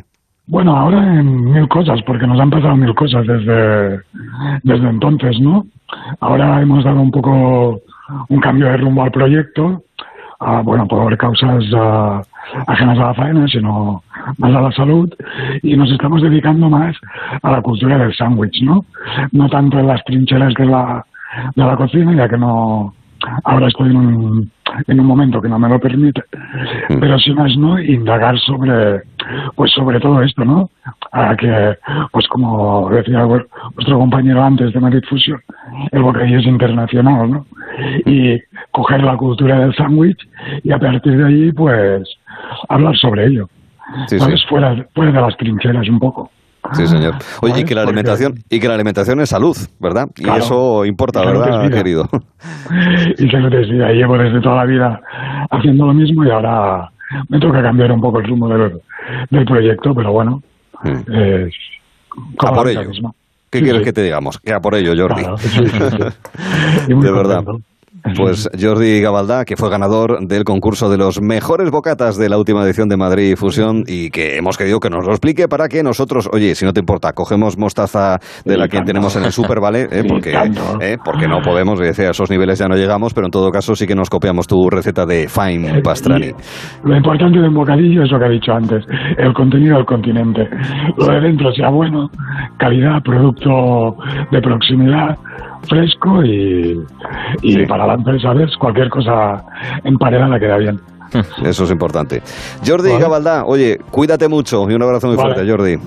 Un abrazo a vosotros, gracias por la llamada. Hasta la próxima, hombre, y hasta la próxima. Claro, estamos hablando mucho de bocatas, Jorge, y yo creo que es el momento de hablar de otras cositas, ¿eh? de otras. Pero igual de buenas. ¿eh? Pero igual de buenas. ¿Tú eres muy croquetero? Uf, no te imaginas. si mi madre me está oyendo, seguro que está en casa. Uy, que sí, sí, sí que es croquetero. Me encantan las croquetas. Me gustan de casi todos los, de todos los sabores, de cualquier tipo de croqueta. Me gusta mucho, mm. me gusta mucho. ¿Tú? Sí, sí. Pues mire usted, hasta el punto de que le hemos dado un toque a Miguel Ángel Vicente. Hola Miguel, ¿qué tal? Buenas tardes. Hola, ¿qué tal? Buenas tardes a todos. Que bueno, él es eh, director del gastrónomo zaragozano y contigo vamos a hablar del concurso de croquetas de Zaragoza. Que, mm, óigame, eh, al final decir esta es la mejor croqueta, eso es muy difícil, ¿no? Porque te dejas a mucha gente fuera, ¿verdad, Miguel? Bueno, eh, ya es complicado elegir, seleccionar a esas 16 que llegan a, la gran final, porque eh, cada día es, tenemos una mayor variedad, de, porque hay que pensar que la, que la croqueta es una mini tapa, eh, pero que detrás de esa mini tapa hay muchísimo trabajo de cocina, ¿no? porque la imaginación es lo único que, que termina, eh, determina realmente lo que puede haber en una croqueta. las 16 primeras fueron elegidas por el, por el público, votaban los mismos que iban a probarlas y luego pasaron a una final y esa gran final donde estaban los 16 pues pues fue algo tremendo, majestuoso. Cada, cada chef tenía eh, no solamente la presentación, sino su variedad, su tipo de, de, de croquetas. O sea, fue algo realmente emocionante y muy difícil de valorar, como bien dices. Mm. Yo con la croqueta tengo un problema, es que por un lado estoy en un debate, en un dilema interno, existencial incluso, querido Miguel, querido Jorge, que es una de dos, o las devoro o las de gusto. Es decir, o empiezo pumba, pumba, pumba, pumba, o digo, no, voy a comerla con tranquilidad, con eh, apreciando sabores. ¿Tú dónde estás, Jorge, en esa dicotomía? Yo, las devoro. Además, eh, yo no tengo vergüenza alguna, la última en el plato siempre me la quedo yo. O sea, no en ese sentido, no, no siempre dicen, no, pero los gallegos no, no de, no, os metéis en esos líos, ¿no? De coger la última del plato, pues yo sí, y más si son las croquetas. Eh, Miguel Ángel, el, el última, la última edición, bueno, ha sido un éxito. Eh, cerca de, de, 50 establecimientos se han presentado, eh, se han repartido casi 50.000 croquetas y 78 propuestas diferentes, que además hay cuatro categorías, si no me equivoco, ¿no? Croqueta tradicional, croqueta innovadora, croquetas con alimentos de Aragón y croqueta para celíacos, ¿no? incluso una con, con cerveza, ámbar. Em, yo quería preguntarte, habiendo tantas croquetas, tantas propuestas, ¿hay alguna eh, que te sorprenda en especial? Bueno, Jorge, eh, sí, me sorprenden varias, ¿no? Porque, como te digo, lo que hemos intentado es que los, los chefs nos, nos hicieran propuestas pues muy de imaginación, para sorprender luego, al fin y al cabo, pues a las personas que van a los establecimientos, que es lo que queremos. O sea, nuestra labor como, como divulgadores de, de la gastronomía, de, del arte culinario, es sacar a la gente de la, de la calle y que vayan a hacer esas rutas probando croquetas a través de la ciudad, a través de la provincia.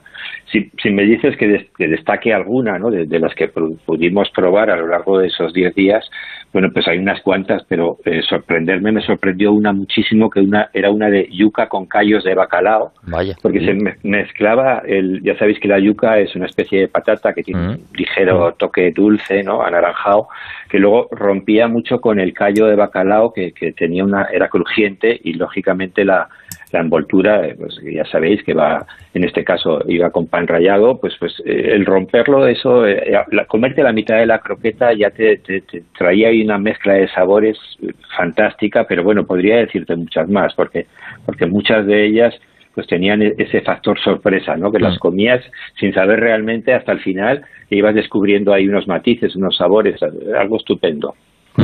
¿Y en qué se fija uno más? O a lo mejor en todos esos factores que voy a mencionar. En el tamaño para que sea uno o de dos bocados, que el recubrimiento, digamos, que el crunch y el crujiente que tiene la croqueta, pues no sea muy tosco, pero tampoco demasiado fino. En la cremosidad de la, de la bechamel, en que se noten tropezones o no, en que mm, la nuez moscada esté subidita de tono o que no se pase y que tape los sabores de los que dicen que está hecha la croqueta. ¿En qué fijarse más?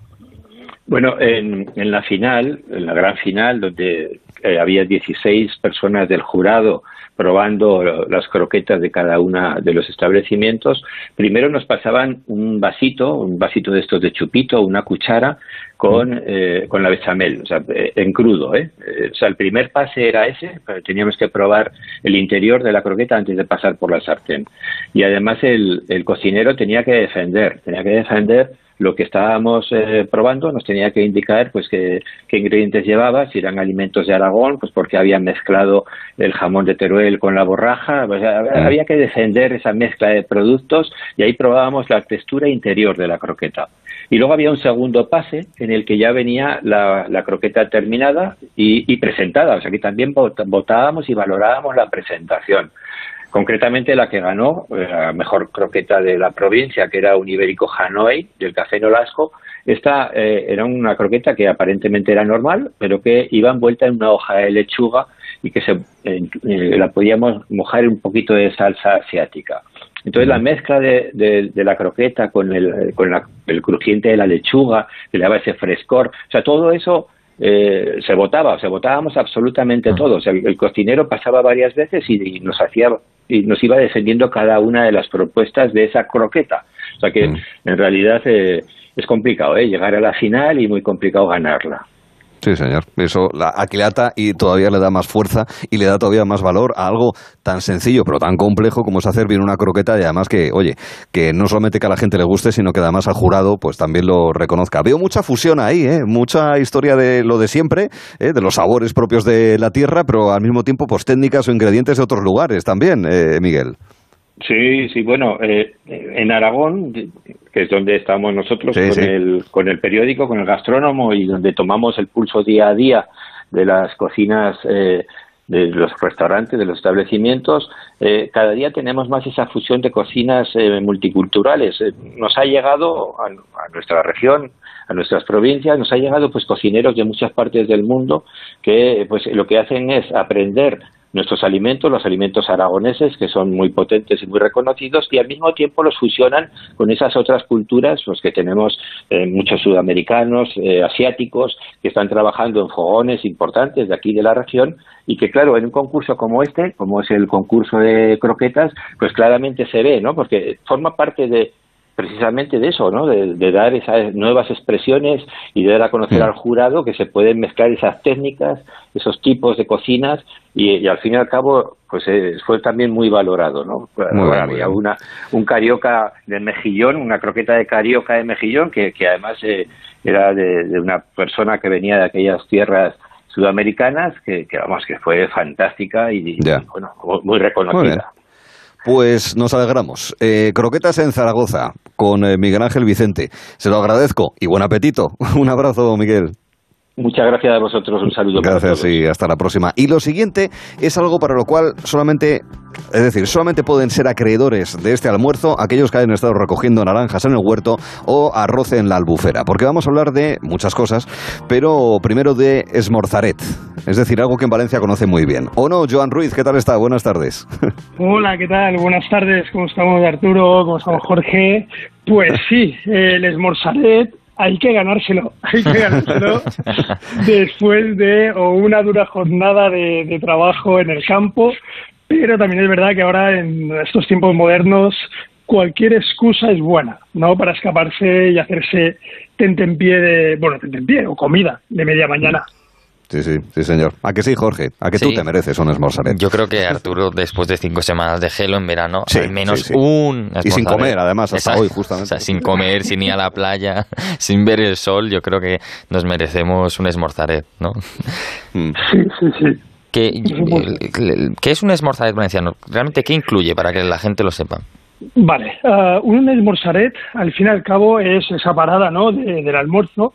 Lo que pasa que aquí en, en Valencia se compone de como varias fases, ¿vale? Está la picaeta, ¿no? O también conocida aquí como el gasto, que se compone de encurtidos de la tierra, ¿vale? Uh, que si no son de temporada, están puestos en salmuera, pues ya sean olivas, guindillas picantes, etcétera, y cacaos. Cacaos, pues los cacaos son los cacahuetes que vienen con, con su vaina, ¿no? Que aquí en Valencia hay una denominación de origen de, del cacao del collaret, ¿vale? Que se produce únicamente aquí en, en Valencia y bueno, tiene unas cualidades organolépticas bastante interesantes. Bueno, y está el aperitivo, ¿vale? O, o, la picaeta, que se compone de cacaos, encurtidos, olivas, etcétera.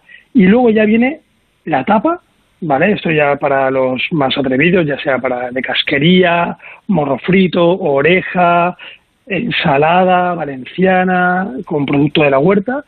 Luego vendría lo que es la parte del bocadillo. Aquí en Valencia hay muchísima tradición de, del bocadillo y de hecho es tal la tradición del bocadillo que hay bocadillos con nombre propio extendidos en toda la comunidad valenciana, ¿no? Como por ejemplo, por, ejemplo el, por un lado, por ejemplo, está el chivito, que a lo largo de toda la comunidad valenciana tiene los mismos ingredientes, la brascada, que es a ternera, a cebolla pochada, con jamón serrano a la brasa o a la plancha, y pues luego tenemos el almusafes, que tiene una base de sobrasada, el chivito tiene lomo de cerdo, pollo y huevo frito, por ejemplo, no, pero son son bocadillos que tienen nombre propio, ¿no? Y se hacen así en toda la comunidad.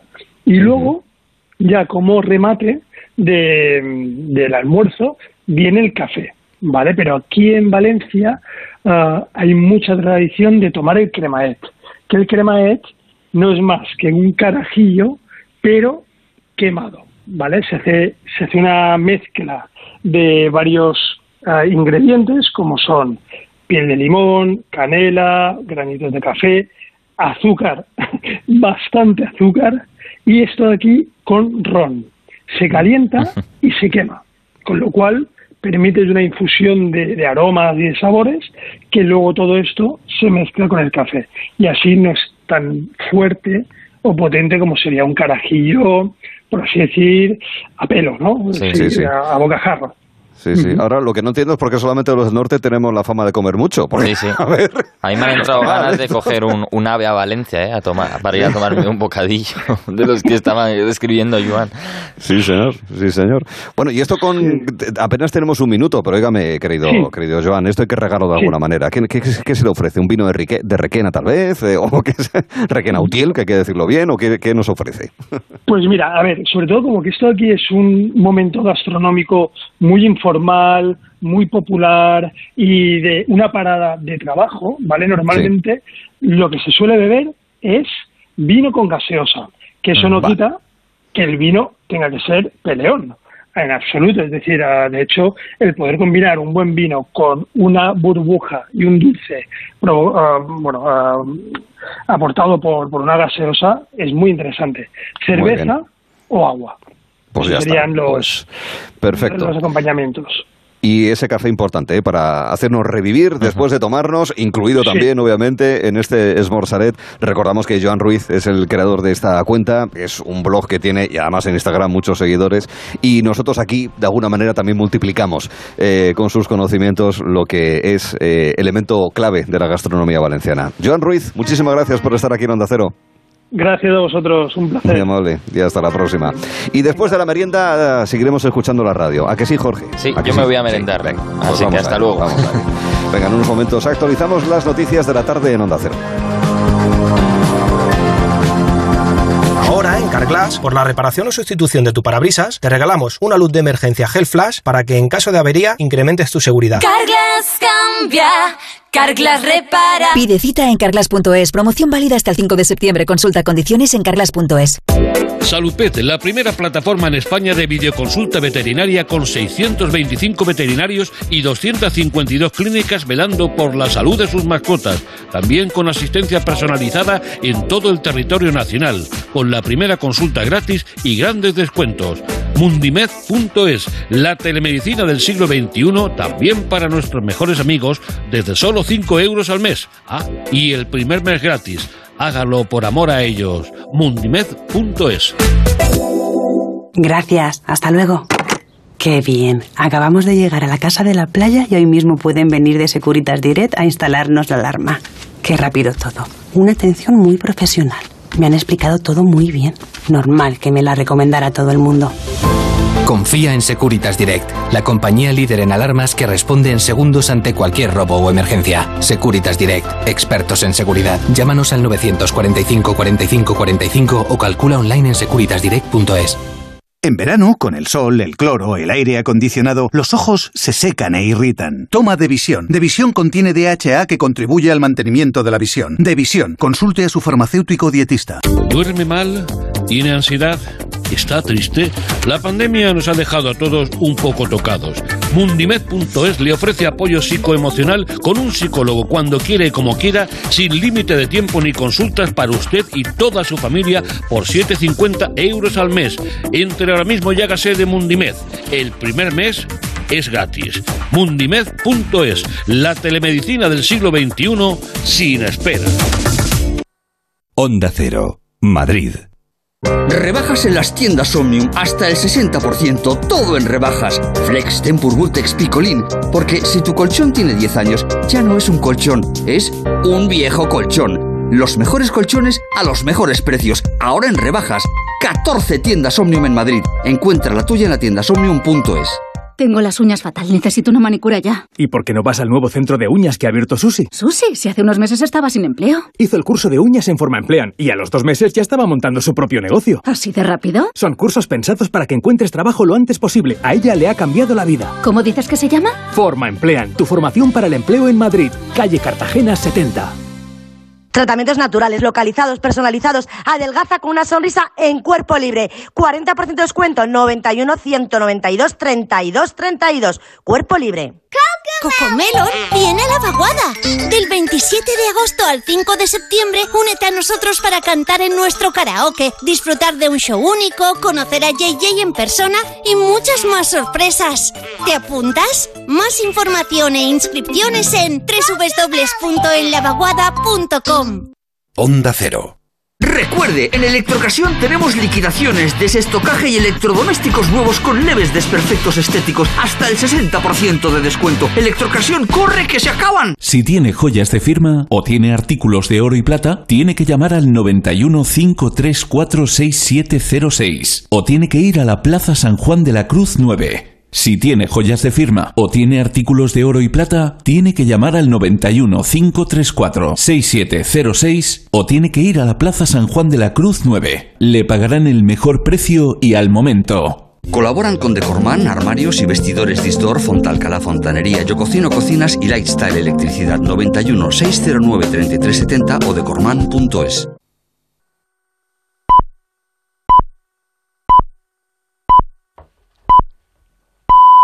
Son las seis, las cinco en Canarias.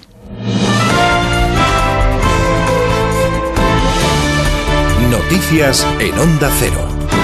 Muy buenas tardes. Los talibanes están poniendo cada vez más difícil la posibilidad de salir de Afganistán esta tarde. En rueda de prensa, su portavoz ha pedido a los países aliados que no pidan que vaya más gente al aeropuerto de Kabul porque, según sus palabras, eso es lo que está provocando el caos. Le pedimos a los americanos que cambien su política y que no llamen a nuestros médicos, a nuestros ingenieros, a nuestros militares a abandonar el país porque los necesitamos. En lugar de trabajar para los occidentales en su sistema como peones corrientes, dejen que se queden y que trabajen aquí.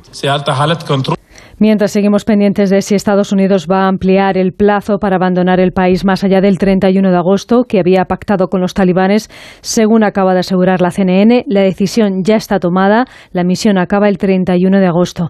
El primer ministro británico Boris Johnson le ha pedido a Joe Biden en la reunión telemática del G7 que se lo replantee, una reunión que por cierto acaba de finalizar en poco más de media hora. Está previsto que comparezca Johnson y explique si se ha tomado alguna medida. Y esta tarde nuestro país está previsto que lleguen otros 420 afganos procedentes de Kabul. Es el mayor número hasta la fecha. Esperamos además que lleguen en los próximos días cerca de 4.000 colaboradores del ejército norteamericano, como anunció ayer la ministra de Defensa Margarita Robles. Muchos serán trasladados a las bases de Rota y de Morón, donde serán acogidos durante dos semanas. Onda Cero Cádiz, Jaime Álvarez. La operación está en fase de planeamiento y preparación, según la Oficina de Relaciones con la Prensa de la Armada, pero ya los municipios de Rota y Morón han mostrado la disposición al gobierno de España para actuar con personal municipal si fuera necesario en estas bases navales. Por ejemplo, en Morón ya se está preparando la zona de alojamiento. El objetivo es recibir a los refugiados afganos con los brazos abiertos. El presidente del comité de empresa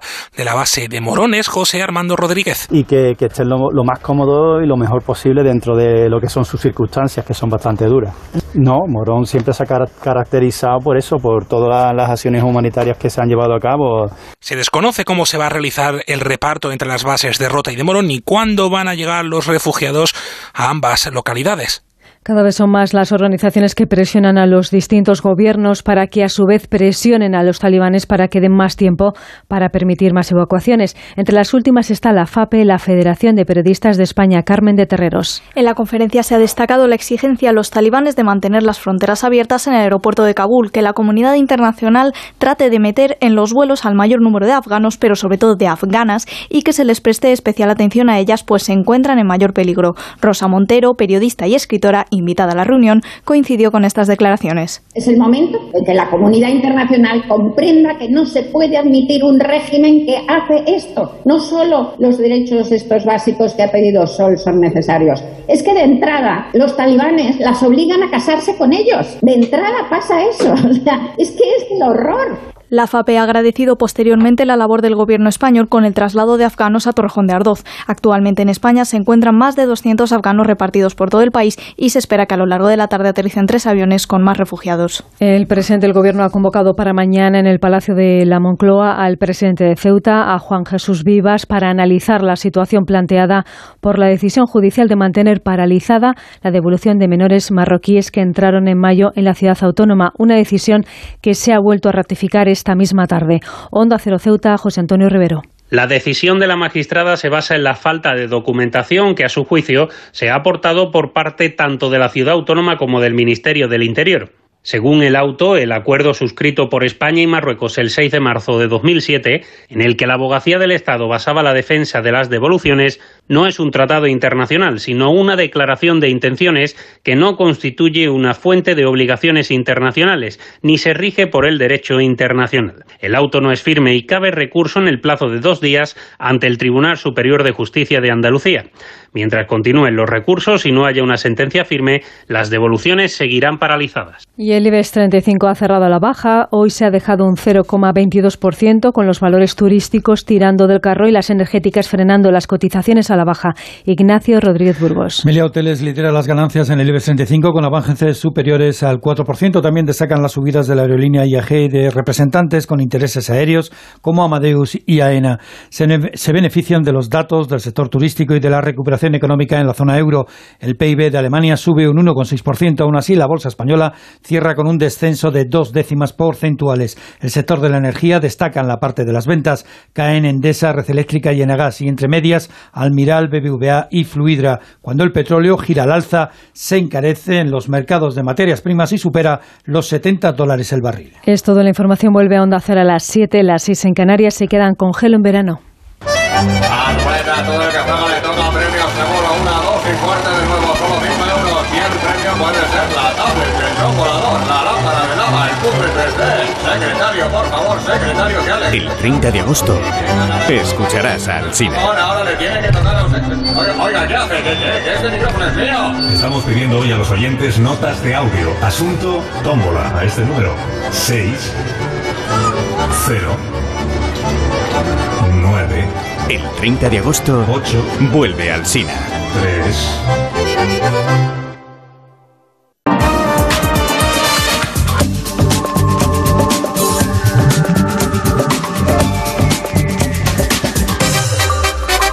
Gelo en verano con Arturo Tellez en Onda Cero. Su primer trabajo se llamaba Gracias Madre y nos remontamos a mediados de los años 80. Empezaba una dilatada y afortunada carrera para los amantes de la música, donde se nota mucho sentimiento y donde nos encontramos además eh, cierto cambio de los orígenes hacia un pop más eh, contemporáneo, pero sin perder la raíz, que al final siempre es lo que importa. En escena, dentro de un rato, en este mismo último y cuarto tramo de Gelo, estará con nosotros Pastora Soler, que además está, nada, a pocos días vista de ser ella quien sea la responsable del espectáculo final de los veranos de la Villa, en el Conde Duque, en Madrid. Hablaremos con Pastora, como decimos en escena. Pero antes nos vamos a perder por esos lugares que están en zonas urbanas y que están en desuso.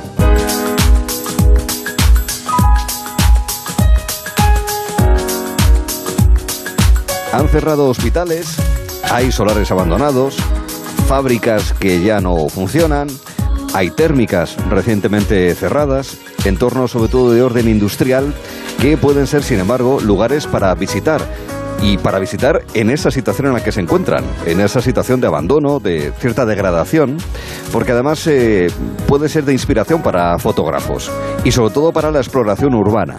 Hay un movimiento que tiene repercusión especialmente en ámbitos locales, que se denomina Urbex y que en España tiene réplicas en diferentes puntos del país. Queremos conocer qué es el Urbex y además queremos hacerlo con personas que lo practican y que además a través de sus fotografías o de acciones especiales pues nos pueden dar una idea bastante más clara de lo que significa y si de alguna manera también, que es una cosa que a mí personalmente me parece interesante, llamada de atención sobre esos lugares que se degradan y que se están estropeando y que pueden resultar un problema de orden urbanístico, incluso también de salud. Pero bueno, eso es una cuestión que iremos planteando a cada uno de los eh, intervinientes de este diferencial en el que está con nosotros, eh, obviamente, María Díaz. María, ¿qué tal estás? Acércate a mi vera para poder hacer eh, este paseo, por favor. Buenas tardes, María.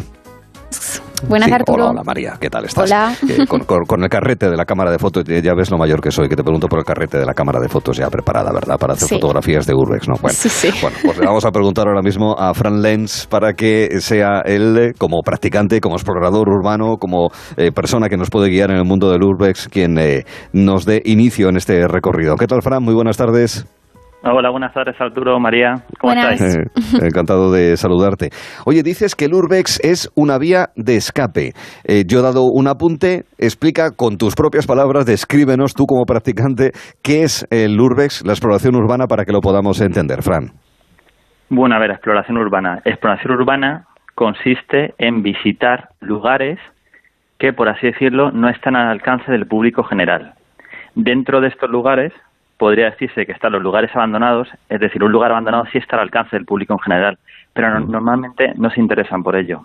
Y aparte de estos lugares abandonados, también estamos hablando a lo mejor de azoteas de edificios, que se llama rooftoping, vendría a ser el término anglosajón, y también eh, túneles subterráneos, eh, que vendría a ser el underground. Eh, que eso sobre todo, fuera de España hay una cultura mucho mayor de visitar, pues, pues eso, túneles de tren, de cercanías, o incluso, o incluso de algún tema temas de túneles sanitarios, que por ejemplo en Londres, en Londres con todo lo que hay, o las catacumbas de París, sea un buen ejemplo de esto último. Mm, eso es una visión mucho más amplia de lo que yo eh, he destacado, es mucho más amplio de solamente lugares abandonados, sino que tiene una visión mucho más eh, amplia de un espectro mucho más, eh, eh, digamos, de más recorrido, como tú acabas de, de señalar, que, que entiendo que son lugares que en general están lejos de los circuitos del turismo normal. Esto no es turismo, esto es otra cosa, esto es exploración y de ahí esa denominación, ¿no, Fran? Exacto. Esto yo quiero pensar, mi idea es que dentro de poco se convertirá en turismo. Es más, hay, mira, puedo, puedo hacer esta publicidad. Hay una serie de Netflix que se llama Dark Tourism, Turismo Oscuro, que viene a hacer un poco esto. Ya hay en, en algunos países que te hacen turismo de lugares abandonados, normalmente que tienen una leyenda o una historia detrás. Y yo, yo creo que a la larga se van a convertir. Pero bueno, muchos de estos lugares es que están incluso en nuestras ciudades, están, en, están a lo mejor al lado de nuestra casa y no los conocemos porque pasamos y vemos un edificio tapiado y muchas veces no nos preguntamos qué hay en ese edificio o qué hubo en un pasado en ese edificio. Que le vimos un cine, que vimos un teatro del siglo XIX y está ahí tapiado y no nos damos cuenta. Ya. Eh, seguro, María, que mm, tú, yo, eh, la audiencia de Gelo está pensando ahora mismo en esos lugares en los que podría hacer eh, exploración. Y eso, claro, nos lleva a seguir preguntando, ¿verdad, María? Sí, además yo era un mundo desconocido que me parece súper interesante. Entonces me gustaría saber qué tipo de materiales lleváis para hacer esta, este tipo de exploraciones, para descubrir estos lugares abandonados. Vale, bueno, a ver, el material va un poco hay, algunos componentes que, por así decirlo, son variables. Está claro que tienes que tener siempre un poco de seguridad. Tienes que tener un buen calzado, tienes que llevar guantes porque estos sitios al final tienen cristales, tienes zonas peligrosas. Tienes que, tienes que llevar también a poder ser un pequeño botiquín con algún tipo de vendaje o algo por si te haces un corte. Y luego, luego también, si te metes a túneles, por ejemplo, tienes que llevar algún tipo de medidor de gases, porque eso sí que puede ser muy peligroso, pero eso sería, por, por así decirlo, avanzado. Y, por ejemplo, en mi caso, otra cosa que llevo siempre, porque a mí además de explorar me gusta fotografiar, es una cámara y con tres o cuatro baterías, más una buena una luz potente para poder iluminar, porque claro, estos sitios mucha luz a veces no tienen, así que un, buen foco, una buena linterna es muy importante. Mm. Mm. ¿Esto se hace en solitario, en dúo, en grupo? ¿Cómo es mejor o cómo es más habitual hacerlo, Fran? A ver, lo ideal es hacerlo siempre mínimo dos personas. ¿Por qué? Porque son lugares peligrosos, porque te puedes caer, te puedes hacer algo y, alguien tiene que avisar. Lo ideal son dos personas. Y también hay un límite, por así decirlo, que podría ser de cuatro o cinco personas, más que nada porque lo que buscas haciendo urbex es que tampoco te vean. Si te metes diez personas en un sitio, simplemente por el ruido que vas a generar o hablar, o, o hablando tú mismo, te pueden descubrir. Así que yo diría eso, que lo ideal sería dos, tres personas y hasta un máximo a lo mejor de cuatro o cinco. Más no, más ya sería casi una fiesta. Eh, ¿Hay que pedir permiso para esto o mejor vamos a entrar sin que se note demasiado? Eh, ya, no, ya no solamente pregunto si es legal o no, sino si en ciertos recintos que están con vallas y demás, normalmente la gente salta a la valla, Fran, por preguntarlo directamente. A ver, la legalidad está un poco en el limbo, es un poco con lo que con lo que nosotros siempre nos orientamos. Lo que nunca hacemos es romper nada para entrar. Siempre eh, siempre entramos y vemos que hay una puerta abierta, que hay una puerta abierta que hay un boquete en la pared. Por eso. Pero algunas veces sí que se pide permiso. Es decir, cuando ves que hay un sitio que es un sitio muy bien conservado, es un sitio que a lo mejor pertenece a la administración, está en el centro de la ciudad, es que no no puedes hacer no puedes hacer más. Y en ese en ese punto además si tienes un, si tienes un, pasado pues si se puede decir oye mira me dedico a, me dedico a visitar lugares abandonados me gusta fotografiarlos me gusta un poco el de estos lugares me encantaría poder fotografiar mm, y hay veces que te dicen que sí y hay otras veces que te dicen que no porque si no a lo mejor están mostrando un deterioro de un lugar icónico que a lo mejor tampoco quieren que ese que ese deterioro salga a la luz porque muchas veces lo, muchas veces eh, nuestro trabajo acaba considerándose una crítica hacia la administración, hacia la dejadez, ya. que ya, ya nos ha pasado una vez. Pero bueno, así que... Es una llamada de atención. Y, además, desgraciadamente, entre fábricas térmicas, hospitales, solares, hay en España tantos sitios que están en desuso, que están degradados, que es una manera de llamar la atención sobre, sobre ello. No sé si alguna de esas visitas eh, ha tenido una repercusión en ese sentido, Fran. Mira, te puedo, te puedo comentar las últimas que tuvimos hace, hace dos, dos, tres meses. Visitamos un, un palacete abandonado. Ese palacete abandonado, al final, hubo repercusión en, en la localidad donde está, porque mucha gente no lo había visto y porque, porque es muy bonito. Y eso hizo que varias personas se interesaran por comprar este este lugar. Hasta que, hasta la fecha que sepamos, tres personas se han interesado por comprarlo, porque viendo viendo la maravilla que era, porque es que realmente era una maravilla y que, y que estuviera en desuso, dije, no, esto no puede ser. Y, se han interesado en comprarlo. Así que hay veces que también hay veces que también nuestras acciones sirven para salvar estos sitios, porque por mucho que nos guste la decadencia de estos lugares y fotografiarlos, es, sería egoísta por nuestra parte que si estos lugares tan bonitos pueden pueden recuperarse y pueden y pueden llegar a albergar, a albergar nueva vida fuera de que se caiga una pared por el paso de los años, pues pues también estamos bien. Pues eh, un sentido todavía de mayor alcance en esta práctica, la del Urbex. Además, eh, Fran Lenz es eh, cofundador de Abandon Spain, un portal en el que se puede acceder a mucha información, muchas fotos, ¿verdad?, de practicantes, de exploradores urbanos que, urbanos que nos ha parecido muy interesante.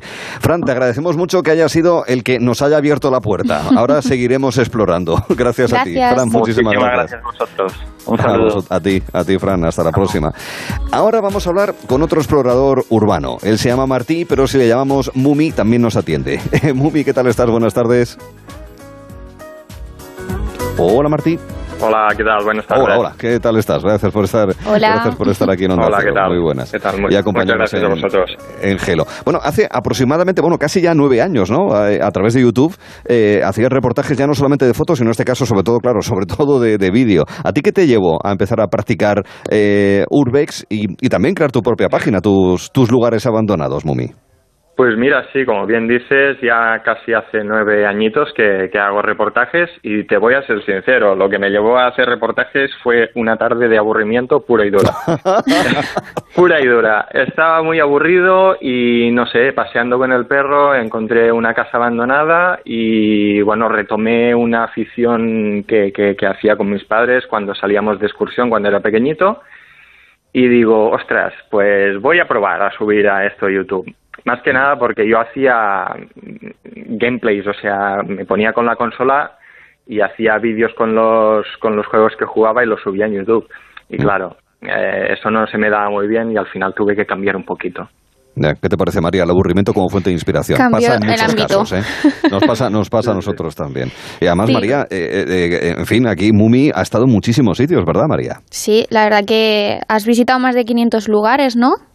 Correcto, he visitado más de 500 lugares, pero que los haya subido a, mi canal o a mi web, creo que nos deben superar por poco los 200. Hay muchos que no los he llegado a subir, ya sea porque estaban muy destrozados o porque no he encontrado información relevante de ellos o porque incluso son lugares que están tan intactos, son una cápsula del tiempo tan fuerte que hasta, hasta me da cierto pavor subirlos y que esto pueda hacer que vaya más gente a, robar o a destrozarlos.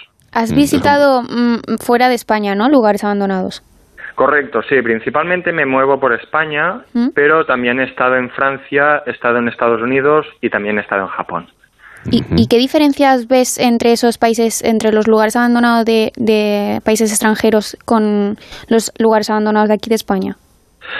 Mira, te tengo que decir que aquí en España tenemos una cultura por lo ajeno uh, muy baja, muy mala. Uh, aquí me doy cuenta que los lugares abandonados al cabo de dos meses, si están en un lugar muy transitado, te los puedes encontrar completamente destrozados, vandalizados, robados, pintados y todo lo que se te ocurra.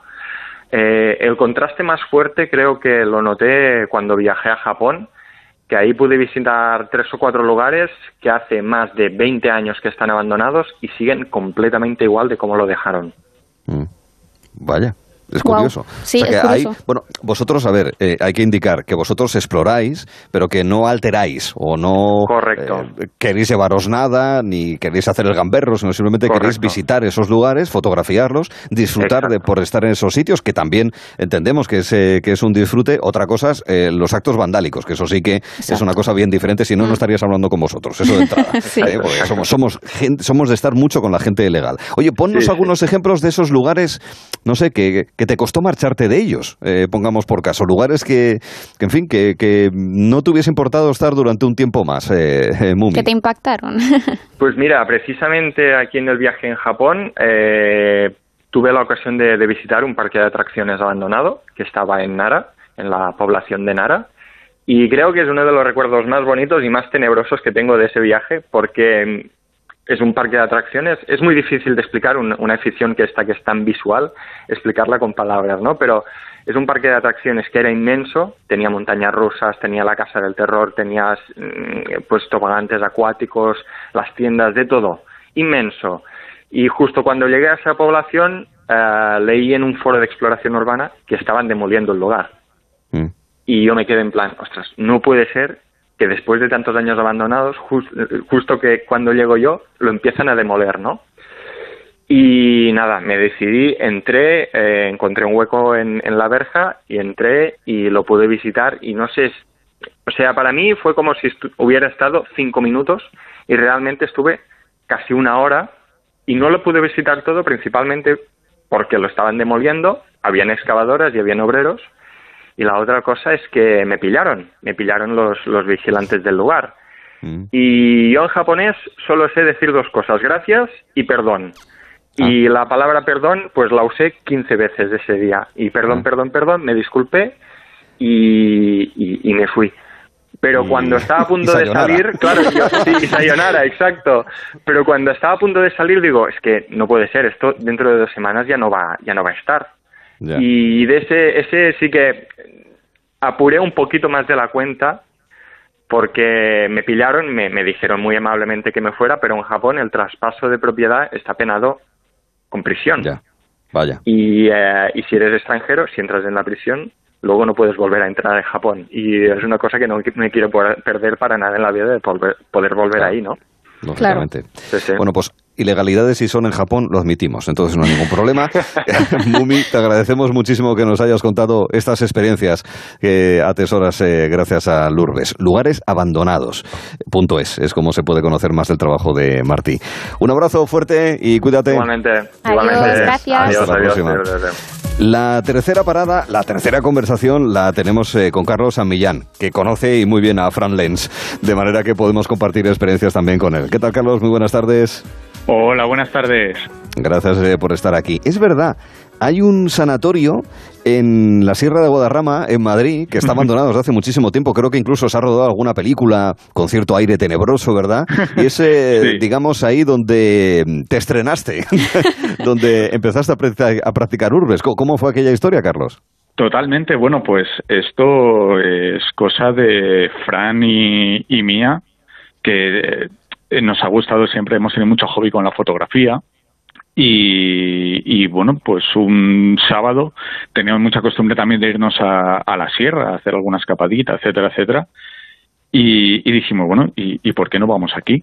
Que, está esto abandonado. Empezamos a, también a cotillar un poco eh, redes sociales de, gente que, hacía este tipo de, de, bueno, hacía urbex, etcétera, etcétera. Y nos metimos ahí de repente. A mí me impactó muchísimo, pero muchísimo. Y no es uno de los abandonos tal vez más visuales que haya, pero a mí que esté en medio de la montaña, eh, en un sitio eh, alejado un poco de, de- de la civilización, etcétera, etcétera, verlo así, me llamó muchísimo la atención y, y eso pues hizo un clic y dijimos, oye, pues esto no está nada mal. Mm, María, te estás aficionando, ¿eh? escuchas con atención, se nota. Sí, la verdad que me parece súper interesante. Eh, a, a mí me gustaría saber, porque claro, eh, como yo, habrá mucha gente que, que lo esté conociendo y que cada vez eh, lo conozca más.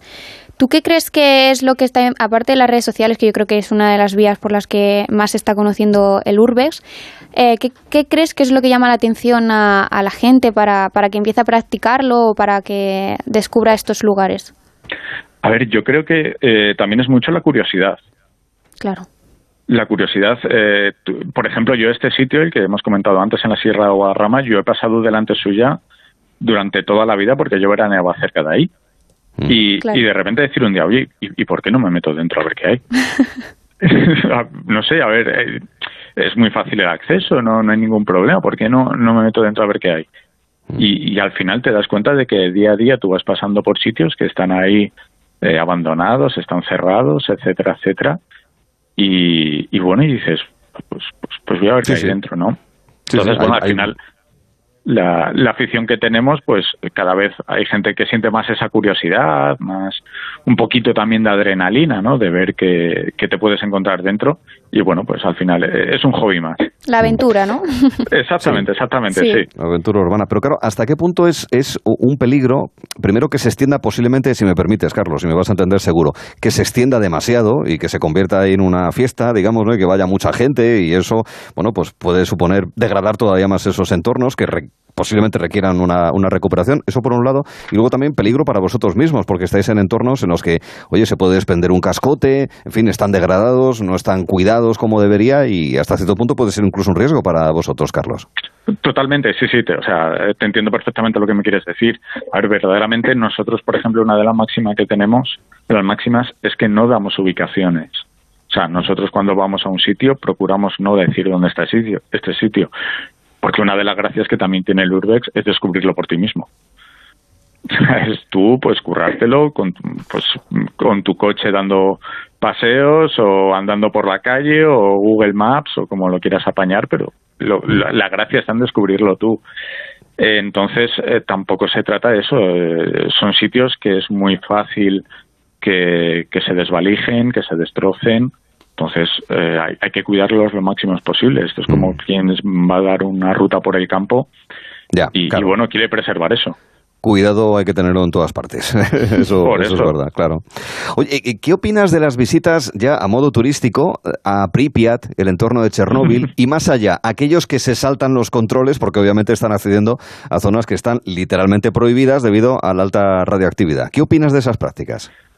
A ver, yo tengo sentimientos adversos con esto. Verdaderamente es un sitio que me da muchísima curiosidad y me encantaría conocer, mm. pero me parece que hay que valorar mucho el peligro que tiene eso. O sea, ya estás poniendo muy en riesgo tu salud. Cada uno creo que aquí es libre de decidir hasta dónde quiere llegar, mm. ¿vale?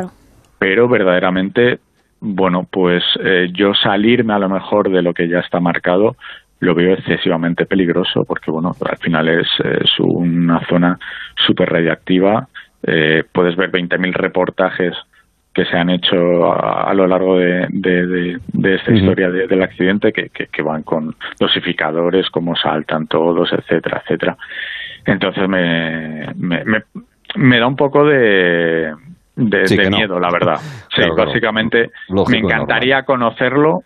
A lo mejor sí iría, me, ateñiría a, lo que lo que se puede visitar. Y lo otro, bueno, pues por desgracia, pues no se puede ver todo en esta vida. Claro, oye, pues no, no pasa nada. Hay que seleccionar. claro. Ya tenemos eh, próximo destino, o es algo que incluso puede surgir de manera improvisada, de manera azarosa, Carlos. Eh, sí, sí, no, verdaderamente no tengo ahora mismo ningún destino.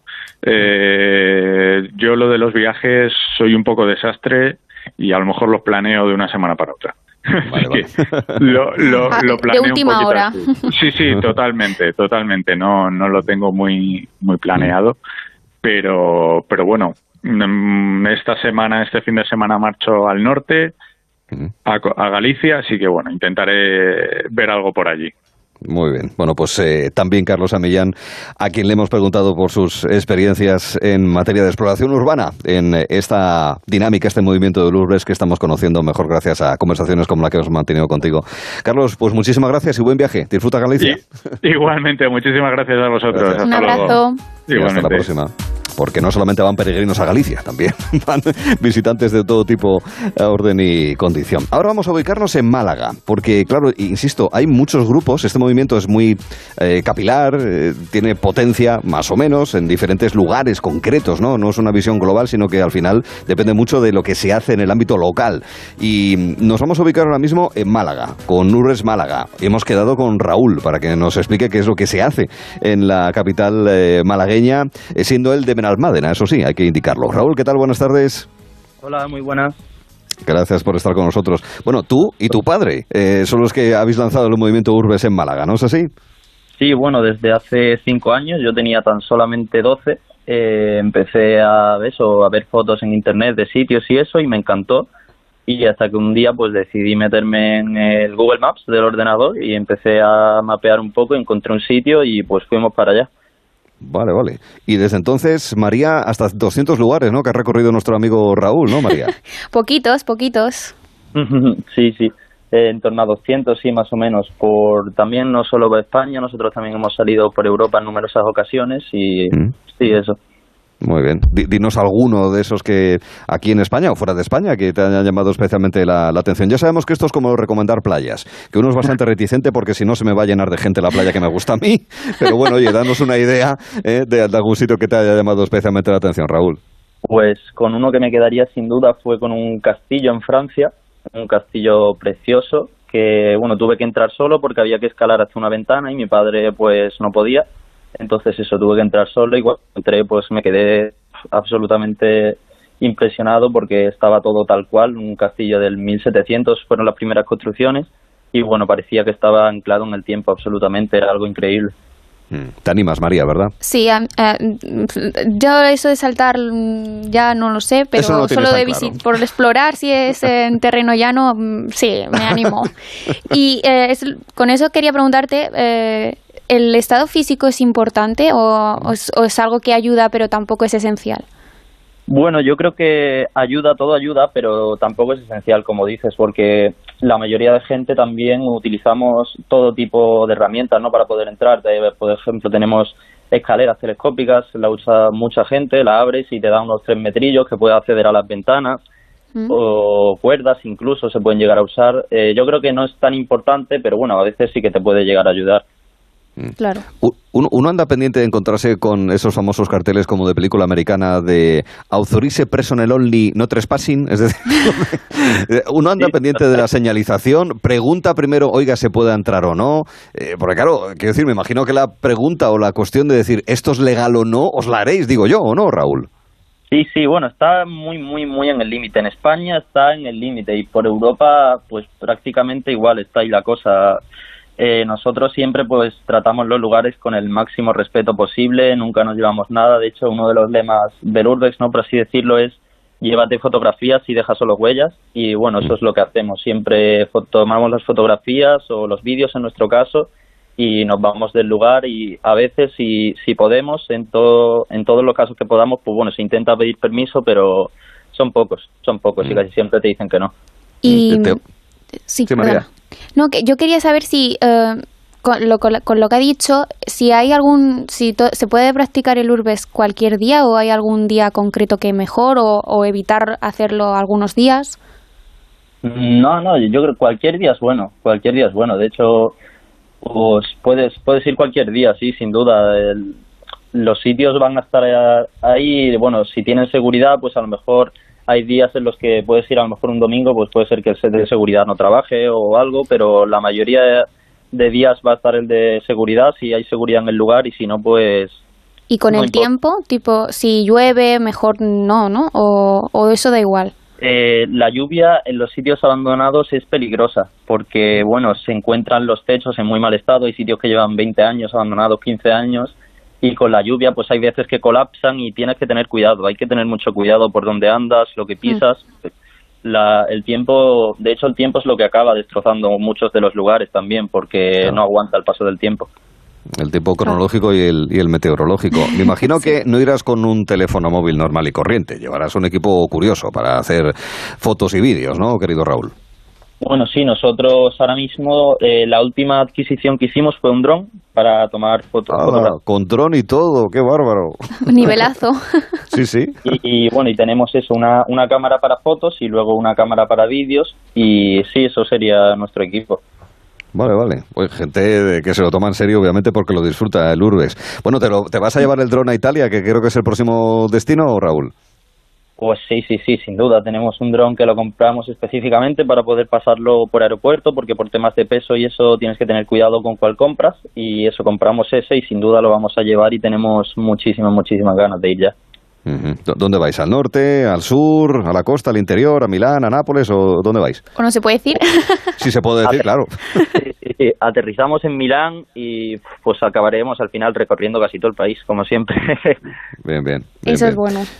Pues nada, eh, el recorrido que tiene por delante en Italia, en este caso Raúl, que lo dice en plural, con lo cual irá acompañado, que ya nos han dicho además que como mínimo dos personas para esta exploración urbana de estos lugares abandonados o que quedan un poco al margen y que con el máximo respeto posible y con ese cierto, si me permite Raúl, vacío legal en España y también en otros países europeos sobre el acceso, nos ha parecido en cualquier caso muy interesante para hablar de estos lugares, alguna buena parte de ellos abandonados en cierta situación de desuso y, degradación, pero que en todo caso, insisto, son interesantes para visitar en esta modalidad de la que hemos querido a cuatro voces conocer más. Contigo también desde Málaga, Raúl. Un abrazo muy fuerte, buen viaje. Muchas gracias. Adiós. Hasta luego y gracias. Diferencial que también hemos dedicado esta tarde a esta cuestión. Y María, que la movemos muy, muy convencida, ya lleva la mochila, el dron Sí, sí. también ella, ha encargado uno La rápidamente. para linterna, poder- el foco, la cámara, todo. Sí, sí, pues mira, hay una tapa de alcantarilla, puedes ir levantándola. María, un beso. Hasta Un luego. beso, adiós. Y gracias. Hemos quedado con la grandísima Pastora Soler. En escena, en breve. Gelo, Gelo en verano. Gelo, Con Arturo Tellez. Gelo. En Onda Cero. ¿Piensas que tienes que pagar más por tu seguro de moto? Un mutuero siempre paga menos. Métetelo en la cabeza. Vente a la mutua con tu seguro de moto y te bajamos su precio, sea cual sea. Llama al 91 555 5555. 91 555 5555. Mutueros, bienvenidos. Condiciones en mutua.es. En Correos seguimos en Continuo y seguimos apoyando el deporte español y ahora somos operador logístico oficial de la vuelta y les animamos y les llevamos todo lo que necesitan y menos las bicis que las tienen que llevar ellos si no no tendría gracia el deporte y el podium para cuando ganan y luego haremos otra cosa porque en Correos siempre estamos en Continuo. Movistar Prosegur Alarmas presenta una alarma que no es solo una alarma. ¿Y si se me olvida conectarla? Te avisa, es una alarma inteligente y también te dan asistencia inmediata y llaman por ti a la policía. ¿Y todo esto? ¿Por cuánto? Ahora la tienes al 50% durante tres meses contratándola antes del 31 de agosto. Consulta condiciones en tiendas Movistar o llamando al 900 200 730. Hola, soy Salvador Dalí. Y si además de avanzar en inteligencia artificial, investigamos más nuestra inteligencia natural, quizás así podamos vencer enfermedades como la que yo sufrí, el Parkinson. Apoyemos la investigación en enfermedades neurodegenerativas. Entra en fundacionreinasofía.es. Con la colaboración de Atrasmedia. ¿Nervioso por la vuelta al trabajo? Tranquilo, toma Ansiomed. Ansiomed con triptófano, lúpulo y vitaminas del grupo B contribuye al funcionamiento normal del sistema nervioso. Ansiomed, consulta a tu farmacéutico o dietista. Onda Cero. La Clínica Capilar Laura Agrelo es pionera en Madrid en tratamientos médicos capilares con 30 años de experiencia. Trata todo tipo de alopecias, grasa, caspa, caída. Primera consulta con tricograma gratuita. Más de 100.000 pacientes satisfechos. 91 310 1893 y clínicacapilarlauraagrelo.com. Compramos tu Rolex de acero de los años 70 y 80. Especialistas en Rolex desde hace 30 años. Compramos tu Rolex de acero de los años 70 y 80. Pagamos el mejor precio. Compramos tu Rolex de acero de los años 70 y 80. 915346706. Plaza San Juan de la Cruz 9. 915346706. No lo olvides. Compramos tu Rolex de acero de los años 70 y 80. En la ganadería Organic producimos la mejor carne del mundo. Hacemos cría ecológica de las razas Angus y Wagyu, 100% sostenible. Nuestra carne es deliciosa y saludable, extremadamente tierna y jugosa. Va del campo a tu casa, sin intermediarios, a un precio justo. Si pruebas Organic, solo comerás Organic. Nosotros te la llevamos gratis a tu casa.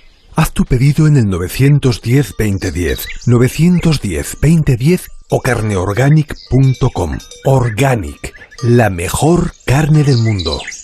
Si tiene joyas de firma o tiene artículos de oro y plata, tiene que llamar al 91 534 6706 o tiene que ir a la Plaza San Juan de la Cruz 9. Si tiene joyas de firma o tiene artículos de oro y plata, tiene que llamar al 91 534 6706 o tiene que ir a la Plaza San Juan de la Cruz 9. Le pagarán el mejor precio y al momento. Bricolaje Moraleja, la mayor exposición de puertas en Madrid que puedas imaginar. En Bricolaje Moraleja no cerramos en agosto. Calle Timanfaya 4 Humanes, bricomoraleja.com.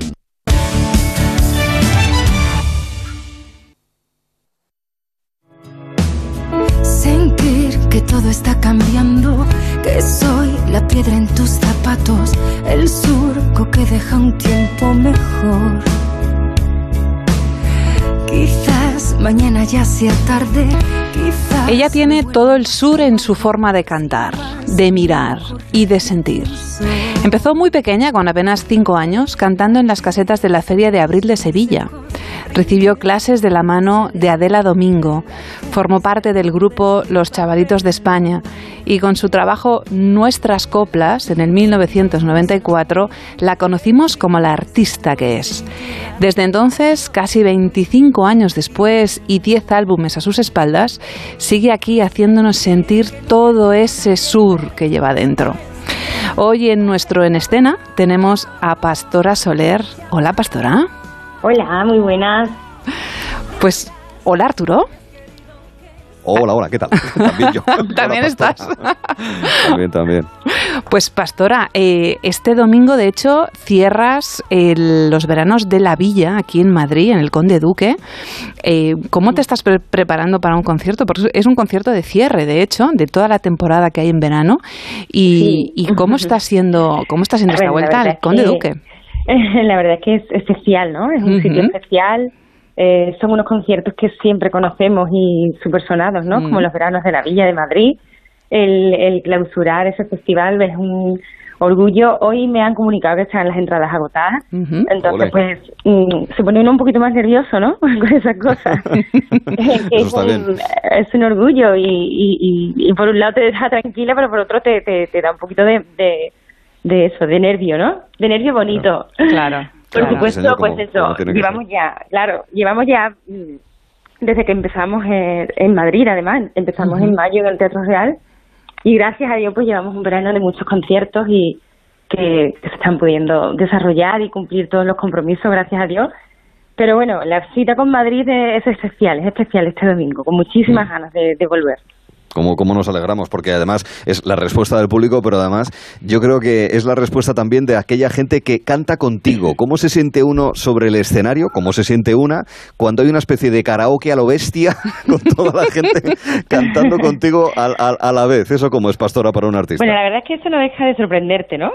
Porque, eh, bueno, mis canciones son canciones eh, vocalmente difíciles, ¿no? Muchas veces yo digo, venga, venga, vamos, pongo el micro y cuando te escuchas que la gente está cantando pleno pulmón, además a día de hoy con mascarilla y todo, me encanta. Escuchando... la verdad es, que es lo, lo, más bonito de esto, ¿no? Cuando sabes que, que esas historias llegan a, al otro lado, que la gente las hace suya y que la gente las canta y, y al final es la magia de, de la música. Pues, pues esta es una de ellas. Y aunque me cueste me sienta perdida, me prometí no volver, no volver a ser mi enemiga, aunque me cueste. Esta canción, Pastora, es bellísima. Te tengo que decir que es una de las. Bueno, a mí me encanta escucharla. Y, y me gustaría hacerte un. Bueno, de hecho, como una pequeña prueba, ¿no? Eh, si, si yo te digo, si no existiera la canción como expresión artística, ¿qué habría que hacer? ¿Tú qué harías? ¿Lo inventarías? Si no existiera. La, la canción como expresión artística, porque cuando cantas algo así como aunque me cueste difícil. la vida. Para mí. ¿Verdad? Es una forma de, de expresarte y de evadirte y de uh -huh. comunicarte tan especial que de hecho yo eh, todavía yo recuerdo porque ahora que mi hija tiene a punto de cumplir seis años, yo decía, Dios mío, con esa edad yo ya cantaba y cantaba, pero porque era mi manera de expresarme, ¿no? Yo era una niña tímida, pero pero cuando cantaba era había algo especial en mí, entonces, pues eso que me estás preguntando para mí es mi manera de, de, de, de sacar todo Ajá. lo que tengo dentro, ¿no? Uh -huh. De comunicarme. Entonces, pues si no existiera la música las canciones, pues no sé cómo lo haría. Oye, Tendría que ir a más dicho... terapia. Sí, ¿no? Exacto, exacto. Después de, de, decirnos lo de la cría de seis añinos, eh, canta la, la, peque, eh, imita a mamá, pues cantáis no. juntas. ¿cómo exacto, es ¿cómo hacéis? No, de momento no. De momento por eso yo muchas veces a mi madre le pregunto, mamá, yo con su edad, pues decir, madre, bueno, con su edad tuya, vamos, te subías allá donde pues, te dejaban encima de las mesas he estado todo el día mamá, déjame que cante una canción y, y, claro, eso es una cosa que es vocación, es algo, era una llamada de algo, ¿no? Yo no era, porque en mi tiempo no había pues como hay ahora tanto pues la voz y demás plataformas musicales uh -huh. que te llaman, ¿no? En, en, mi tiempo yo es que era simplemente porque me hacía feliz uh -huh. y, y, bueno, y eso, la peque pues de momento no y menos mal, ¿eh? Porque incluso aunque le llamara eso de la música, que sea un poquito más, más tarde. Pues a ti te llamó de una manera especial, porque hemos, hemos sabido que, que eso, con cinco años empezaste, que enseguida tomaste en clases de, eh, de, de, de la mano de Adela Domingo y, y, enseguida formabas parte de los chavalitos de, de España. Hemos escuchado esta mañana eh, cositas tuyas de cuando eras niña, por ejemplo, aquel álbum de Gracias Mamá, que era, es bellísimo ese álbum, es de una belleza preciosa. Y luego también un trocito de Trinia, que se la vamos a poner, si te parece bien, Arturo. Vale. Un poquito. Trinidad, mi Trinidad, la de la puerta real, caridad nazarena, con la bien Macarena.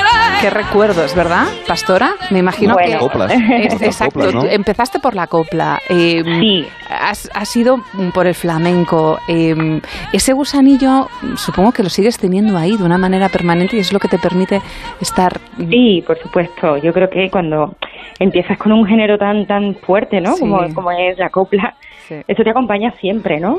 De hecho, pues yo mi forma de, de interpretar las canciones al final tienen todas. Para mí una manera de, de, de interpretar que me ha enseñado la copla, ¿no? Cuando decías antes, aunque me cueste la vida, que Sí. al final no deja de ser una historia de amor desgarradora, ¿no? Eh, eh, y todo ese tipo de, de- de interpretación me lo enseña la copla y por supuesto que en mis conciertos siempre hay un recuerdo a la copla, ¿no? Yo no me podría ir de un escenario sin, sin hacer una pincelada de eso que yo soy también, ¿no? Eh, yo quizás fue lo primero que hice, eh, he estado continuamente intentando evolucionar, buscando mi identidad artística, mi sonido, pero pero todo desde esa base y eso eso me acompañará toda la vida. Mm. Como se dice también en la cocina, que antes de hacer esferificaciones y helados con nitrógeno, Claro, Pastora, hay que verlo. uno, tiene, uno tiene que saber guisar. Es decir, uno tiene que hacer un Siempre sofrito. Claro, en el baile guay, eh, lo primero hay que, tener una formación clásica, pues, lo mismo. ¿no?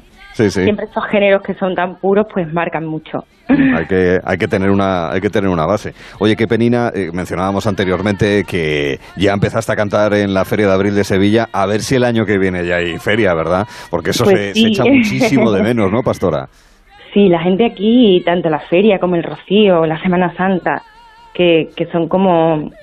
eh, se vive con mucha intensidad, ¿no? Y son como, yo creo que dentro de, de lo duro que se hace en lo- un año entero, pues son como pequeños oasis dentro de, de un año de trabajo y demás, ¿no? Y, y, y sobre todo que la gente pues lo vive con mucha pasión, mucha alegría y, y a ver, a ver, yo creo que, que va la cosa bien encaminada, ojalá, ¿no? A ver, a ver, a ver si es verdad. Necesitamos fiesta y necesitamos más músicas. Si es buena, dámela, dámela, dámela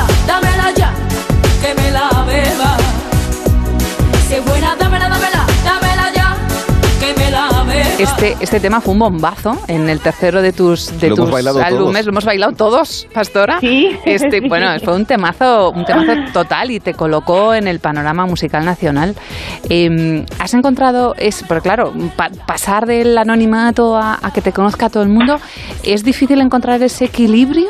eh, entre bueno ser un artista pero luego también tener tu faceta personal y tu familia y Sí, además yo creo que es primordial y esencial, ¿no? El, el- el tener primero una vida eh, personal eh, equilibrada Claro. y, y rica, ¿no? En, en- en muchas cosas, en familia, en sentimientos, y después de ahí se bebe para, para después llevártelo a la música. Eh, yo en mi caso, eh, como todo fue tan poco a poco en realidad, porque ese álbum que hablabais de copla, yo tenía Ujú. 14 años, Ujú. eh, después tuve mi primer desengaño en la música porque hice un segundo disco ya que me alejaba de la copla y estuve un tiempo pues que me, me- me matriculé en, en la universidad y se- empecé a hacer historia del arte y me quería alejar un poco de esto, pero nada, imposible, porque cuando te llama la música te llama. Y aquí llegó este disco, ¿no? En el que eh, pues esa lucha por encontrar un sonido personal eh, se empezó a empezó a florecer, ¿no? Y es verdad que con esa edad que yo tenía 19 años, pues empezar a, a escucharte cuando salías de noche a tomarte una copa con tus amigas, ¿no? Pues era como algo súper eh, nuevo para mí, ¿no? Claro. Pasar de que la gente me había empezado a conocer por cantar copla con una banda de cola, ahora de repente sonar por la noche, ¿no? Claro, En los claro. bares. en los bares, sí, sí. Eh, fue una etapa muy muy bonita, muy divertida y sobre todo pues sí empezar a empezar a ser conocida, ¿no? A tener un éxito del que vas girando. Ujú. Es muy interesante esto que dices, y te pregunto porque lo has comentado ya dos veces, Pastora, eh, y no me parece que haya sido algo así tangencial y, y de pasada. La importancia de tener un- una identidad Mm. a, la, a la hora de, de cantar. eh, de- de- y tú, tú la tienes desde hace ya muchos años, Pastora, o sea, quiero decir, no solamente por Sí. esa, ese chorro de voz que tienes, que es una envidia, eh, sino porque, en Sí, fin, pero- te, te reconocemos, ¿eh, Sí, Pastora? sí, pero yo digo que me- a mí me ha costado, ¿eh? De verdad. O sea, yo, hay artistas que ahora veo que empiezan y, y tienen una personalidad tan marcada, ¿no? Y, y, claro, y tú dices, es que es verdad que por mucha voz que tengas y todo lo, la, la, la, la materia prima que se pueda tener, al final tienes que tener eso, pues eh, el saber a dónde quieres ir y a quién quieres llegar, ¿no? Es muy importante. Y eso siempre me ha inquietado y me sigue inquietando, ¿eh? Yo también, o sea, disco a disco voy siempre como intentando eh, dan- dar pasitos, ¿no? En el Ujú. sonido y demás. Bueno, pues di- di- hubo, hubo uno que, que, bueno, yo, yo creo que diste un paso clarísimo, ¿no? Que fue en concreto con Corazón Congelado, que fue el tema escogido para la Vuelta Ciclista a España en el 2001. Ahí hay un mix, eh, bueno, un mix no, una fusión, yo creo, Sí, ¿no? una- hay una, una combinación muy guapa, Ah, sí, ¿verdad? muy Sí. chula, muy muy fina entre entre bueno, pues eh, el flamenco pero con un poquito de pop, con un ritmo. ¿Cómo llegaste a eso? Pues mira, eso eh, fue el- el- lo siguiente después de, de ese primer paso Sí. con, con Dámelo Ya, ¿no? Con aquel Sí. disco. Y claro, a mí me ayudó muchísimo esa me- a tener esa mezcla, pues mi querido Carlos Gil, ¿no? Ujú. me, Hombre. me junté con una persona que además Carlos es el autor de Corazón Congelado. Ah, vale. Ujú. Me junté con, con alguien que tenía un sonido muy muy dance, muy Mm, pop, muy dance, sí. eh, y, y era seguir haciendo esa mezcla, ¿no? Esa mezcla de, de estilos y, y, y volver a tener pues ese tipo de canción pues que sonaba por la noche, que, daba buen rollo a la gente, ¿no? y, y después eso fue la sintonía de la Vuelta Ciclista, también pasaron muchas cosas bonitas con, con ese tema que yo lo, lo cuento en los conciertos que este año he cumplido 20 años y parece mentira. Sí. Sí. No, no, no. Mentira. Bien cañazos. ¿Cómo ha pasado Sí, el sí. tiempo? Sí, sí, vino Corazón Congelado, luego vino Deseo, Pastora Soler, Toda mi verdad, Bendita Locura, Una mujer como yo, Conóceme, La calma, Sentir, aparte de los recopilatorios, después de, obviamente, una trayectoria ya nutrida y de calidad. Yo soy partidario de hacer un Ispaxit, porque me pareció fatal lo que pasó en Eurovisión, así de claro lo digo, o sea, eh, maravillosa canción, interpretación alucinante, y bueno, de verdad, una cosa que, que, en fin, que me parece fatal, que me parece muy mal, pero, pero lo bonito es eso, el, eh, el poder continuar, el seguir accediendo al público. eh, bueno, ya no solamente es que vayas a estar en, el, en los veranos de la villa, los veranos de la villa terminan, pero bueno, luego tú vas a estar en, en más sitios eh, cantando, porque esto no puede parar, esto es una rueda que tiene que continuar, ¿verdad, Pastora? Por supuesto, y yo creo que más después de, de, de este último año, ¿no? En el que a veces cuando pasan, cuando pasamos momentos así es cuando realmente valoramos, ¿no? Y ahora creo que estamos todos deseosos de, de continuar, de, de, de seguir yendo a, a cada escenario, a ese reencuentro con la gente. La gente también está eh, muy receptiva, ¿no? Con muchas ganas de música y de pasar pues mm, ratitos de concierto, de sentimientos, de evasión, o sea, de muchas cosas, ¿no? Y, y por supuesto que al final la meta de todo esto es continuar, no hay, no hay más meta que eso, que ya es difícil. Pues a por ello, el 29 en los veranos de la Villa en el Conde Duque, el 4 vas a estar en Valladolid, el 17 de octubre en el Liceu en Barcelona y todo lo que vendrá por delante que será mucho y bueno. Pastora Soler, un verdadero Dios placer, señora. Muchísimas gracias. Igualmente, ha sido un placer. Adiós. Un besito, Un besazo. Soler, Adiós. toda una tormenta agradable. Cristina, un beso. Adiós, un beso. Chao. Abrázame tan fuerte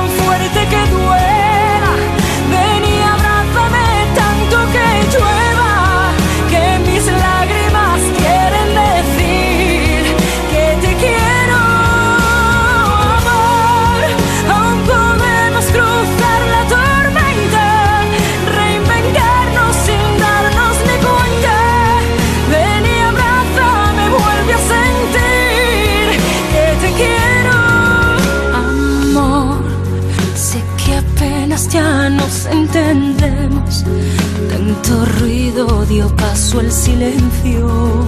Silencio que es la voz de quien deja de oír amor.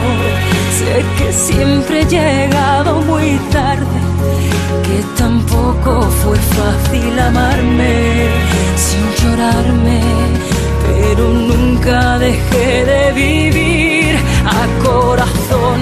abierto por ti,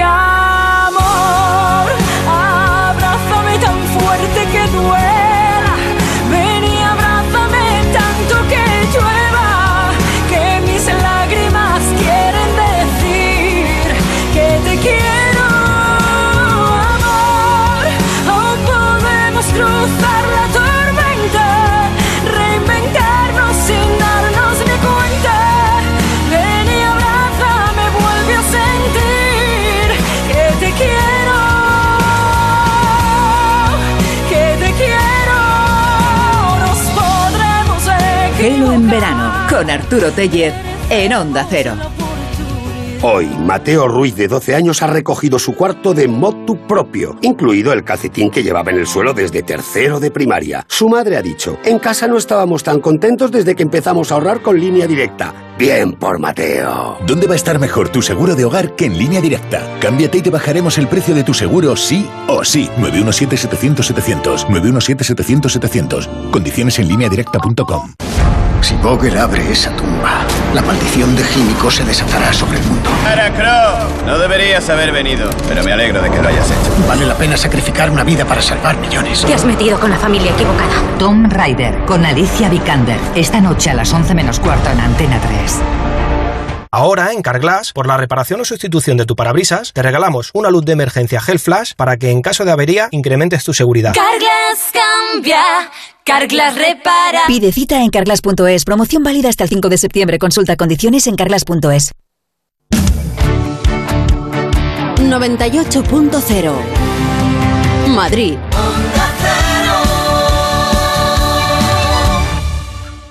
Adelgazar con una sonrisa y con control médico es posible en cuerpo libre. Llámanos 91 192 32 32. 40% de descuento. Cuerpo libre. Bricolaje Moraleja, la mayor exposición de elementos de baño en Madrid que puedas imaginar. Plato de ducha por 45 euros, mampara por 80 euros, columna de ducha por 85 euros, mueble de baño por 96 euros. Todo esto y mucho más, siempre en stock. Calle Timanfaya 4 Humanes, bricomoraleja.com. ¿Sabes dónde puedo encontrar mamparas o metacrilato al corte? Claro, en Resopal. El otro día fui y me cortaron las piezas en el acto y como yo quería. ¿Resopal? ¿Los plásticos de toda la vida? Sí, tienen dos tiendas en Madrid y además puedes comprar online en resopal.com. Resopal. Todos los plásticos, mamparas y protecciones de metacrilato. Infórmate en resopal.com. Onda Cero Madrid 98.0. Compramos tu Rolex de acero de los años 70 y 80. Especialistas en Rolex desde hace 30 años. Compramos tu Rolex de acero de los años 70 y 80. Pagamos el mejor precio. Compramos tu Rolex de acero de los años 70 y 80. 915346706. Plaza San Juan de la Cruz 9. 915346706. No lo olvides. Compramos tu Rolex de acero de los años 70 y 80. Menuda pintaza tienen esas hamburguesas. Anda, súbete a redes la auténtica hamburguesa de buey de Valles del Esla. Les va a encantar. Hashtag sabrosa, hashtag jugosa, hashtag... Hashtag sostenible, hashtag bienestar animal, que no solo cuidan el producto, que también... Hamburguesa Valles del Esla. Auténtica carne de buey.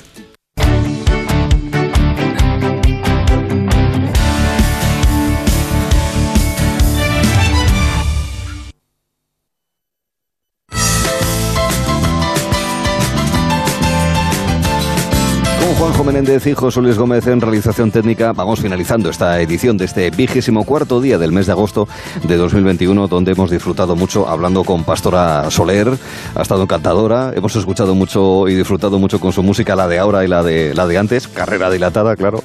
Hemos hablado del Urbex, eso de hacer exploración urbana en lugares abandonados, degradados, en desuso. Hemos disfrutado mucho eh, degustando croquetas, eh, tapas y bocatas de diferente signo y condición. Hemos contado al final de la etapa de la Vuelta Ciclista. Hemos eh, también disfrutado y mucho y conocido ese proyecto de un instituto de Granada para favorecer eh, mayor capacidad de aprendizaje de los alumnos dentro de las grandes iniciativas de la Fundación eh, A3 Media. Ha habido un momento también para conocer ese famoso timo del CEO, el consejero delegado, del gerente de la empresa, podríamos así decir, con Antonio Arias. El reestreno en cines, en algunos cines, no, no en todos, pero sí en algunos cines, cerca de usted, alguno de ellos, de Moros y Cristianos, uno de los clásicos de la cinematografía de Luis García Berlanga. Nos lo contaba Verónica Forqué, que participó en aquel rodaje del año 87. En fin, un programa espero que nutrido y que hayan disfrutado y que pueden recuperar incluso si quieren a través de podcast. En unos segundos, tiempo de noticias en Onda Cero y de continuar en este punto del dial, en esta aplicación en onda ondacero.es. Hasta mañana. Gelo en verano con Arturo Tellez en Onda Cero.